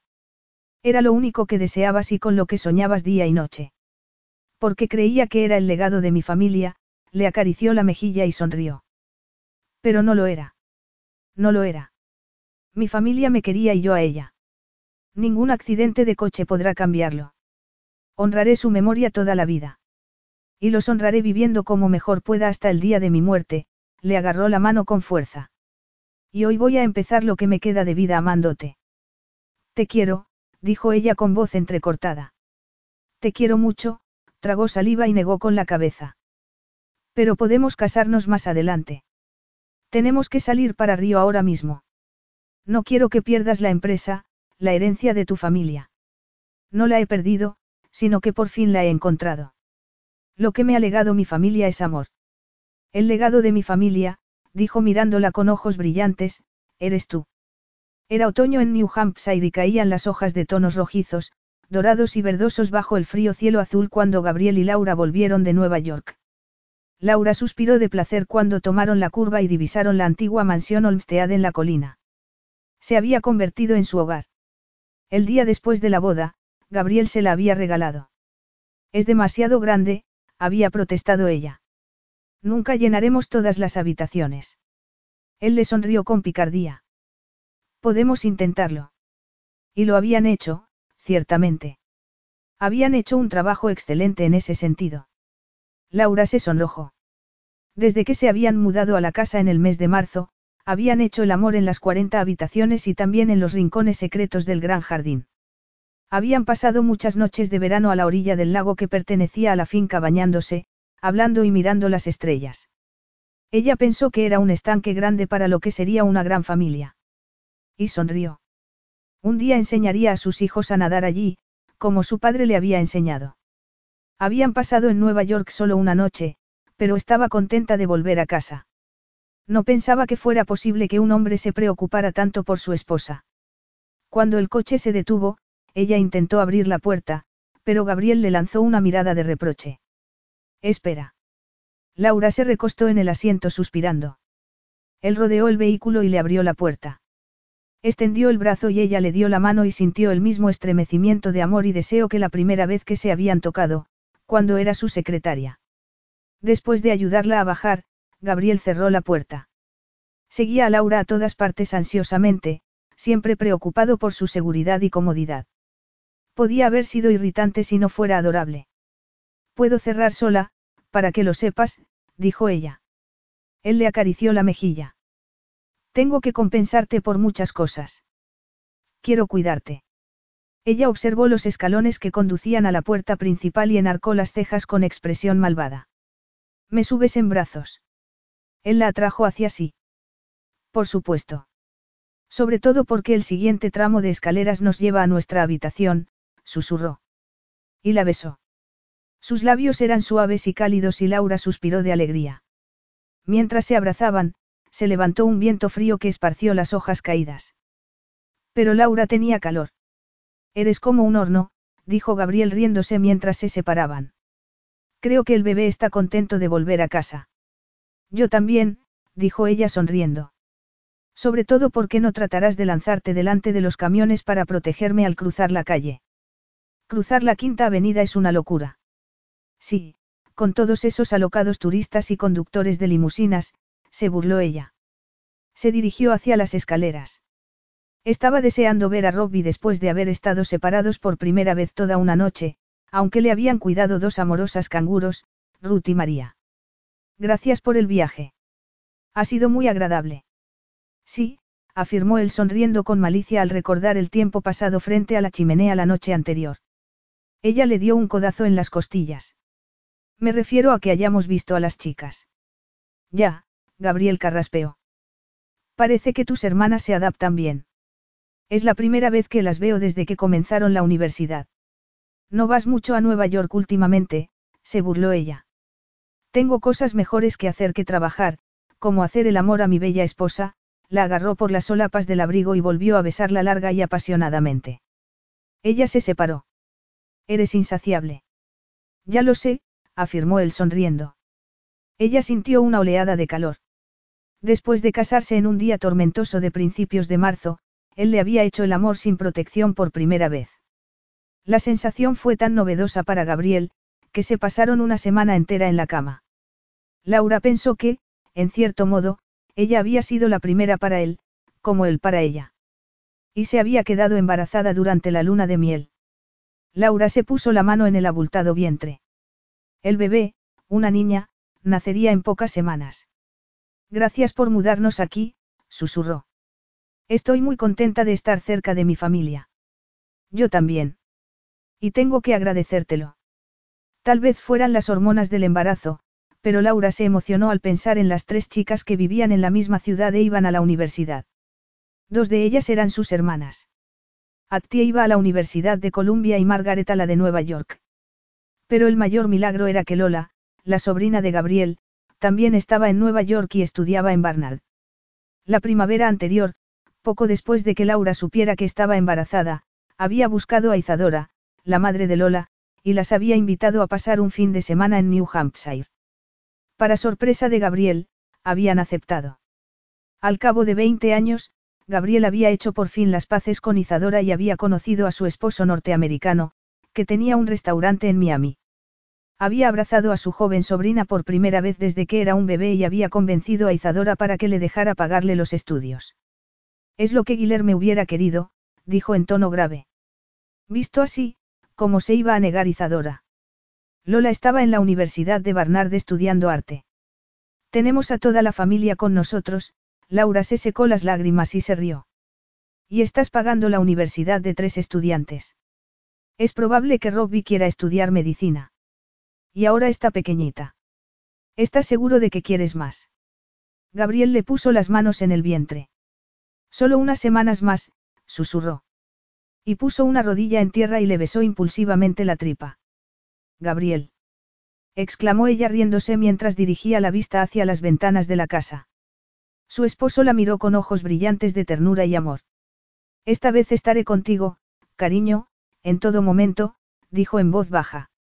Lo sé, respondió ella con la voz ahogada por lágrimas de alegría. Tiró de él para que se levantara, le rodeó el cuello con los brazos y lo besó. Y mientras soplaba el viento frío y se llevaba las hojas secas, ella solo sintió calor y amor en la pasión del abrazo.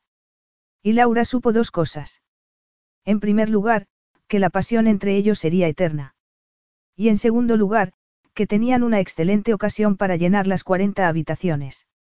Fin.